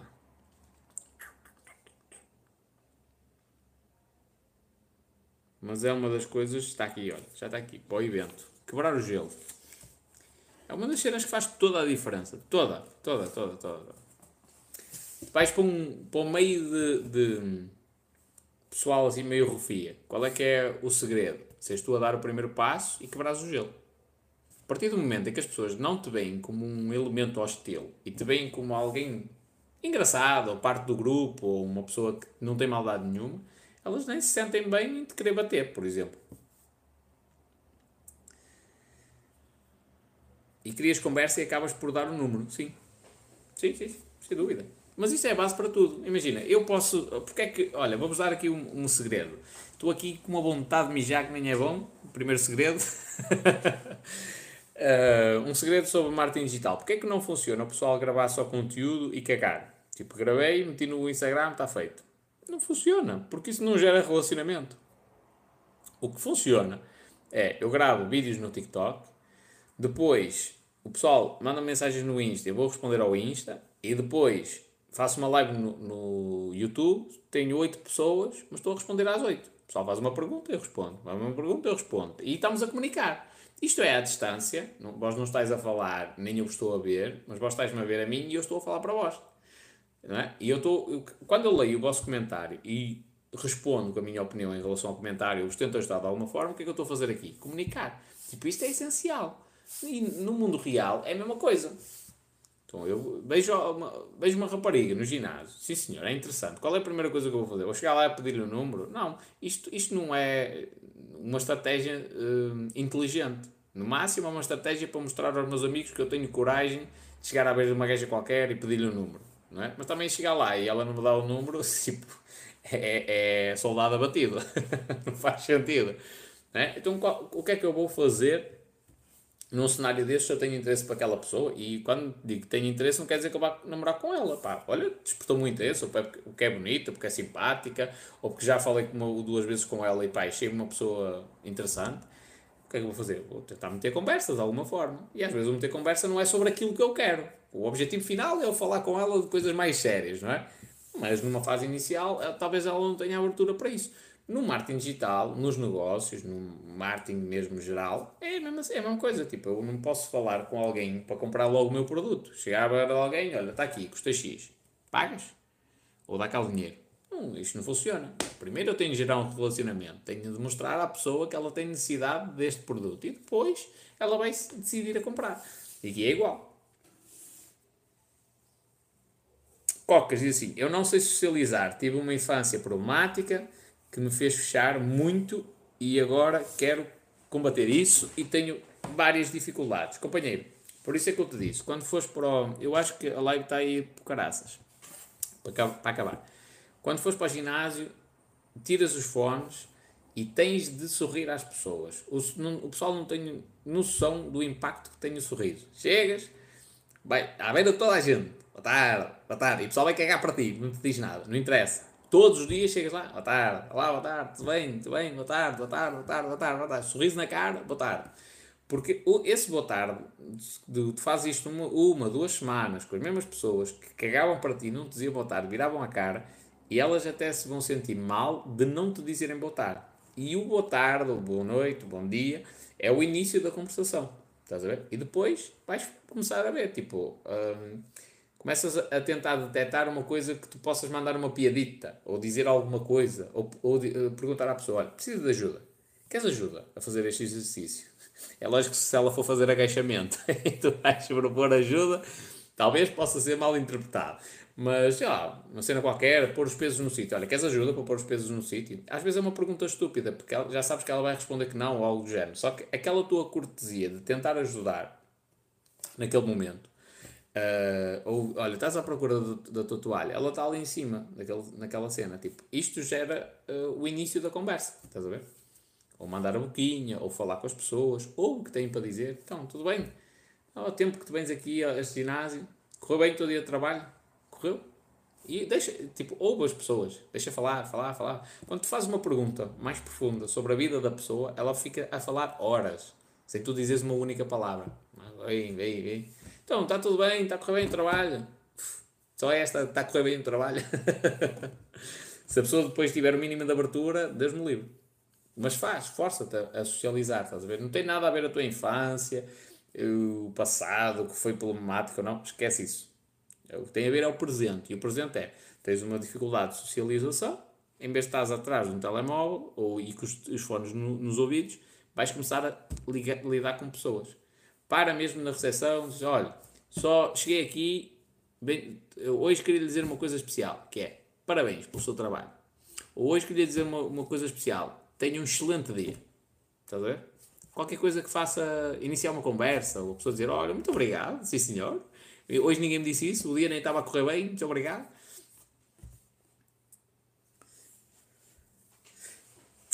Diana, Portugal. Eu pessoalmente não me sinto atraída por homens de músculos, nem acho muita piada abordarem a mulher como um objeto. Já a ideia que deste de puxar conversa Espanhol. O, ao espanhol, eu, por exemplo, detesto que me toquem. Já tive um PT que me vinha corrigir e isso provocava-me desconforto. Os PTs às vezes também abusam. Claro que se for namorado é na boa. Mas não sou de abraços e beijos a amigos. Ok? Temos uma coisa parecida. também não gosto muito que me toquem. Será um problema? Não. É personalidade a mulher é muito sensível ao toque. Ou melhor, as mulheres são mais sensíveis a algumas coisas. Há mulheres que são mais sensíveis ao cheiro, há mulheres que são mais sensíveis à parte auditiva, ao, ao som, há outras que são mais sensíveis ao toque, são mais sinestésicas. Não há mal nenhum. É bom, por exemplo, se tu tiveres de memorizar alguma coisa, talvez a melhor maneira para tu memorizares não seja uma imagem visual, não seja uma imagem. Sei que isto pode parecer confuso, mas é o termo mais correto. Uma imagem auditiva uh, nem uma imagem olfativa, talvez seja uma imagem sensorial. Tens de memorizar uma cena qualquer, para ti é mais entendível o toque que aconteceu naquela cena, dela tocar na mão dele ou algo do género, do que propriamente ver só a situação. A? Não há mal nenhum nisso. Mas desde criança que não ia a colos e destatava beijos e abraços. Eu também sou assim. Mas com namorados nunca tive esse problema. Sim. Aí tem a ver com a cena de baixar a guarda, é a intimidade.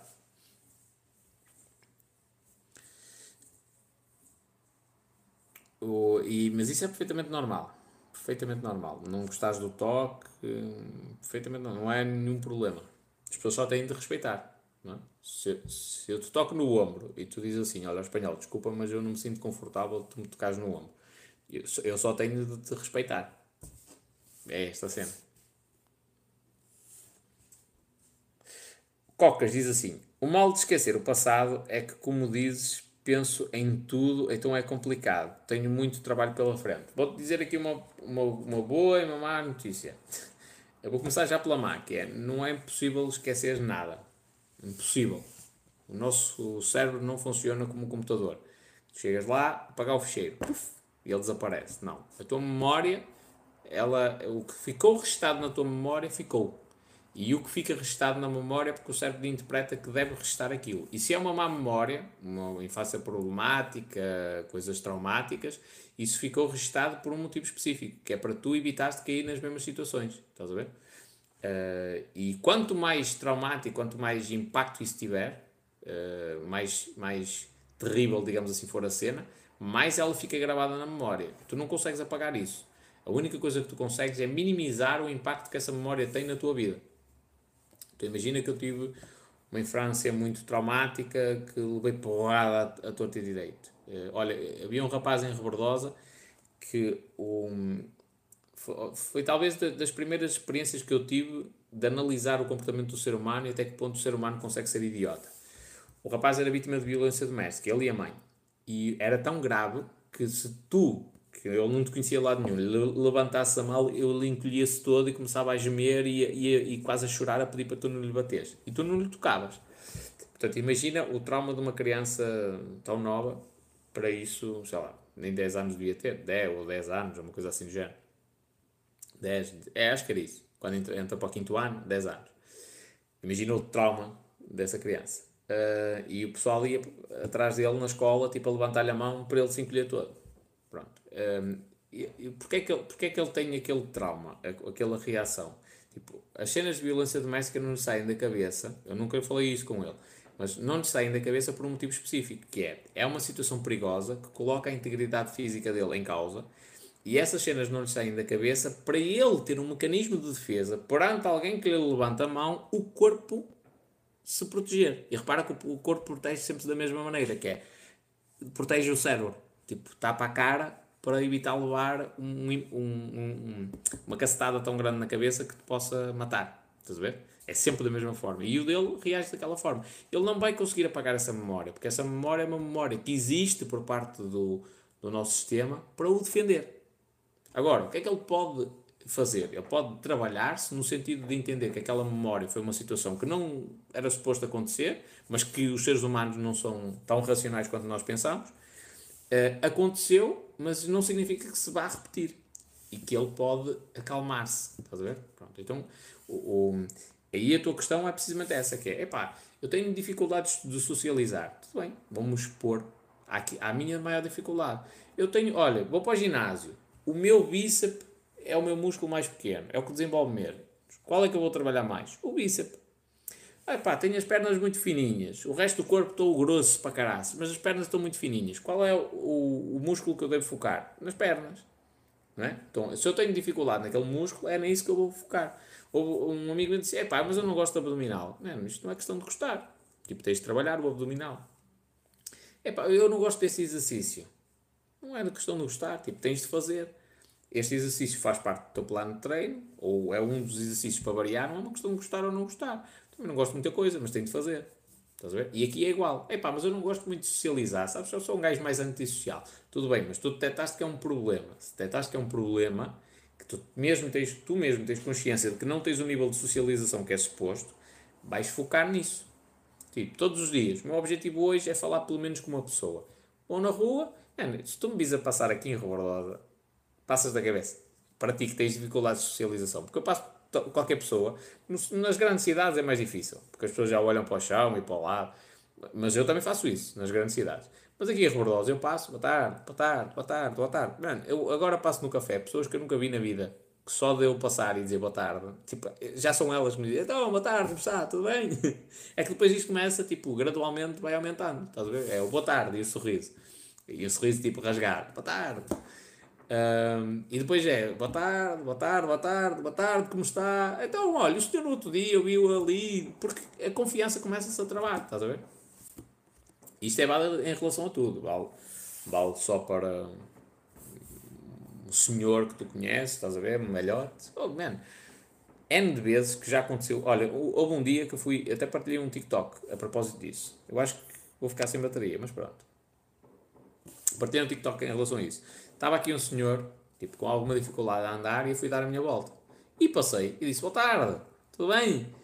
E não conhecia o senhor de lado nenhum. E o senhor disse, ah, tudo bem, olha, vem dar a minha volta a pé, estou estar dentro de casa, isto de Covid e não sei o quê. E começou-me a contar a história dele. Olha, já comprei, eu também matei-me a trabalhar, mas dei foram, comprei três casas. Foi uma para mim e uma para cada um dos meus filhos.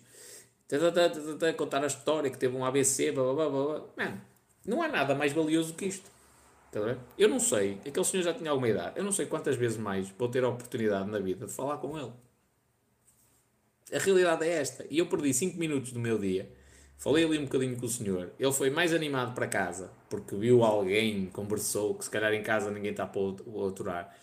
Levou um sorriso na cara, estás a ver? E eu conheci uma pessoa nova, trouxe-me alguma coisa de novo. Tipo, ouvi uma história, tipo, foda-se. O pessoal hoje queixa-se para comprar uma casa, o homem trabalhou, tipo, com um escravo e comprou três. Estás a? Tipo, trouxe um ensinamento. Ainda hoje não me recordo da, cabeça, da, da cara do homem, mas não me saiu da cabeça a ideia que ele me, me transmitiu. E tipo, era motorista de autocarros, não fez nada por aí além.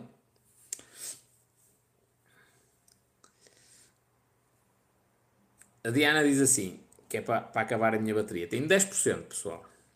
A Diana diz assim, eu tive uma situação que me, que me fez não querer ir a discotecas e também lembro-me como um trauma. Estava numa discoteca e estavam uns tipos armados em bons a puxar-me. Eu afastei-me e fiz aquele olhar e fiz aquele olhar tipo que estúpidos. E ao sair do WC, esses homens fizeram uma roda e estavam a tentar abrir uma boca para beber um copo. A minha sorte foi ter lá o segurança perto. Nunca mais na vida me vou esquecer desse segurança.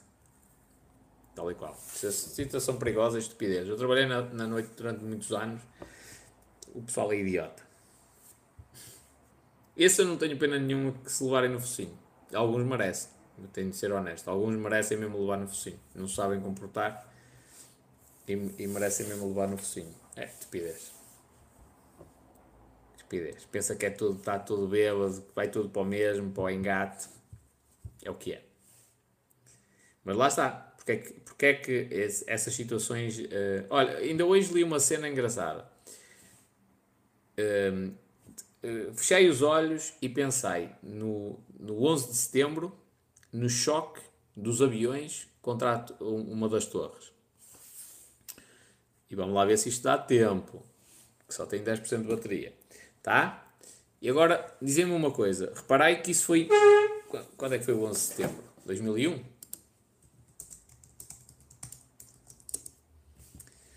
2001. 2001, estamos em 2022, ok? Portanto, há 11 anos atrás.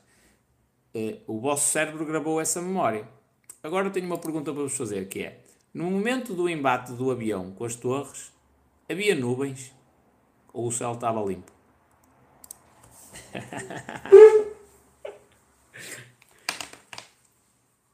Aí, pois é, 21 anos.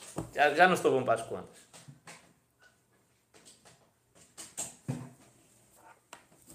Havia nuvens. Eu estou a ligar o carregador, mas é para desligar. Aviso já. Senão vou mijar nas calças. Nos calções, neste caso. Então.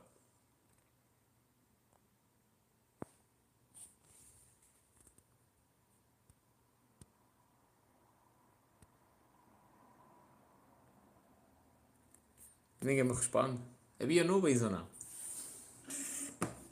Pronto, eu vou dar a resposta porque vai estar aí armados em esquisitos. Acho que não. O que, é, o que é que eu vos quero dizer com isto? Não vale ir ver fotos à net. O que é que eu vos quero dizer com isto? O vosso, o vosso cérebro gravou a memória importante, aquilo que achou que era realmente importante, que era é um ataque uh, acho eu, é um ataque numa cena limite e aquela, aquele momento do impacto provavelmente causou muitas mortes, é uma cena que o vosso cérebro tem de registrar. Mas o que estava à volta, porque o, o, o impacto foi no céu, não é? Digamos assim, aquilo era um arranha-céus. O que estava à volta eram nuvens, ou não. Ou nuvens, ou não.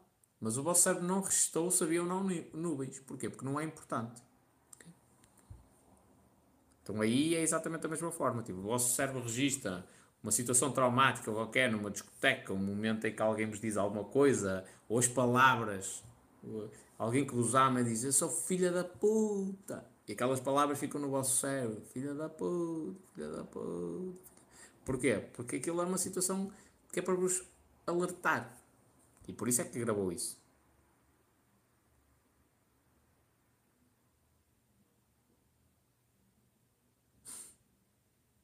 Se lembra aquelas fotos em que está uma gaja e depois pergunta a cor do cão que estava lá no fundo, tal e qual. É o mesmo, é o mesmo processo. É o mesmo processo mesmo. É a mesma cena. Tipo, o foco ali é a gaja, o pessoal foca-se na gaja, melhor dizendo, e ninguém uh, repara no cão.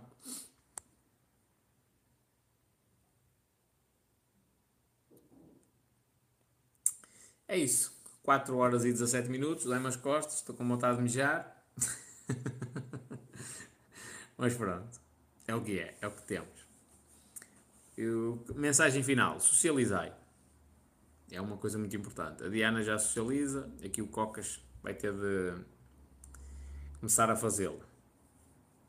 Dentro do que tu aguentas, ok? Se trabalhas na noite, uh, dentro do que tu aguentas, apá, uma hora é aceitável. Mais do que isso, começa a ficar exausto. Por exemplo, eu, eu, eu gosto de socializar, eu gosto de falar com pessoas. De passado algum tempo, eh, essas pessoas normalmente roubam a minha energia e eu não me sinto assim tão confortável quanto isso. Então eu tento socializar dentro do que eu acho aceitável. É? Por exemplo, vou ao ginásio, eu vou para treinar, não vou para estar lá no paleio. Não quer dizer que eu não tenha problema em estar a falar com uma outra pessoa, mas quando o, o, o falar já está a interferir muito com o meu treino, eu volto a focar-me no treino. Estás a ver? Alturas em que vou lá e, pai, quero estar mais a socializar. Está tudo, cago no treino, socializo mais. É o equilíbrio. O Joel diz, cheguei no fim, foi mesmo. Companheiro, estou aqui há 4 horas e 18 minutos. Era suposto ser tipo meia horita, uma hora. Grande live, aprendemos tanto. Estás a perceber porque é que eu não quero. Obrigado, desde já, pelo elogio, mas estás a perceber porque é que eu não quero deixar de falar de muitos assuntos? é por isso que eu gosto disto. E agora o que é que eu vou estudar hoje? Ainda vou, ainda vou ler. Estou a estudar o córtex pré-frontal.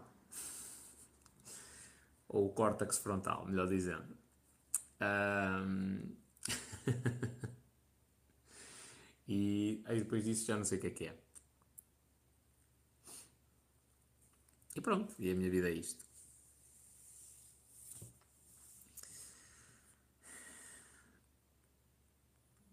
E o Coca está aqui a dizer, e bem, que é 8 pessoas no. no gravai esta cena, registai isto. Que daqui a uns tempinhos vamos estar aqui mais de 100 pessoas, na boa, na boa. O meu foco agora é o YouTube. Diz o Cocas, gosto sempre de ver o teu conteúdo. Fico a pensar bastante. O objetivo é esse. Diana diz, adoro essa capacidade de estares 4 horas a falar sobre, eh, sobre hum, diversos assuntos. Eu também. eu gosto, gosto de falar sobre as coisas. E se falarem de assuntos que eu, que eu gosto mesmo, então nunca mais saio daqui. Nunca mais. Olha, se eu fosse buscar aqui os post-its dos nos cenas que tenho para gravar, mais cheio daqui. Porque há coisas que opa, já estou tão cansado que já nem tenho, nem tenho cabeça para pensar sobre o que é que é de falar ou não. Uh, mas eu gosto de. Ui. Eu gosto de lives assim de improviso. No início ainda pensava, tipo, cada live tinha um tema e eu falava sobre esse tema e depois ia dispersando nas perguntas chegou a determinada altura que nem faz sentido. Eu vou falar daquele tema mais tarde ou mais cedo.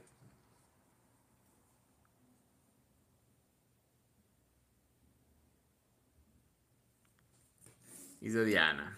Cocas, ficas a pensar e depois dás por ti no dia a dia a praticar o que o espanhol diz. Isso é bom. Isso é muito bom. Se for para bem, se for as cenas que eu digo para bem, acho que é fixe. Dá jeito as pessoas pensarem. Quanto mais pessoas pensarem sobre o mundo, sobre. Até dormir no chão. Isso é de maluca. Quanto mais pessoas pensarem sobre o mundo, melhor é. Eu, eu, eu, disse no outro dia aqui uma cena, esta cena é mesmo visceral.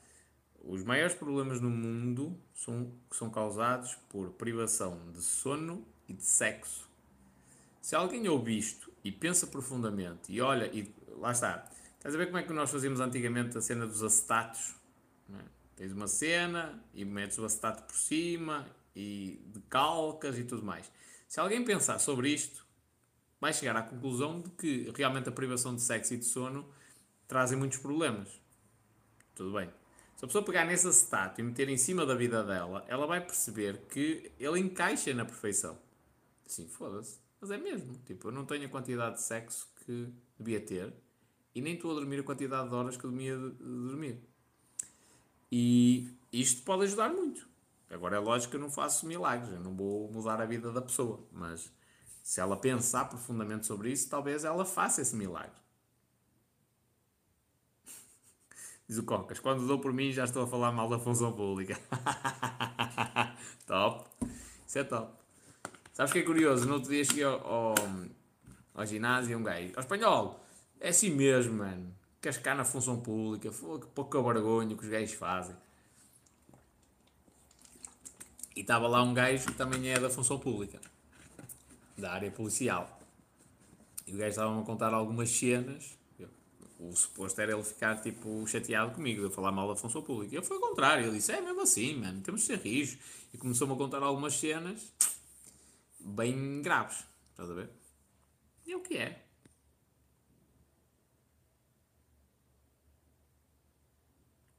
Diana diz assim: Isso do sexo tem muito que se lhe diga. Por exemplo, a privação de sexo num homem é diferente de uma mulher. O homem procura logo, a mulher não vai logo à procura. Sim, mas a privação de sexo tem o mesmo impacto.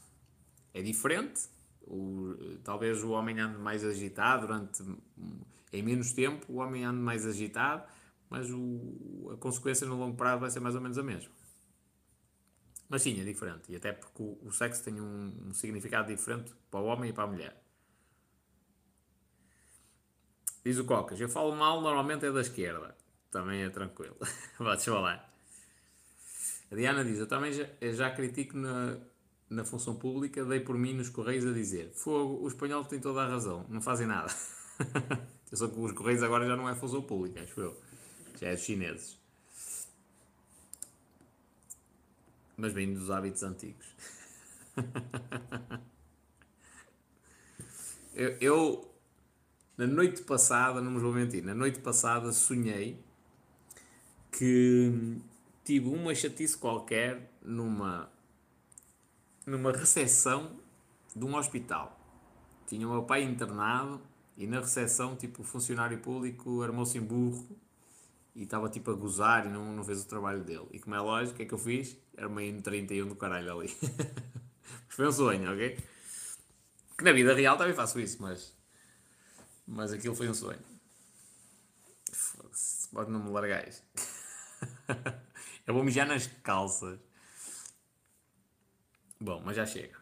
Mas isso, mas isso é bom. A cena, por exemplo, a, a, a função pública eu respondi, porque é, é mesmo assim. Uh, a função pública habituou-se à cena de. Uh, há um gajo que fala mal da função pública. Olha, estudasses para também conseguires lá um, um, lugar. Só que não é a questão de estudar. Eu já eu fiz os concursos, eu vi como é que a coisa funciona. Pior, eu falei com pessoas que estão nos concursos, com pessoas que fazem a seleção e sei como é que, infelizmente, aquilo funciona. Uh, e então eles têm de ouvir resposta. Da mesma maneira que fala-se das 40 horas semanais. Ai não, lutai como nós para as 35. Não, não é questão de lutar. Tipo, as vossas 35 são falsas. Elas não deviam de existir. Porque vós não sois produtivos para ter 35 horas de trabalho. Uh, então eles têm de ter resposta. E quanto mais eu der resposta dessa questão da função pública, mais cidadãos vão estar atentos a isso. Diz, espera aí, realmente, faz, faz algum sentido. Então o país está endividado, estão-nos a pedir um sacrifício adicional e os gajos ainda estão a fazer, trabalham 35 horas, e se vós fizeres as contas, isso representa mais ou menos mais um mês de férias por ano. Os gajos trabalham 35 horas e ainda estão a fazer uma greve que me prejudica a mim, trabalhador, não é? Para terem aumentos de 70 euros ou de 50 euros de salários. Certa paciência.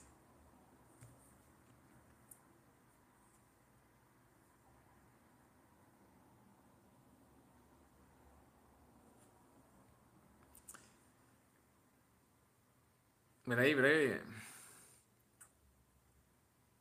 Diz a Diana, é incrível a confiança que nos passas. Eu confio em ti e não te conheço pessoalmente. Muita gente sente o mesmo. Já agora, deixa à parte, é uma das minhas. das minhas. Primeiro, a confiança que eu vos passo é só o resultado de uma coisa, que é a honestidade. Este é o princípio, ok? Por isso é que a tal cena que eu vos falei do Martin, que é só tens de preocupar em ser honesto. Só. Ser honesto. Que mais tarde ou mais cedo tenhas a mensagem certa ou não, as pessoas confiam em ti. Porque estás a ser honesto. Então, eu, se eu não estou a fazer isto por maldade, só estou a dizer isto para bem das pessoas, eu transmito essa confiança. Depois, uma, essa sim é uma das minhas características, é, eu posso ter muitas dúvidas, mas naquilo que eu decidir que eu vou falar, eu estou a falar como se tivesse a certeza absoluta que aquilo está certo. e na maioria das vezes é, é isso que acontece. Eu, eu tenho certezas em relação àquilo. Por exemplo, eu tenho certezas em relação ao sistema financeiro e económico no, qual nós vivemos, que é um sistema que não é válido a longo prazo. Que não aguenta mil anos. É? Eu tenho certezas em relação a isto. Eu vou defender esta cena com unhas e dentes, porque é o que existe na minha cabeça. Eu posso estar errado, mas é o que existe na minha cabeça. Então essa confiança é resultado dessa crença que eu tenho. Muita gente sente o mesmo, ok? E diz a Diana também: se me dissessem, olha, Diana, dorme no chão, muito provavelmente eu ia mandar essa pessoa à merda. Basicamente, o espanhol falou nisso e eu fui experimentar. As dores das costas passaram. Lá está. Já agora, esse, essa ideia de, de, dormir no chão, de onde é que eu a tirei? De um livro chamado A Força de Vontade, que fala sobre a força de vontade, o mecanismo por trás da força de vontade. E há alguns exercícios que dá para fazer para tu, testares, eh, para tu treinares a tua força de vontade. Tudo o que tu queiras treinar a nível mental eh, tem, tem de existir um exercício qualquer. E a força de vontade, podes fazer jejum, por exemplo, podes dormir no chão, podes escrever com a mão esquerda, se fores destra, por exemplo, escreves com a mão esquerda. É um exercício para obrigar o teu cérebro a treinar essa força de vontade, fazer uma coisa que ele não quer fazer. Uh, isto é válido para praticamente tudo. E, mas além disso, a minha reflexão foi: espera aí, mas os, os meus antepassados dormiam no chão. Tipo, eu não posso estar a fazer um filme em relação a dormir no chão.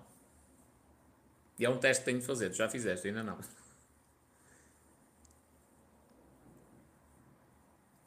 Joel diz assim: o principal cargo da função pública é de manhã pensarem no que vão fazer à tarde e à tarde verem o que fizeram de manhã. A situação na função pública é mais grave que as pessoas pensam, acreditei. É bem mais grave, bem, bem, bem mais grave. Só que o cidadão, imagina, grande parte de vós trabalha 8 horas por dia. Entre as 8 da manhã, sai às 6 da tarde. Já não bate certo. Entre as 8 da manhã, sai às 5 da tarde. Ok? Tudo bem. Ou entre as 9 da manhã, sai às 6. A função pública, também entra às 9, sai às 5. Não. Sim, sai às 5.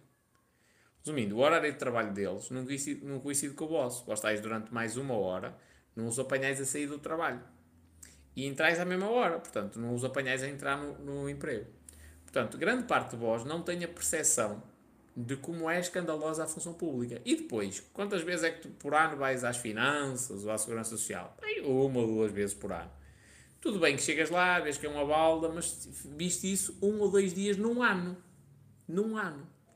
Ok? E eu isto, outras pessoas a dizer, mas tipo, não foste tu que viste.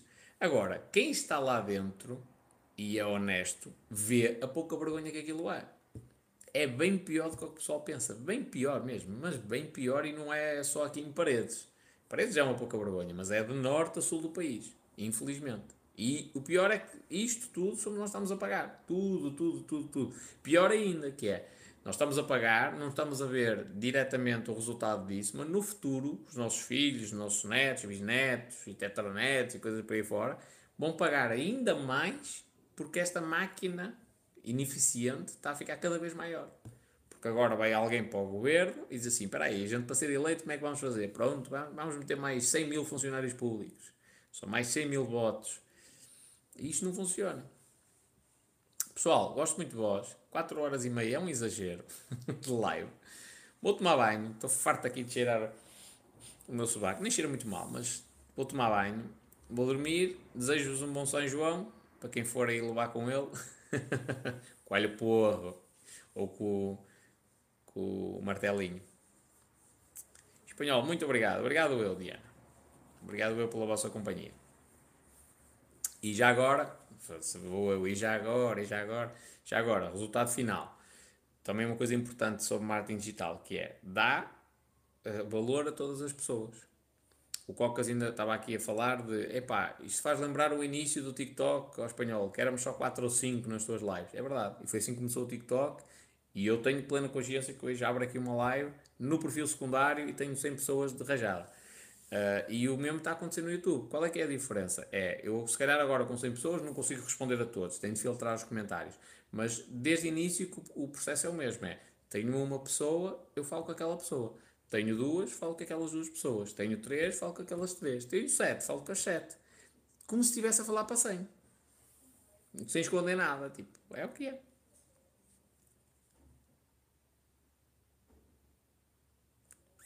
Pronto. Bem, minha gente, muito obrigado. Vou-vos deixar também eh, celebrar o 6 bom. vou tomar banhinho. Até logo. Beijos e abraços. Amanhã. Não sei se vou fazer live, mas a gente encontra-se por aí. Beijinhos e abraços.